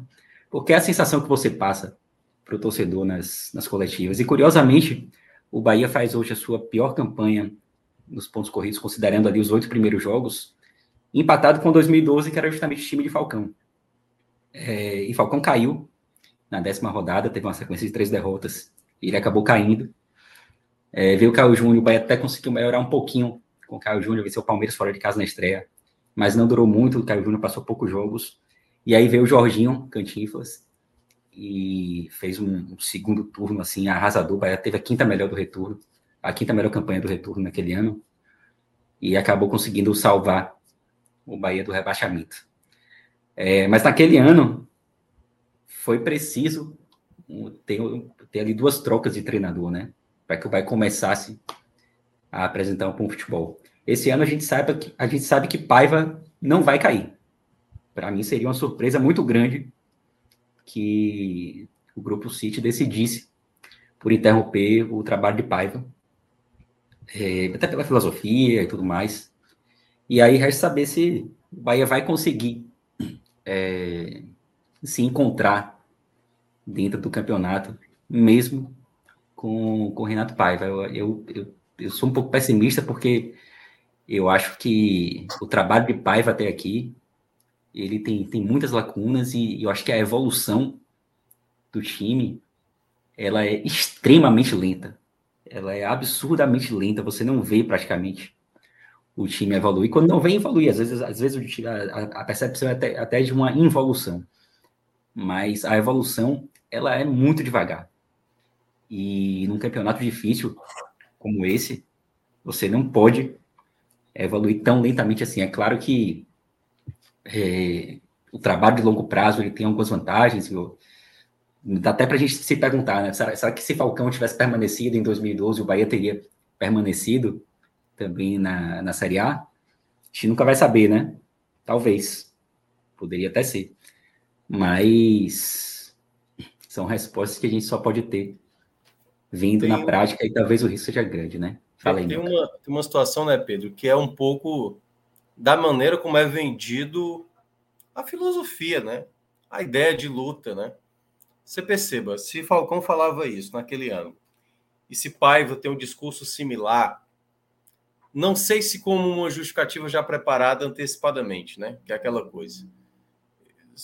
Sabe do Bahia, vê, vê a história do Bahia, vê essa, esse tabu, digamos assim, e, digamos, já preparou esse discurso de maneira antecipada. Se acontecer uma derrota aqui, já temos esse argumento para justificar um futebol abaixo. Ah, o Bahia ainda não está nesse processo, mas, mas, queira ou não, ele é um treinador que ele veio para fazer algo diferente. Né? O Bahia, Bahia foi montado, né? foi feito esse investimento. Tudo bem que as coisas não viriam de maneira imediata, mas mas fazer o algo diferente, né? O Inter, por exemplo, é uma equipe que vem no momento de oscilação, né? Vem num momento de muita instabilidade.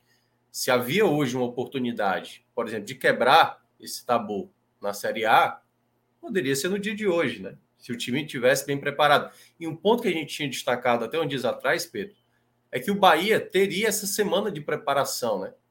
O que a gente falava até do duelo contra o Santos que vai ser no meio de semana, mas o próprio Inter, né? O Inter jogou nesse meio de semana, necessitando da vitória, enfrentava um adversário até tranquilo, que era o Metropolitanos, venceu, e o Bahia. Na Venezuela. Soube, é, o, o, o Brasil, o, o, Bahia não soube aproveitar essa semana de preparação, essa questão de, de ter um tempo melhor para se preparar e aproveitar um adversário que, mesmo sendo muito complicado, vencendo fora, né? Mesmo o melhor momento, não transformado no melhor momento, em abrir a vantagem, em deixar o Inter desconfortável no jogo, né? Conseguiu, lá, conseguiu jogar melhor contra o adversário que não está jogando bem. E aí você não aproveita essa situação. Aliás, começa o segundo tempo, você é que toma o gol. Então, quando vem esse discurso, você não sabe o quanto isso está, por exemplo, é uma justificativa na coletiva para a imprensa ou é um discurso que internamente às vezes está sendo justificado dentro do grupo. Por exemplo, após a partida, ele reuniu todo mundo. Pessoal, muito obrigado, vocês se esforçaram, mas é isso. Nunca ganhamos aqui, entendeu? Porque se for esse discurso interno, é muito difícil imaginar que Paiva vai conseguir tirar algo a mais desse, desse, desse time, né? Do elenco. Então, acho que isso é o que preocupa. Quando ele vem com essa justificativa, alegando que há ah, dois empates, se ele usar isso aí para os jogadores, os jogadores vão se acomodar. Vão achar que tá tudo bem. Ah, vamos pegar então Palmeiras e tudo bem perder por um gol de diferença. Pô, tem gente que tá perdendo aí demais do Palmeiras, entendeu? Tem gente que toma goleada, a gente tá. Então, esse tipo de discurso que vem na coletiva, o que me preocupa é se isso for internamente sendo adotado para gerar um comodismo geral né, do elenco, da própria comissão técnica. E eu não sei o quanto também o Grupo City vê né, essa situação como, não, tudo bem, faz parte. Quando, na verdade, deveria estar tendo uma cobrança de, como você falou, uma evolução que a gente não consegue ver, é tudo muito pouco, é aqui, é aquilo lá, mas encorpado mesmo o Bahia está faltando, mas pode continuar. É, não, assim, eu acho que o discurso ele me incomoda, mas é evidente que a, a principal preocupação está na falta de evolução. Esse é o, é o, principal aspecto. O discurso é uma parte disso, né? Ele incomoda por diversos motivos e tal. É, a falta de evolução essa sim é nítida. E eu tenho que acreditar que as pessoas que estão dentro do Bahia, o próprio Paiva, eu acho que é uma pessoa que entende futebol, não, não tá, é, não, não é técnico do Bahia à toa, é um cara que trabalhou para isso. E eu, eu acho que internamente ele deve enxergar que o Bahia não evolui, assim, tipo, ele, ele entende futebol, e, e, ele, em algumas coletivas, ele, ele lê o jogo muito bem, assim, sabe? A coletiva dele hoje foi uma tragédia. Mas em algumas coletivas ele, ele, ele falou de fato aquilo que aconteceu. Então eu acho que ele percebe. Talvez internamente, de fato, ele tenha um, um, outro discurso, mas ainda assim eu acho que esse discurso que é dado na coletiva, ele incomoda a torcida, ele acaba chegando no jogador também de alguma forma. É, enfim, eu não consigo ver nenhum, nenhum aspecto positivo assim nesse, nesse, nesse discurso pós-jogo, por mais que seja apenas um discurso ali de coletiva e que internamente seja, seja diferente. Mas quero crer que as pessoas que estão ali no futebol estão vendo o mesmo jogo da gente, né? Estão vendo que o Bahia não está voando, o Bahia está perdendo jogos porque está sendo extremamente ineficiente, porque também não tem intensidade, enfim, porque é um time extremamente frágil, é, com diversos problemas defensivos. Enfim, o problema é, é bem mais embaixo. Um outro ponto que, que Paiva também destacou, e não foi a primeira vez, é que a gente está no ano zero de trabalho, né? Ele, ele, usa muito essa expressão, o ano zero do Grupo City no Bahia. Não é nem o ano um, é o ano zero. E que o Bahia trouxe ali 20 jogadores, isso aqui é um time todo novo. É... E a gente sabe que isso é verdade. Só que na Série A, qualquer vacilo você, você acaba sendo rebaixado. É um campeonato extremamente difícil. Um rebaixamento tem um peso gigantesco. Um rebaixamento nesse ano vai fazer com que o ano zero do Grupo City seja 2025. É, você acaba regredindo um trabalho, né? Então, eu entendo que é preciso ter paciência em alguns momentos, não só com é, o treinador, mas também com a construção de um time novo. Mas essa, essa evolução ela não pode ser tão devagar quanto vem sendo.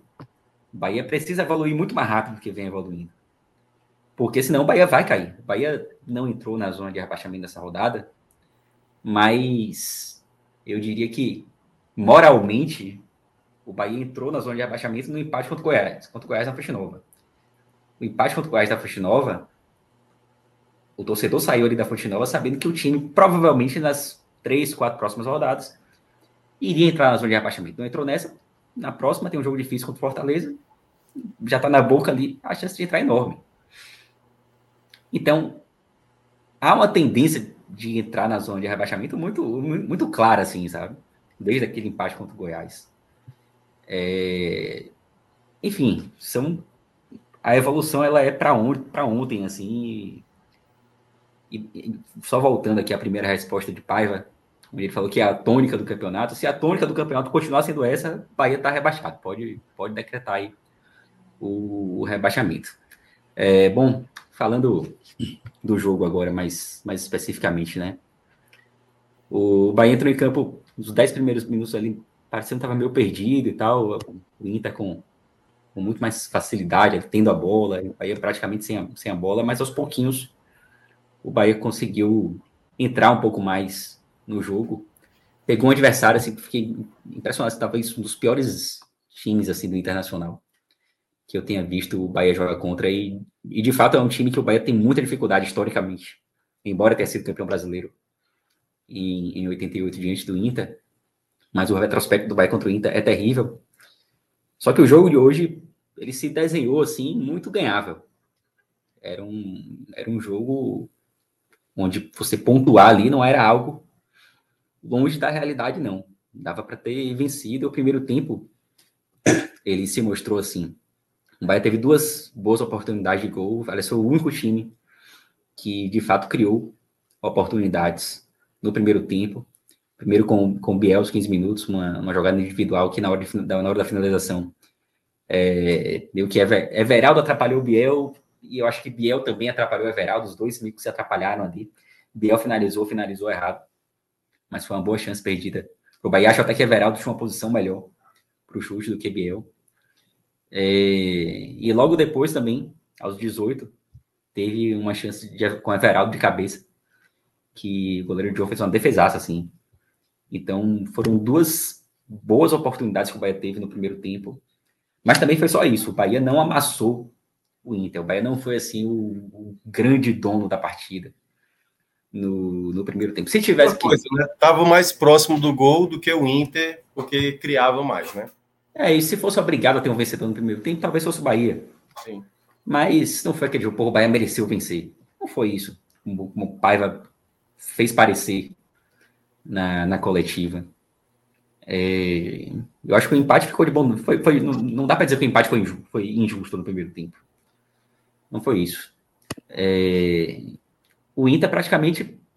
O Inter chegou algumas vezes com o alemão no início do jogo ali, mas sempre tentando cavar pênalti, não chegou a ter assim uma grande oportunidade. Só no final, praticamente, o Marcos Felipe é, espalmou a bola no chute cruzado, mas foram praticamente as únicas jogadas de ataque do Inter no, no primeiro tempo.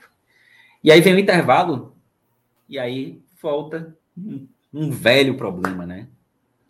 Que é a fragilidade defensiva do Bahia especialmente nas, nas bolas cruzadas na área. Um cruzamento lá vindo da esquerda, o Jacaré deixou, facilitou também, ao, meu ver, assim, o cruzamento. Aí Vitor Hugo e David Duarte bateram cabeça. Um primeiro e a bola acabou sobrando para Johnny. Um primeiro desvio Isso, ali antes, né? Exatamente. Aí a bola sobra para Johnny, marcado por Chaves. É. É, eu nem acho que Chaves, assim, a, a, o lance, ele, ele, olhando no primeiro momento, assim, dá a entender que o grande culpado pelo gol é Chaves. Eu acho que ele tem uma participação importante. Ele, Chaves, a marcação de, de Chaves, assim, é como se não tivesse ninguém. É, Chaves não é um jogador, assim, nutrido de, de capacidades defensivas, né? E a gente sabe muito bem disso. Até a escolha, a, opção de Paiva por ele hoje foi muito questionada. É, mas eu acho que a culpa maior foi de Vitor Hugo e David Duarte, que não cortaram ali a, a bola desviada, né? É porque depois do primeiro desvio fica até mais difícil, né? Sempre essa bola primeiramente desviada ali, quando tem um, um resvalo ali, quem tá logo atrás, até o tempo da jogada muda um pouco, porque o posicionamento, e aí, jogador do Inter, né? Quem, eu esqueci até o nome, que fez gol foi o Johnny, né? Foi Johnny. É. Johnny, isso. É, e Chaves tinha dois, né? Chaves tinha dois uhum, com ele. Isso. É, mas não, não tô tirando a, Chave, a, a culpa de Chaves, claro, claro, também claro. teve a culpa dele. Mas eu acho que não foi o único e talvez não tenha sido o maior culpado pelo gol. E aí, um jogo que já estava difícil com 0 a 0 né? Com 1 a 0 obviamente, fica, fica mais, mais complicado ainda. O Bahia não consegue responder no primeiro momento, não consegue criar é, muitas jogadas. E aos 20, Paiva ele acaba mudando o esquema, ele sai ali dos três zagueiros é, colocar Demi no lugar de David Duarte. O Bahia ainda demora um pouquinho para se acertar, mas a partir dos 30, aí sim, já com o Inter numa postura bem mais defensiva, também isso é, é relevante para o jogo. Aí, a partir desse momento, o Bahia com, começa a pressionar bem mais e começa a criar muitas oportunidades. Tem diversos escanteios é, seguidos, e a maior delas foi aquela que você citou lá no início, é, Tassiano, num, num desses escanteios, Tassiano embaixo da trave. Impressionante, cara, impressionante. Eu olhei umas, umas cinco vezes. Primeiro achando que a bola tinha entrado, né? Assim, porque tem hora que o ângulo dá a entender que, que é, o John, é o John, né? Que era o goleiro do, do Inter, né? Ele é. pega dentro do gol e tudo mais. Aí tem a câmera por dentro do gol, que a bola acho que bate no joelho, né? Ali. Aí ela bate no corpo do jogador do Inter e aí ela vai exatamente na mão de John. É um lance surreal, simplesmente surreal a maneira como aquela jogada não entrou assim. Vai talvez entrar, não sei se alguém vai superar, porque ele estava embaixo da trave, praticamente, embaixo da trave. Talvez se ele não fizesse o movimento, bateria nele e era gol. Talvez. Exato. É, é, o cara tava literalmente, não tinha nem espaço para perder o gol. Perder o gol acho que era o mais difícil ali. É, o objetivo do futebol é você perder o gol. Ali é. o cara tava numa situação terrível que perdeu o gol como ele perdeu era algo muito complicado. Uhum. É... Agora, foi isso, né? De a partir dos 30 só que o Bahia conseguiu pressionar, é, conseguiu começar a pressionar de forma mais efetiva o Inter. E eu acho que é, é muito importante destacar que isso passa também pelo momento do Inter. O Inter Sim, o Inter vinha de resultados ruins e começou, Isso. tipo, tá bom, 1x0. Mano Menezes. Tava ótimo, é. E Mano Menezes, Menezes. A, a, adora 1x0, então naquela hora é vamos todo mundo se fechar, deixa os caras vir e se der um contra-ataque, a gente faz um contra-ataque. Exatamente. E é, é por isso até que não dá pra gente destacar tanto na coletiva como o Bahia fez, que o Bahia foi superior ao Inter em quase todos os momentos do jogo. Não foi assim, tipo, o Bahia não fez uma partida que você fala, pô, que partida que perdeu, mas deu orgulho. Não foi isso, longe disso, assim, sabe? Tipo, bem longe disso. É... Enfim, a, a, coletiva de Paiva ainda tá na minha, na minha cabeça, assim. É... E por fim, foi isso. Aí o, o, segundo gol do Inter já vem lá os 45, né? Nos é, acréscimos. acréscimos. Aquele um gol de Wanderson que é aquele tipo de gol que não, não muda em nada a história do jogo, né? O jogo já estava praticamente definido ali aos 40 e poucos, 40 e tantos. É, uma bola chutada de fora da área que bate ali em Vitor Hugo e acaba sobrando para Wanderson sozinho. Então, assim, oito jogos já de Campeonato Brasileiro, cinco derrotas.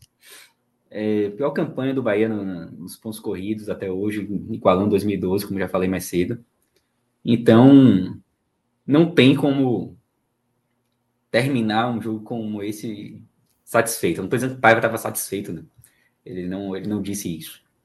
Mas... Mas ele tentou dar uma perfumada onde, Exatamente. onde não uhum. cabia muitos elogios, porque houve ali um momento, mas não a ponto de também tecer tamanho elogio, digamos assim, né? Acho que acho que é. foi isso. Acabou. E você, é, e você citou também, Mioca, lá no início ainda que havia uma certa satisfação com as escolhas de Paiva. eu nem questiono, nem questiono muito isso nesse jogo. Porque vai lá que você pode questionar talvez Chaves. É, que é isso que eu falo. aliás, aliás assim, é, é, o, digamos, o assunto mais recorrente da torcida, né? Um jogador que não passa confiança e tudo mais. E toda vez que está em campo, se o time não vencer, ele vai ser um alvo fácil, né? Principalmente ele tendo tido participação direta na, na jogada do primeiro gol. E... Calma, pronto.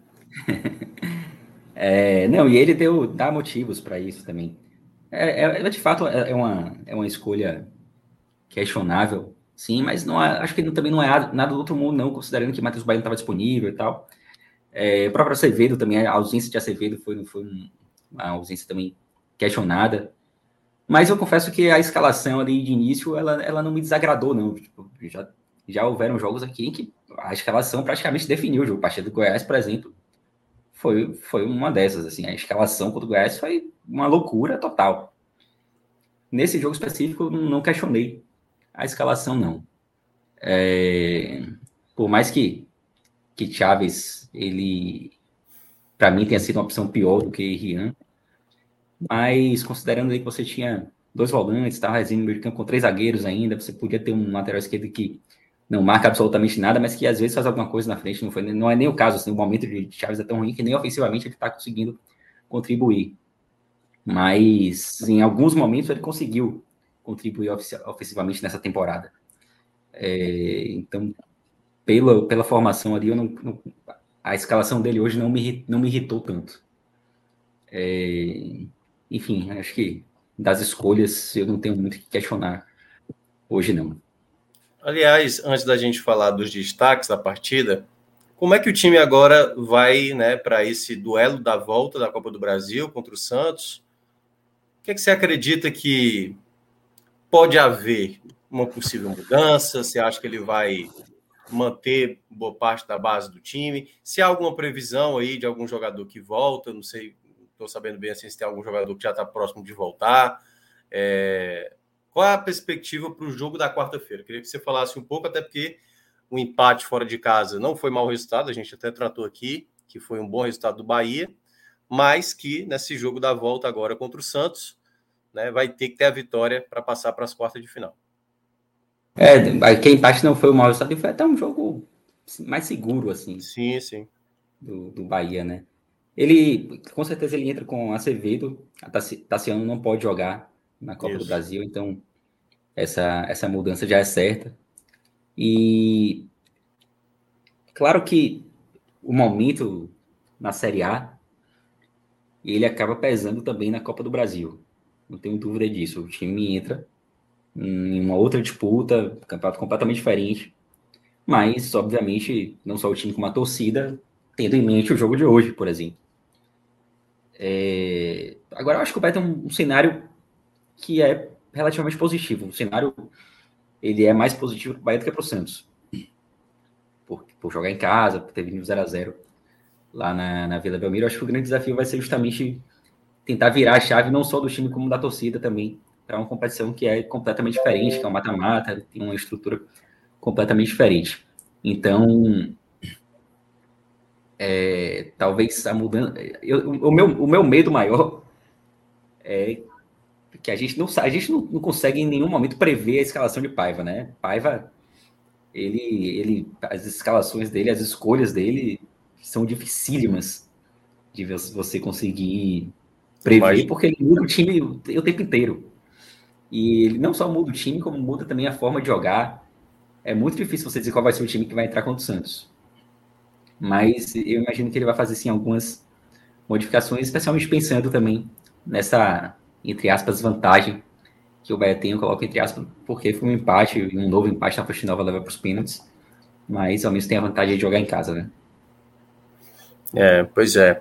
Mas enfim, né? Vamos ver o Bahia que joga na quarta-feira, né? Quarta-feira jogando em casa, recebe o Santos. Se vencer qualquer placar, avança para as quartas de final e, obviamente, o um novo empate, disputa de pênaltis. Claro, sai derrotado quem passa é a equipe Santista, que até perdeu, né, nesse final de semana, fora de casa. Perdeu por 2 a 0 que agora foi hoje, né, o jogo? Foi hoje, né? Deixa eu ver aqui.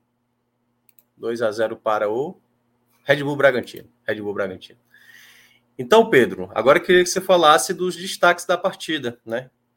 A gente, você já deu uma citada de alguns jogadores, Chaves, novamente, muito criticado. Não sei se Tassiano vai entrar também nessa cotinha aí, né? Porque, curiosamente, perde um gol que se faz ali, empata. Claro, a gente não sabe o que, é que iria acontecer, mas que deixaria pelo menos uma condição ali o Inter mais nervoso, o Inter se expondo mais, né? Talvez Bahia com mais espaço para atacar. Quem são seus jogadores que te decepcionaram e aqueles jogadores que você acha que conseguiram se salvar hoje? É, só antes de entrar nos piores, só você falou Sim. do Bragantino e eu me lembrei é, de um ponto extremamente preocupante dessa campanha do Bahia até aqui, que é o fato dos entre os oito adversários que o Bahia já enfrentou, seis são times que estão ali da décima posição para baixo. Eu, eu, lembrei que você falou do Bragantino, justamente porque o Bragantino é o décimo colocado. Então, a tabela do Bahia até agora, ela favoreceu muito. Então, uhum. é mais um ponto que preocupa em relação a esse início de campeonato do Bahia. É, bom, vou começar pelos melhores, melhores. Na verdade, vai ser o melhor hoje. Vai ser Biel. Não, não coloco mais ninguém no pódio além dele. Não foi uma partida brilhante de Biel, longe disso. Acho até que se ele jogasse essa, esse mesmo futebol que ele jogou hoje, em partidas onde a equipe atuou bem, talvez ele fosse escolhido até entre os piores. Mas, mas hoje ele foi o único assim que se destacou um pouco mais. Não foi assim uma partida de, de grandes atuações. Então eu acabo colocando Biel como o único jogador ali entre os melhores. Certo. Entre os piores, aí já tem já tem uma galerinha querendo entrar. O próprio Chaves, né, obviamente, é um candidato. Chaves é um cara que ele chegou aqui na Bahia com expectativa muito grande por ter sido a maior compra da história do Bahia, a maior compra da história do Nordeste. É, mas é um cara que não vem correspondendo né, a essa expectativa. É, eu quero lembrar que Chaves tem 20 anos e eu vou correr aqui porque minha voz está indo embora. Tranquilo. Mas, Mas se quiser dar uma respirada, tomar água, fique à vontade também. Vou fazer isso, vou pegar água aqui porque acaba. vai lá, vai lá. Enquanto isso, eu vou dar uma lida aqui no, no chat. Enquanto, é, o Sérgio Lira aqui já deu vários comentários interessantes, né? Ele tá, até está dizendo que o mérito maior uh, do gol foi mais do Johnny do que culpa do Chaves. Ele está dizendo também que agora ver dois zagueiros pulando na mesma bola sem conseguir tirar a bola é o que deixa mais preocupado. Também acho que foi um erro muito, muito óbvio, assim, né? Assim, de um sistema defensivo muito atrapalhado. O Sérgio também ainda fala que o Paiva é, tem que se virar para encaixar Azevedo, porque ele tem que ser titular nesse time. Muita gente aqui mencionando também.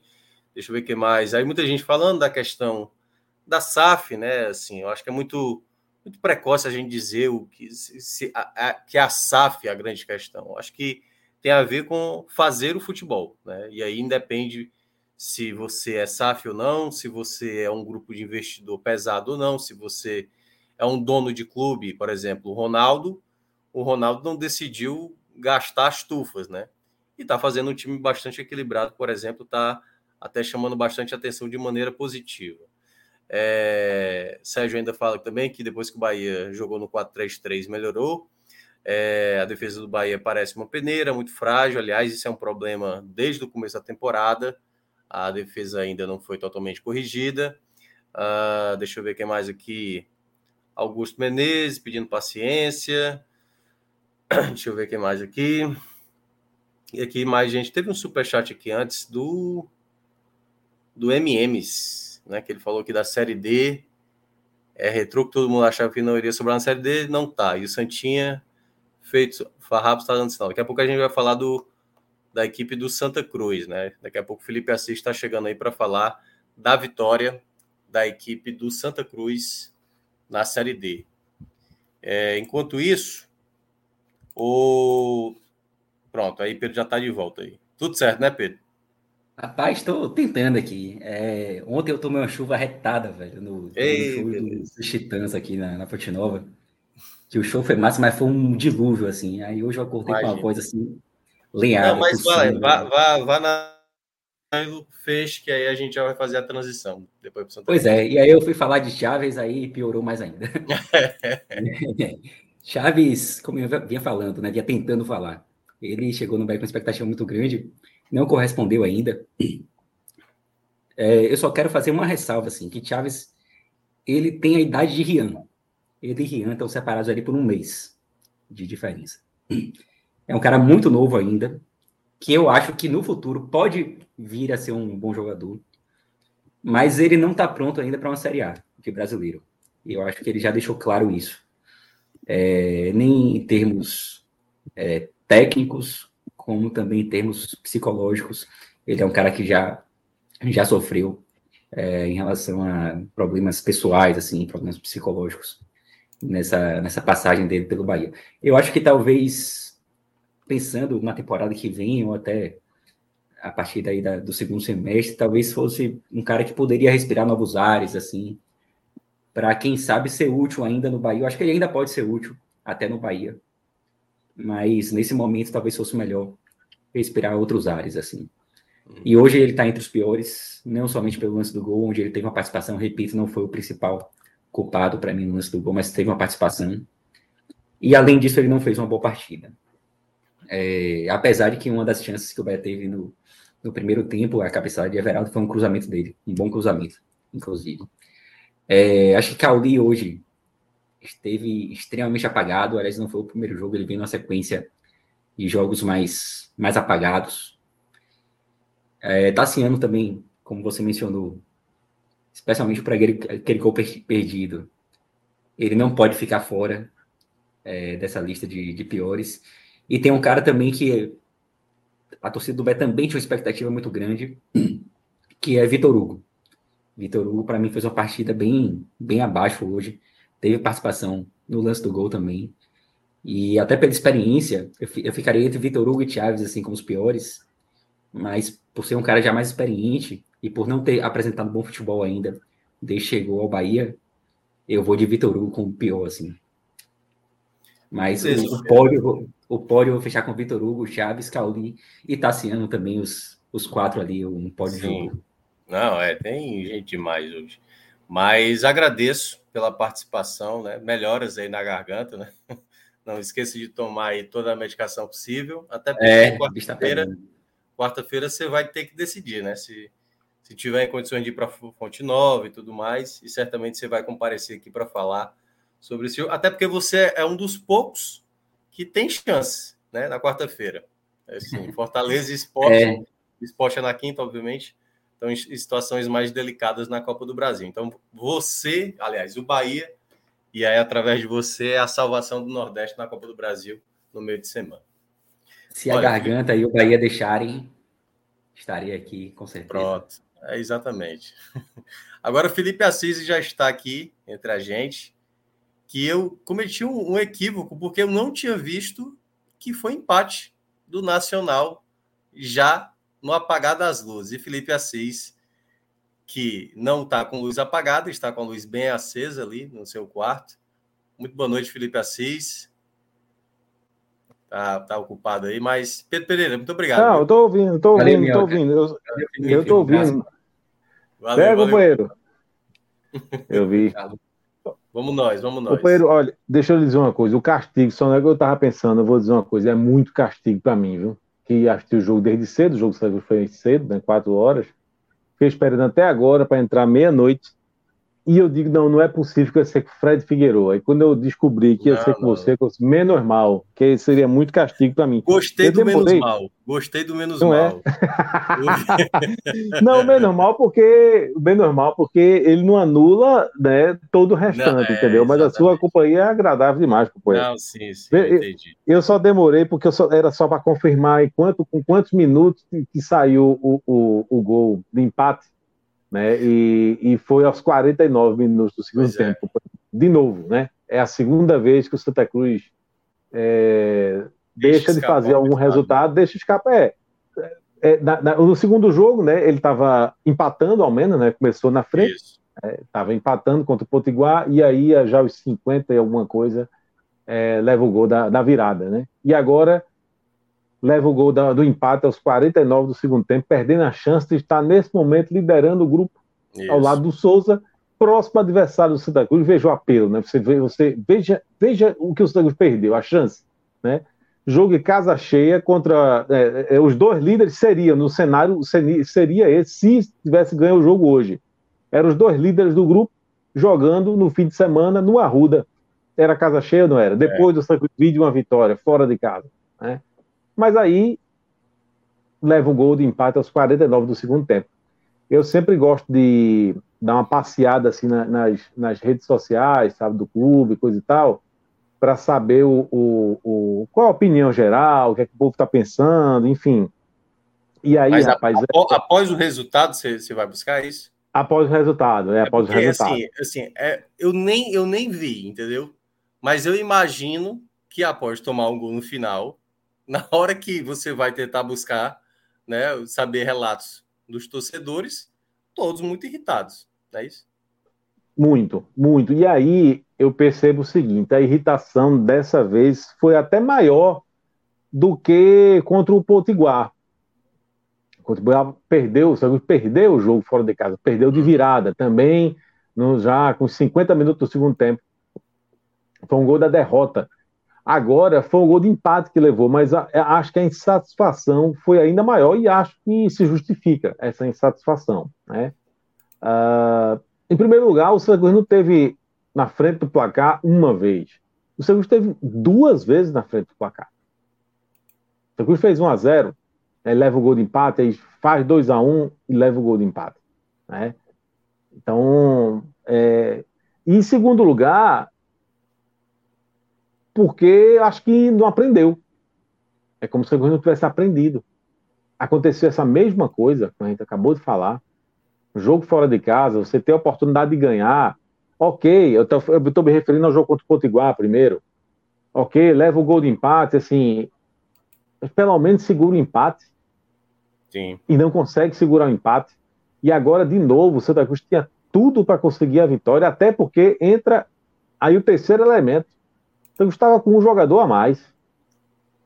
Então passou o segundo Que já o tinha tomado empate com esse jogador a mais, né? Isso. Que estava 1 a 0 até a expulsão foi no primeiro tempo, toma o um empate, consegue de novo ficar à frente, mas não suficiente foi... para segurar o resultado. E esse, esse, esse, o jogador que foi expulso, inclusive, foi o, o Kel Baiano, era o cara que estava dando mais trabalho no primeiro tempo. Uhum. Então veja o cenário, né? O Santos faz 1 a 0 fora de casa, né? E o, o, o, jogador que parecia ser o mais lustro do time adversário, ele vai e é expulso. Uhum. E é com esse cenário que o Santos vai jogar o segundo tempo e não consegue essa vitória.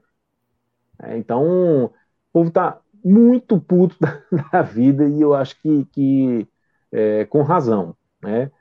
A, a situação, assim, o Santa ainda está no, no, no G4, mas o, o, até se pudesse trazer a classificação, está tá um grupo extremamente equilibrado, bastante equilibrado. Uh, está no G4 porque o Potiguar não, não, ganhou somente por 1x0. Se tivesse feito né, um placar um pouquinho melhor, você teria perdido esse, essa quarta colocação. Né? É... Não é uma tragédia, né? Porque está no G4 ainda. O próximo jogo, aliás, você vai fazer dois jogos em casa. Né? É, mas poderia estar melhor. Sim. Poderia estar muito melhor. Né?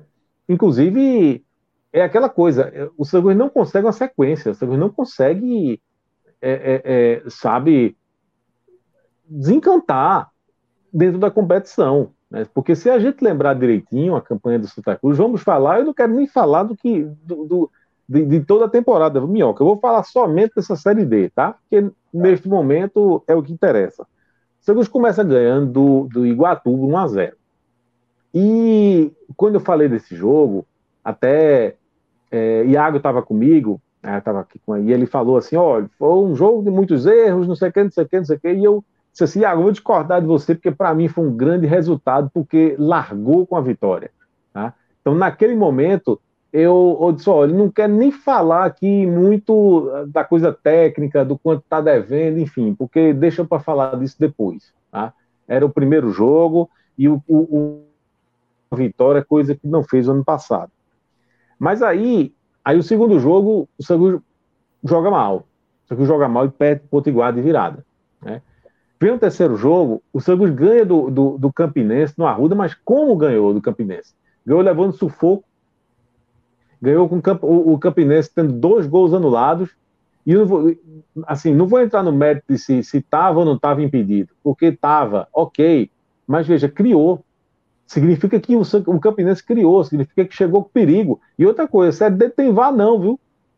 Então é. não pode se confiar, não. Você pode levar um gol impedido e, e o gol ser validado. E ficar né? por isso mesmo. Então, Quer dizer, assim, vai até ter, né, Felipe? Eu acho que é nos jogos que valem acesso, se eu não me engano, segundo o regulamento é, da. Nesse momento não tem. É, nesse momento, nesse momento não. não tem. Aí, é? Isso, exatamente. Tomou gol mas agora, eu... tomou gol mesmo o que eu quero mostrar é que foi mais uma, uma partida que o Santa não jogou bem. Né? E aí veio esta partida. Esta partida, é, ela teve dois momentos assim bem diferentes. Acho que contra o Nacional, o Santa fez um primeiro tempo muito inteligente. A estratégia do Santa foi, foi inteligente. Por mais que não tenha sido um, um grande futebol, uma coisa, é, realmente não foi mas o Santos fez uma marcação sob pressão, né? É, principalmente nos primeiros é, 25 a 30 minutos, e, e, forçando o adversário ao erro. E o erro aconteceu, e aconteceu algumas vezes. O Santos poderia até ter aproveitado é, mais de uma vez. É, aproveitou, conseguiu o gol assim. Conseguiu com o Natsu roubando uma bola na saída errada do Nacional, e aí ele é, roubou a bola de um jeito que era um, um, um, um Sabe, entrou com dois jogadores absolutamente livre na entrada da grande área. E aí ele acha, o Pipico estava absolutamente livre, ele toca para Pipico e Pipico sem, sem goleiro, na barra escancarada. Então foi um, um, um gol é, fruto dessa estratégia, que foi uma estratégia inteligente, por mais que, que não foi um grande futebol, inclusive um campo muito, um gramado ruim, sabe? Você percebia que a bola não, não corria ali, né? É, ela ficava meio que, em algum momento, quicando. Né? Então, apesar de tudo isso, enfim, é, mas foi uma estratégia inteligente. Né? E aí veja que tudo que o Santa Cruz fez de inteligente no primeiro tempo, ele, ele foi um time extremamente burro no segundo, estrategicamente falando. Olha, eu disse aqui, Minhoca, quando o Santa Cruz no, tá, no jogo contra o Potiguar, eu disse aqui, minha gente, jogo de Série D, fez 1 a 0 fora de casa, leva o resultado para casa. Eu fiz essa observação aqui. E aí alguém pode é, é, assim não entender o que eu tô assim, porque agora eu acho que a situação era diferente. Porque era um jogo que parecia ser mais tranquilo para o Santa Cruz do que aquele contra o Potiguar, pelo que se desenhou no fim do primeiro tempo. Uhum. Porque você passou a ter um jogador a mais. Então eu acho que não, não, não, não, não, não, não precisava, certo, de um cuidado tão grande ao ponto de o Santa Cruz não jogar. O Santa Cruz do jogo, é, é, né? Abdicou do jogo. O Santa Cruz abdicou do jogo em nome da marcação. Eu discordo desta vez, certo? Porque pelo que foi o primeiro tempo, o Santa Cruz foi melhor no primeiro tempo, quando estava 11 contra 11. Então, se você foi melhor do que o seu adversário contra quando estava 11 contra 11, seu adversário tem um jogador expulso, sabe? Não tinha por que você abdicar de jogar, né, se retrair, chamar o, seu, o, o adversário para o seu campo. Eu acho que foi um erro. Mas, mas, certo? Admitamos que era uma possibilidade. É uma Sim. possibilidade. Você poderia fazer isso, né, apostar na força do contra-ataque, né? Agora, já que você vai fazer isso, você tem que marcar. Você não, você, a sua proposta não é, é baixar as linhas, sabe, trazer o adversário para o seu campo, não é isso, para tentar apostar no contra-ataque. Você tem que marcar. E, e, e, no penúltimo minuto de jogo, você não pode dar o espaço que você deu. O gol só saiu, ah, mas foi um chute. É, é, o torcedor é uma desgraça, né? porque o goleiro do Santa Cruz, o Michael, é assim, ele é com certeza ali do, um dos dois ali que destoam muito desse time, né? É, do restante do elenco, ele realmente destoa. E ajudou, tem ajudado muito o Santa Cruz. E aí o povo já está reclamando que diz que é chama gol, né? Que o chute só vai na gaveta. Mas coitado, o cara, o, o, o, jogador do, do, Nacional, ele tem uma. Ele, encontrou espaço para fazer o que ele quis ali. Aliás, o primeiro gol também né, já foi uma falha grande de, de, de, de, meio de campo do Santa Cruz. Né, de falta de combate, marcação. O cara não pode passar por três jogadores do jeito que ele quis. Aquele gol de empate que o levou. E aí, o, o, o, primeiro empate, né, o gol do 1x1. Né? E esse gol da, da, da, do, do, foi, do 2 foi ali ponto dos 20, depois dos 20, né? Do, mais da metade já do segundo tempo, né? Acho que foi 20. Deixa eu tá, ver aqui, foi é, aos 24. Né? Ou seja, esse período todo, durante o segundo tempo, o, o Santa Cruz não aproveitou para dar o segundo golpe, né? Que a, a, foi um levantamento, não sei se você estava aqui, no, que fizeram, né? Que o Santa Cruz só uma partida, né? Nesse período todo que esteve na Série D, por uma diferença maior do que um gol, né? E esse é surreal. Propício para você tranquilizar esse jogo. Não fez, tomou esse empate, a, a, a chance voltou de novo para você, que aí queria que você falasse do momento do empate até sair o segundo gol do Santa Cruz. É, veja que é, é, é, eu acho eu vou bater na tecla mais uma vez, meu. Eu vejo muita gente do Santa Cruz falando assim, ah, da, da zaga. Na verdade, não tem ninguém satisfeito com nenhum setor, né? Então, você, torcedor do Santa Cruz, ele, ele critica todos os setores do time, né? Aí você vai ter mais ou menos crítica para determinado setor, mas existe uma insatisfação geral, né? Mas eu insisto que o grande problema do Santa Cruz no momento é meio de campo, né? E aí, a falta de combate nesse meio de campo o que é, é, é, é, deu uma oportunidade para o Nacional fazer, arrumar esse gol de empate. Né? Nos últimos 10, 15 minutos de jogo, o Nacional teve essa grande chance. Mas por quê? Porque foi dado espaço. Ele não pode. Você, o Sangue não podia deixar ele bater.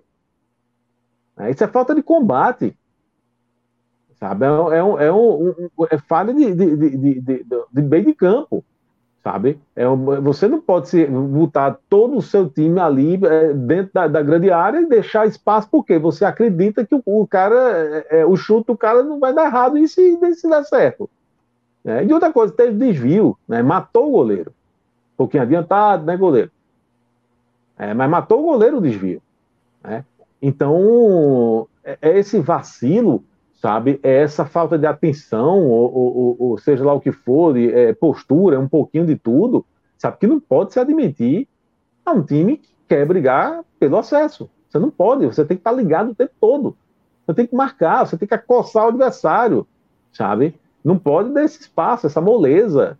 É, não pode. É. Aí o cara arruma um chute, desvia e acabou. É, levou o gol. Então, assim, e, e é uma coisa que está acontecendo. O quando faz 1 a 0 não consegue mais jogar. O quando faz um gol, sabe, se retrai e, e, e fica torcendo para que tudo dê certo. Contra o Campinense deu certo. Mas não é toda vez que vai dar. Você não pode apostar nisso. Que você vai se defender, se defender e que o seu adversário vai errar tudo. Porque uma hora ele vai acertar. Então é uma, é, é, é, é, eu vejo um sério problema no meio do campo do Santa Cruz, de tanto de marcação, assim, mas principalmente de criação. Principalmente. Porque eu acho que uh, Chiquinho, Chiquinho tem sido titular do Santa Cruz, no meio do campo do Santa Cruz, sabe por quê? Porque não tem outro. Sim. Porque não tem absolutamente ninguém, mas ninguém que consiga fazer nada parecido. Porque se tivesse, alguém que, que, que, fizesse, desempenhasse mais ou menos o papel de meio, eu acho que Chiquinho ia ser banco. Né? E eu ainda defendo que o Santos deveria é, é, é, modificar a maneira de jogar. Felipe Conceição, pelo amor de Deus, não entendeu que o time está jogando mal, não? Será que não entendeu ainda não? Tem que mexer no time. Será que tem uma entidade, será que tem uma coisa assim, que, que uma regra, alguém assinou contrato que o Santa Cruz, para escalar o time do Santa Cruz, tem que necessariamente jogar com três atacantes, tem que jogar com dois pontas. Não está dando certo. Lucas Silva desaprendeu a jogar futebol. Lucas Silva, você agora está sendo o Lucas Silva que a gente conhecia do ano passado, né? Uhum. Fazia raiva, né? Que ninguém entendeu como é que ele ficou. Porque Lucas Silva, Minhoca, ele fazia raiva no ano passado, nem titular era, né? E, e foi um dos poucos que foram mantidos, né, da temporada passada para essa. E o torcedor do Santa não entendeu nada. Disse, porra, Lucas Silva foi mantido. Mas aí começa a temporada e Lucas Silva começou a jogar começa bola. A jogar bem, né? É. E, e, e, não só começou a jogar bola, como era um dos pouquíssimos. Né?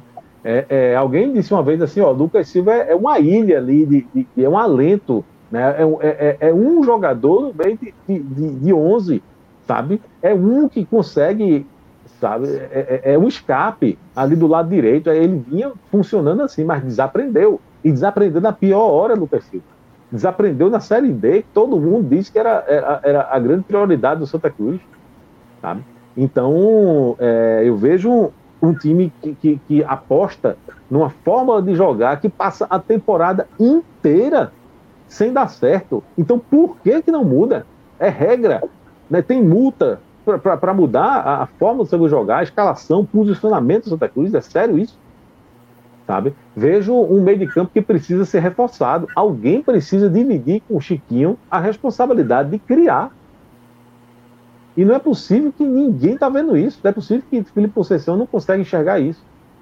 Não é possível que a diretoria, ou, ou será que enxergou, ou será que Felipe Conceição enxergou, pediu o meio e não estão dando a ele? Porque se for isso, presidente Antônio Neto, com esse time do jeito que está, não sobe não. Eu não sei se o senhor, Antônio Neto, está tá ciente de que se o Santa não subir, está sem calendário, viu? Está sem calendário. E vou dizer de novo, com esse time, do jeito que está, não sobe. Só estadual, no caso, né? Que é a única coisa que sobra, né? É, estadual e vai até quando? É, vai ficar até é, abril. Exato, exatamente. Né? Acabou, se torna tal qual o afogado, se torna uma equipe do Campeonato Pernambucano que termina o campeonato em abril ali, né? Então, é urgente, é urgente, é urgente. É, é urgente. E alguém, o Santa Cruz, precisa se conscientizar de que está vivendo várias decisões, de que cada jogo do Santa Cruz, a partir de agora, é uma decisão. Está valendo o calendário do próximo ano. Está é. tá valendo sair dessa Série D que ninguém aguenta mais e saindo da Série D, arrumar calendário para o próximo ano. Porque se não conseguir, não tem calendário. É só pernambucano. Nem a Série D tem. Sabe? Será possível que ninguém entendeu isso ainda? Né? Então vai ter que reforçar o elenco. Vai ter que reforçar. E Felipe Conceição deixar de teimosia, né, professor? Vai ter que mudar. É, é, a técnica, às vezes, tem essa coisa de, da, das minhas convicções. Ah, que o raio que eu parta com, com a convicção do técnico. É, é, olha, olha para dentro de campo. É, a convicção tem, tem, que ter um time para aplicar a convicção, né? Porque é a mesma coisa você tentar fazer algo sem ter peça suficiente. Quando, e também você pode até ter, né? Mas quando não está rendendo, se, dis, se desprender também dessa convicção, né? Entender que há, há outras formas há outras formas de se jogar, não necessariamente é, apenas uma. Sem orgulho, né? Isso. Sem orgulho, assim. Todo mundo erra, velho. Todo mundo erra. Treinador erra. Comentarista erra. Sabe? Agora, assim, você permanecer no erro é que não pode. Uhum. É, então, assim, quem é que tá jogando bola nesse time do Santa Cruz? Quem é que tá jogando bola? A formação tá dando certo, professor? Eu quero muito acreditar que essas entrevistas que o senhor diz e, e, e pintando um Santa Cruz que ninguém vê, ninguém vê, o do jeito que ele fala, e, com elogio, e que não sei o que, tá certo, que é encaixe, que falta pouco, que não sei o que, ninguém tá vendo isso. Então eu espero que seja da boca para fora. Eu espero que seja, porque se for ok, eu até entendo. Né? Às vezes você, né, você dá uma declaração ali, mas assim, dentro lá do vestiário vem a cobrança. Né? Eu espero que seja o caso. Porque senão, se fosse realmente o técnico do Santos estiver satisfeito, estiver achando que, que tem pouca coisa para ajustar, aí me preocupa, porque não tem pouca coisa, não, tem bastante coisa para ajustar. Né? É, eu vou até pegar aqui o comentário do nosso companheiro, que você gosta muito dele, Iago Mendes. Não. Ah, ele rapaz, dizia... Iago, é... Iago Mendes, ele botou Felipe, hoje, foi? companheiro, sou seu fã. Acho que ele tá de folga hoje, ainda não? Acho que para ele estar tá aqui nesse horário, já passamos da meia-noite. Deve é, estar. Tá eu acho que foi Vitor, inclusive. É, é, eu vou, vou, começar a refazer aqui. Eu, eu acho que eu estava sendo injusto com meu amigo Iago, que eu chamava ele de pé frio, mas É, eu, eu, eu, eu, dizia isso. Iago já deu muito ponto pro Santa Cruz e você está desprezando aí. Mas... Mas diga aí o que ele disse. Não, ele só falou assim: Felipe, companheiro, sou seu fã. Basicamente, sua frase para qualquer pessoa. é, não, não é qualquer pessoa, não. Se eu já disse isso para Fred. não, para Fred não tem como dizer isso, não, pô. Fred nem. Iago, merece, companheiro. Um abraço. Eu agora volto no próximo, porque Vitor não, não tem condições, não. É, Ó, Vitor não dá, não. Volto no próximo. Tem um superchat aqui, o Alan coloca na tela, por favor, para a gente dar uma lida, do MMs. Obrigado, MMs. Dizendo que sobre a Série D, parece que o jogo virou. Retrô que todo mundo achava que iria sobrar na Série D, não está sobrando. E o Santinha, feito os farrapos, está dando sinal. Ele até está olhando de uma maneira positiva, o Santa Cruz até aqui, né? Que Vamos lá, assim, vamos tentar ser um pouco Fred Figueiredo assim, na ideia de ser fire, né? Em meio à tragédia. Mesmo o time tá não jogando tá difícil, bem. Viu? É, tá não, eu sei, mas assim, ó, mesmo o time não jogando bem, venceu os dois jogos em casa. E os dois jogos que teve fora poderiam ser quatro pontos. Tudo bem, minuto final ali, tomou a virada, no outro foi lá, como hoje, né? Tomou o um empate. Claro que falta um ajustezinho ali para você dar tranquilidade. Hoje, por exemplo, a gente poderia estar falando que o Santa Cruz teria aí 10 pontos, estaria liderando o grupo, por exemplo, né? Mas aí esses minutos finais também tá lá, faz parte do jogo e faz também parte da análise de um time que, quando começar o mata-mata, não dá para achar que quando tiver com a vitória ali, para garantir a passagem de fase, para se por acaso chegar no jogo do acesso, até o último minuto, o time adversário vai estar tá fazendo o que hoje fez a equipe do Nacional, pressionando. Se tiver oportunidade de estar de fora da área, vai estar de fora da área, entendeu? Vai alçar a bola na área, a defesa, a defesa tem que se comportar bem.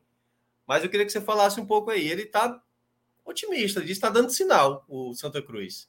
Você, achava, você acha, o primeiro ponto é esse, você acha que o Santa Cruz está melhor do que era desenhado antes de começar a Série D? Porque antes era era um desespero. Está melhor do que você projetava, por exemplo? Veja, é, eu acho que, que, pelo menos no primeiro jogo, a, a, o, o, a esperança, digamos assim, né, o cartão de visita do no, no primeiro jogo, eu vi como positivo, tá? Porque ninguém de sã consciência esperava duas coisas. Ninguém esperava que o Santa ia começar atropelando. Ninguém esperava isso. Ninguém esperava que o Santa de uma hora para outra, ia começar a jogar o fim do futebol. Né? A, a, a campanha que o Santa Cruz é, é, é, tinha feito até então, ela não dava esperança para isso. Né? É, e também acho que ninguém esperava que o Santa Cruz ia atropelar nessa Série D. Né? Eu mesmo disse que uh, se. Eu ainda joguei um si aqui, acho que eu estava arretado, não lembro mais a ocasião, devia estar muito arretado. Eu disse: olha, se passar de fase, vai ser aos trancos e barrancos, né? Então, acho que a expectativa era essa mesmo, de, de, de jogar aos trancos e barrancos.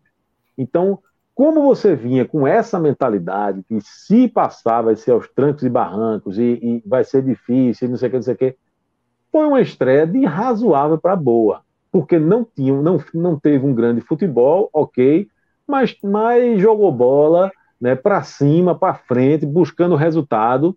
É, não passou muito susto e ganhou o jogo. Ponto. Né? Então, é, é, por que, que eu estou pontuando isso? Porque acho que esse jogo ele pode ter moldado um pouquinho a opinião das pessoas, né? Porque as pessoas estavam extremamente pessimistas, ah, vai ser foda, vai ser. Né? E aí o Santa estreia relativamente bem, então deixou um pouco de, de esperança, tá? Então, respondendo sua pergunta, levando em consideração o pensamento apenas é, antes da Série D começar, eu acho que eu, eu estava esperando mais ou menos isso mesmo. Eu estava esperando um time com grande dificuldade fora de casa, que para arrumar uma vitória fora de casa ia ser sacrifício, e eu acho que o Santa Cruz está cumprindo bem essa, essa previsão. É, e achava que o Santa Cruz ia ganhar uns jogos sabe, daquele no bambo, no arruda, com a torcida empurrando, que foi justamente o que aconteceu no jogo contra o Campinense. Né? Uhum. É contra o Iguatu, não, mas contra o Campinense, sim. Foi aquele jogo que a torcida ganhou o jogo, sabe? Aquela coisa de, de empurrando e gritando, e vamos, e vamos, e vamos, parece que fica empurrando, assim, né? Nas costas da pessoa. Sim. É, mas, por outro lado, confesso que fiquei um pouquinho decepcionado, porque o primeiro jogo, talvez eu esteja né, entre essas pessoas que se iludiram um pouquinho com aquele cartão de visita, então eu, eu achava que é, não foi um grande jogo, mas tomando por base aquilo ali, se você consegue evoluir semana a semana, achei que na quarta, na quinta semana poderia ter um, um, um esboço de um time competitivo, né? E aí, levando em consideração este recorte, levando em consideração da estreia para cá, aí eu acho que eu me decepcionei um pouco, porque de fato não evoluiu. Tá? O Augusto continua mostrando é, muitos problemas, é, não evolui e me preocupa porque é, é, que aconteça de novo né, o que aconteceu em relação ao começo da temporada, quando o Santos começou muito bem, surpreendendo todo mundo lá na, na, na, na pré-Copa do Nordeste, né? É, ganhando dois jogos, surpreendendo e jogando bem, e não, ninguém estava entendendo. Porra, que danada é isso? É, o Santos Tá? E, e depois disso, ele só fez, não evoluiu absolutamente nada, só fez cair, cair, cair, e aí foi. Os, né, empates, é, é... os empates enganosos do começo da temporada, né? Que dava a falsa sensação. O time não perde, o time é difícil de ser batido, mas, é. mas o, o desempenho ali a gente sabia que estava pesando. Exatamente. Então, tenho medo de que isso esteja se repetindo, de que o São não consiga evoluir. Estou é, vendo muita gente a turma já quer tirar Felipe Conceição. Né? É, enfim, não tiraria agora. Não tiraria agora. Eu vou lhe dizer uma coisa: talvez eu tivesse tirado antes de começar a Série D. Tá? Porque, de fato, eu acho que o não acertou na contratação de Felipe uhum. Conceição. Né? Não, não, não, não acertou.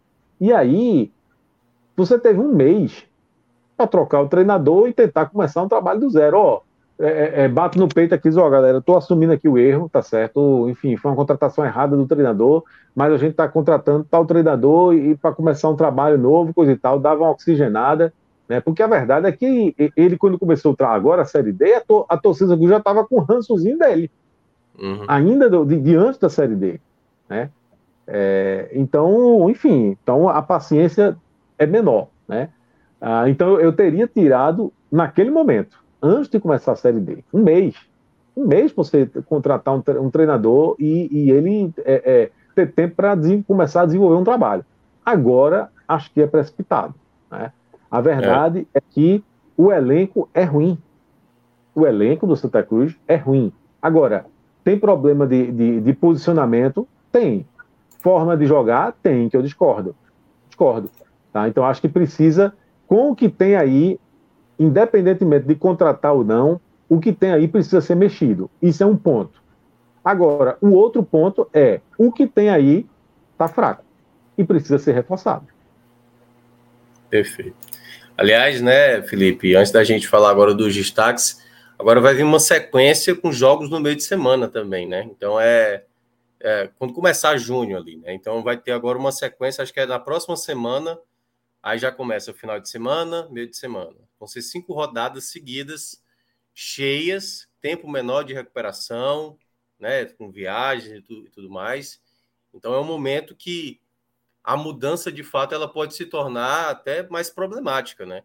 Porque tudo bem, não é que o time está jogando bem, né? Tá com problemas, mas se você muda agora uma nova filosofia, uma nova maneira de jogar, os jogadores tentarem se adaptar a essa nova maneira, você pode estar comprometendo até mesmo uma classificação, né? Porque eu acho que o que se lamenta mais é uma tranquilidade, claro, o desempenho está atrelado a isso, mas é mais para o momento assim de. Enfim, a escolha foi feita, né? Se, como você bem falou, se fosse para mudar, que mudasse ali, faltando um mês, para ter uma preparação e o time já apresentar. Agora, depois que o campeonato começou, e agora né, a Série D geralmente era só aos finais de semana, a gente vai começar a ter agora jogos também no meio de semana. Então eu queria que você falasse. Sim, pode falar. É, é, é, é são dois em casa agora, né? O Isso. próximo jogo é contra o Souza, está marcado. O, o jogo está marcado para o domingo, né? Agora havia a expectativa desse jogo ser antecipado para o sábado, né? Uh, mas enfim, é no fim de semana contra o Souza. E aí, esqueci agora o adversário, mas na quinta-feira, tá? O jogo está marcado para quinta-feira. no Arruda de novo, né? São dois jogos no Arruda. Esse aí é 8 horas da noite, tá? Isso. Não é, é não, não, o dia não é tão bom não, e o horário... Pacajus, né? Pacajus que está no G4 também. Pois é, então veja que sequência, sequência dura, né? Vai jogar hum. dois times que estão no G4, né? Isso. Agora, os dois dentro de casa, né? Isso. Então, é, é céu ou inferno, viu? É, é céu ou é, inferno, porque se você perde o, jogo desse...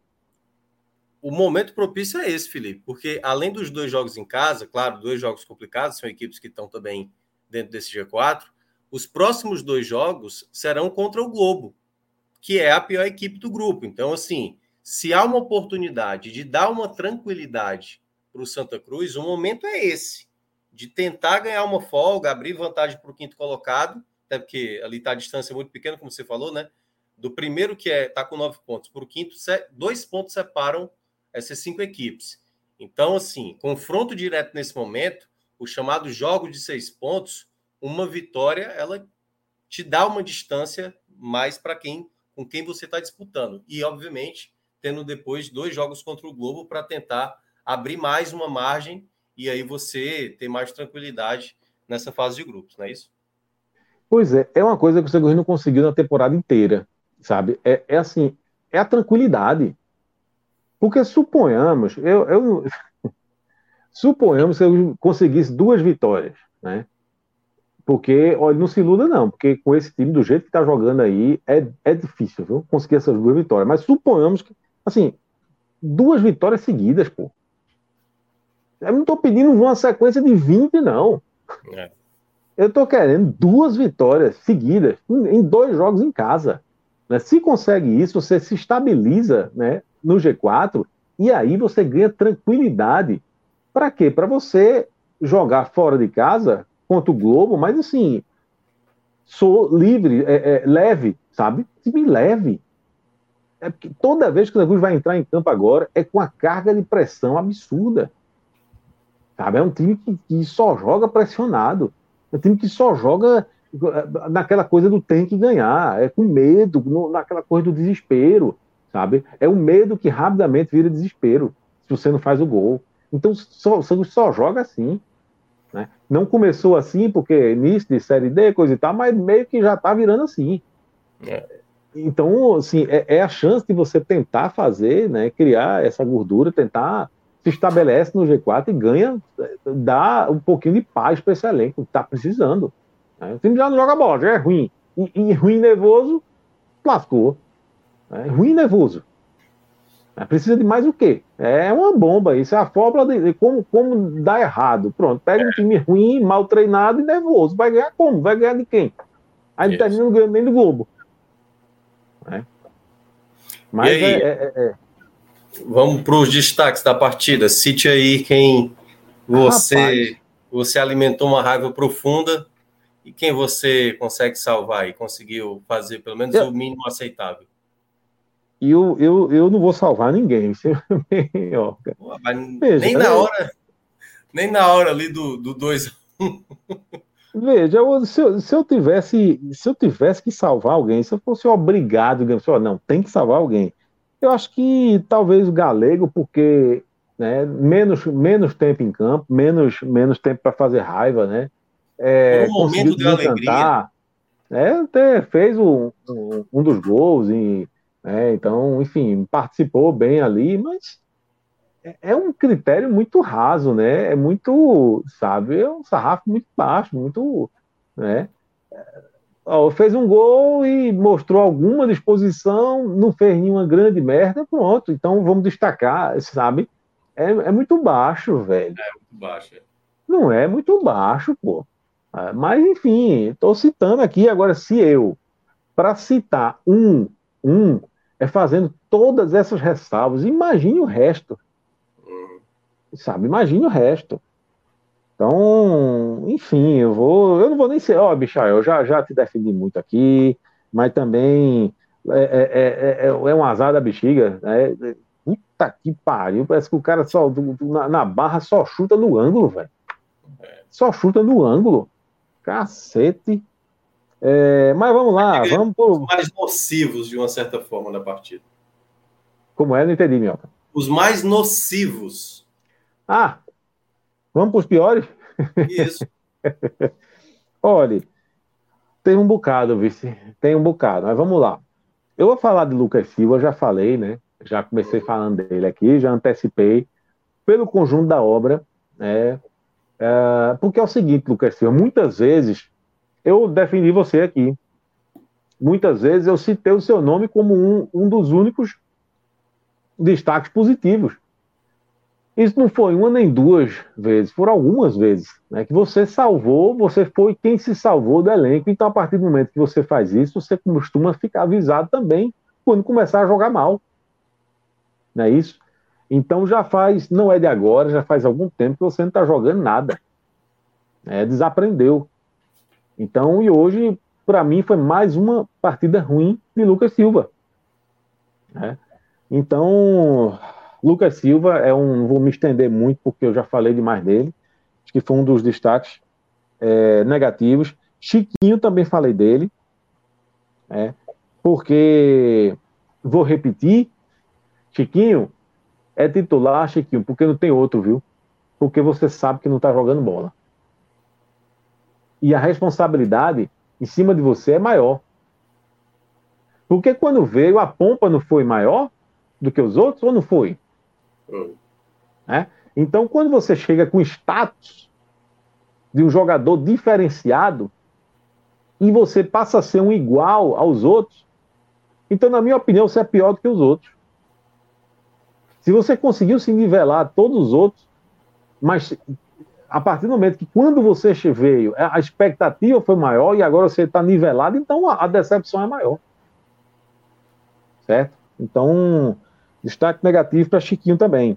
Apesar de que, para também ninguém me chamar de doido, não estou defendendo tirar Chiquinho do time, não, porque é, alguém tem que fazer alguma função de meia. Né? É, você deixou, deixou né? claro. Então, assim, alguém tem que tentar criar ali naquele meio de campo Santa Cruz. E, e, e, e, sem ele, aí o meio de campo Santa Cruz fica céfalo. Tá? É. Mas assim, mas não tem outro. Ele está jogando porque não tem outro. Não está esquentando o banco porque não existe outra opção. Né? Então, destaque Chiquinho negativamente também. E aí, para não citar também todo jogador, todos os outros, né? Um por um ia ser chato, né? Ó, é você por causa disso, você por causa daquilo, né? Porque aí tem que citar aqui tudinho, né? Ah, acho que eu queria entender, porque eu ainda não sei, entender por que é que Marcos Vinícius é titular do Santa Cruz ainda. Que eu acho que o Santa Cruz é, é um elenco muito fraco, limitado, sabe? E aí, quando você tem um jogador que destoa de um elenco fraco feito esse do Santa Cruz, rapaz, é ser muito limitado, né? E Marcos Vinícius, uh, eu, por incrível que pareça, eu cheguei a elogiar Marcos Vinícius aqui, acho que foi na estreia dele. Jogou tá direitinho. Mas acabou-se. Né? E ele não consegue, não consegue. Ele não consegue. Sabe? Ele não sabe o que é apoiar. Assim, ele não, não, não é um, um, um, lateral que você não pode esperar absolutamente nada dele do lado esquerdo. Já vi alguém dizendo, ah, porque existe uma determinação do técnico para que ele é, é, segure um pouquinho mais, mas se eu tivesse vendo, alguém está vendo uma grande exibição de, de Marcos Vinícius defensivamente, um monstro da marcação, sabe? Porque eu não estou vendo. Então é porque ele é fraco mesmo. Sabe, o São não pode, o São não pode, para mim, a marca do fracasso desse time do Santa Cruz é Marcos Vinícius. Sabe, um jogador extremamente limitado, numa, numa, numa posição que, que, que é, assim, é, é, é fundamental. É, é, um lado que, que não existe. Lado esquerdo do Cruz não existe. É, é, então, e mais uma vez, jogando mal, eu não vou. Quantas vezes o Marcos Vinícius jogar, né, for titular e jogar mal, eu vou falar aqui, eu não me importo de ser cansativo, não. Né?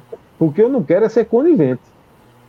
A, a minha função aqui não é comentar, a minha Perfeito. função neste, neste momento é apontar os melhores e os piores. Então, enquanto o Marcos Vinícius for um dos piores do Santa Cruz, eu não vou deixar de fazer meu papel.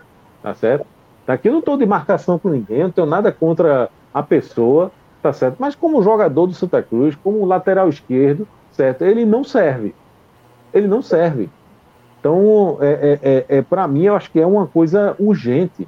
É urgente resolver essa lateral do Santa Cruz. Tá? Então, por mais uma partida, sabe, é, muito ruim, muito limitada. Marcos Vinícius, de novo, companheiro, de novo. Viu, professor?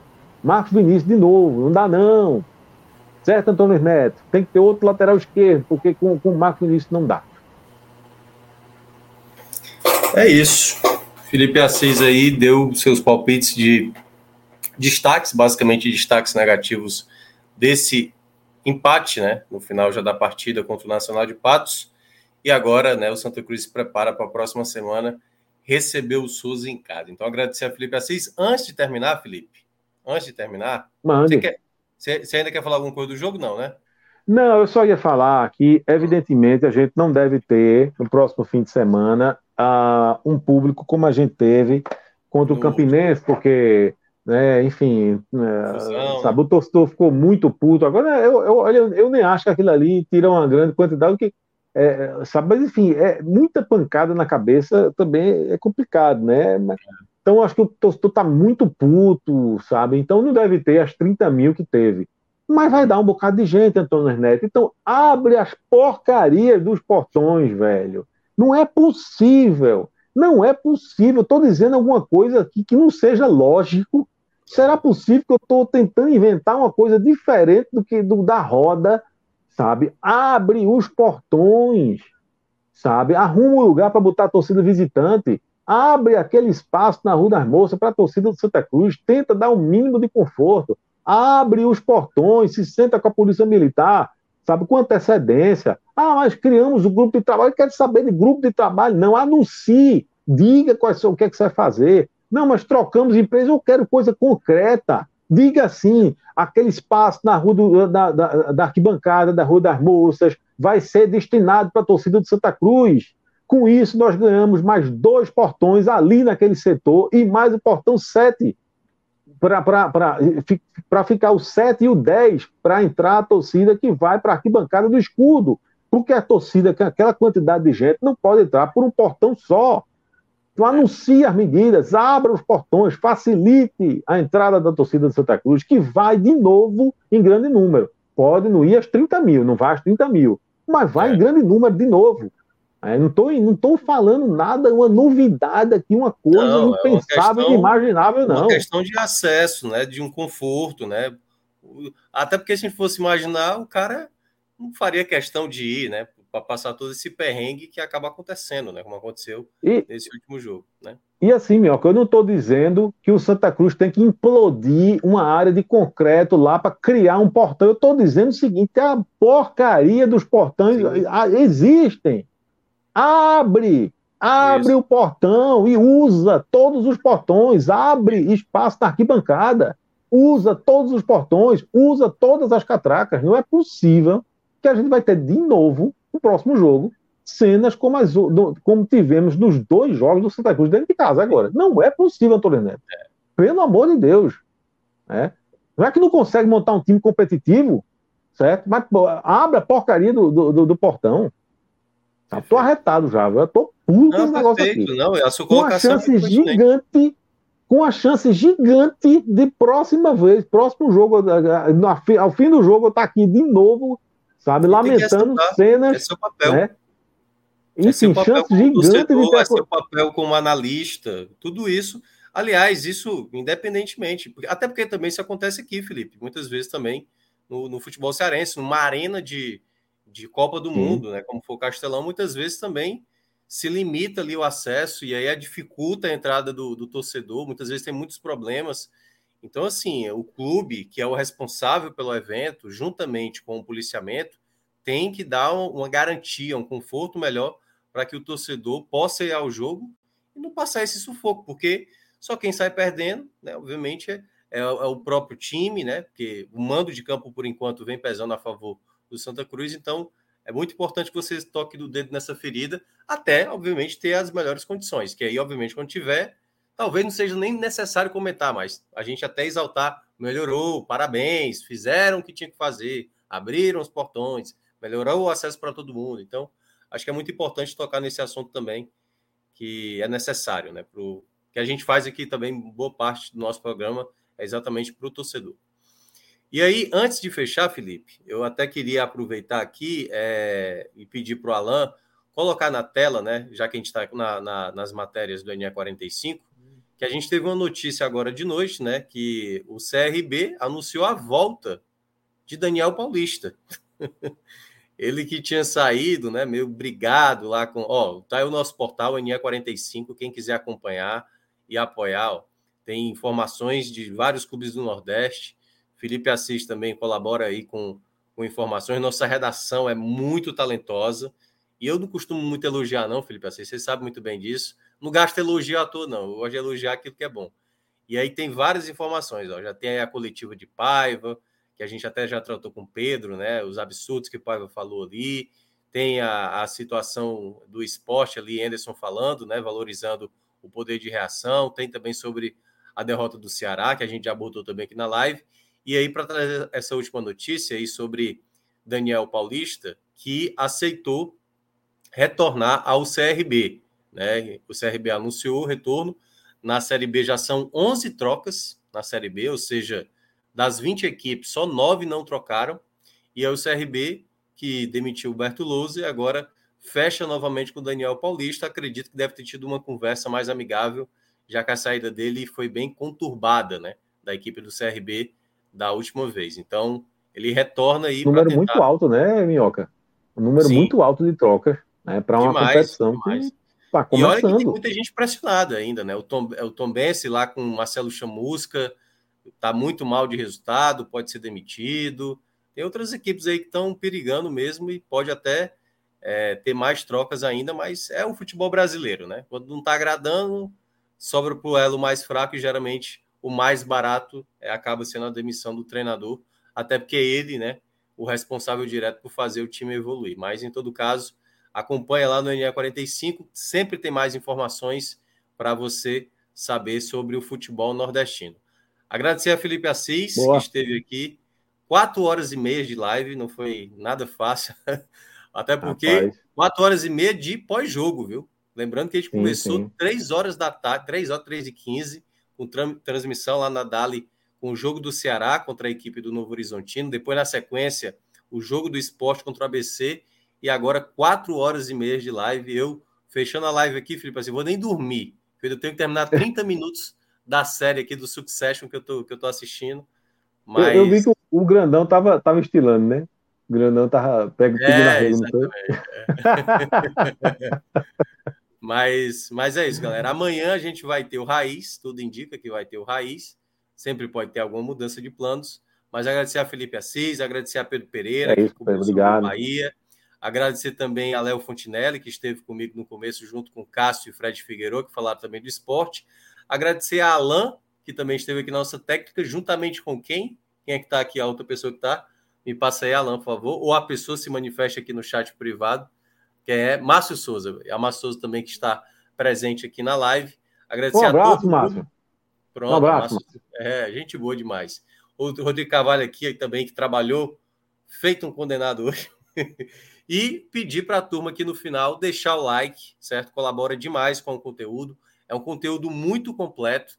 Não é todo local. Eu diria que não existe TV hoje no Brasil que guarde quatro horas e meia para falar de uma rodada de domingo, como a gente fez aqui. Então, muitíssimo obrigado. Sem nossa audiência, realmente a gente não conseguiria fazer tanto conteúdo tão bom quanto esse. Então, muito obrigado. Boa noite, Felipe. Boa noite, galera. A gente se encontra numa próxima. Valeu.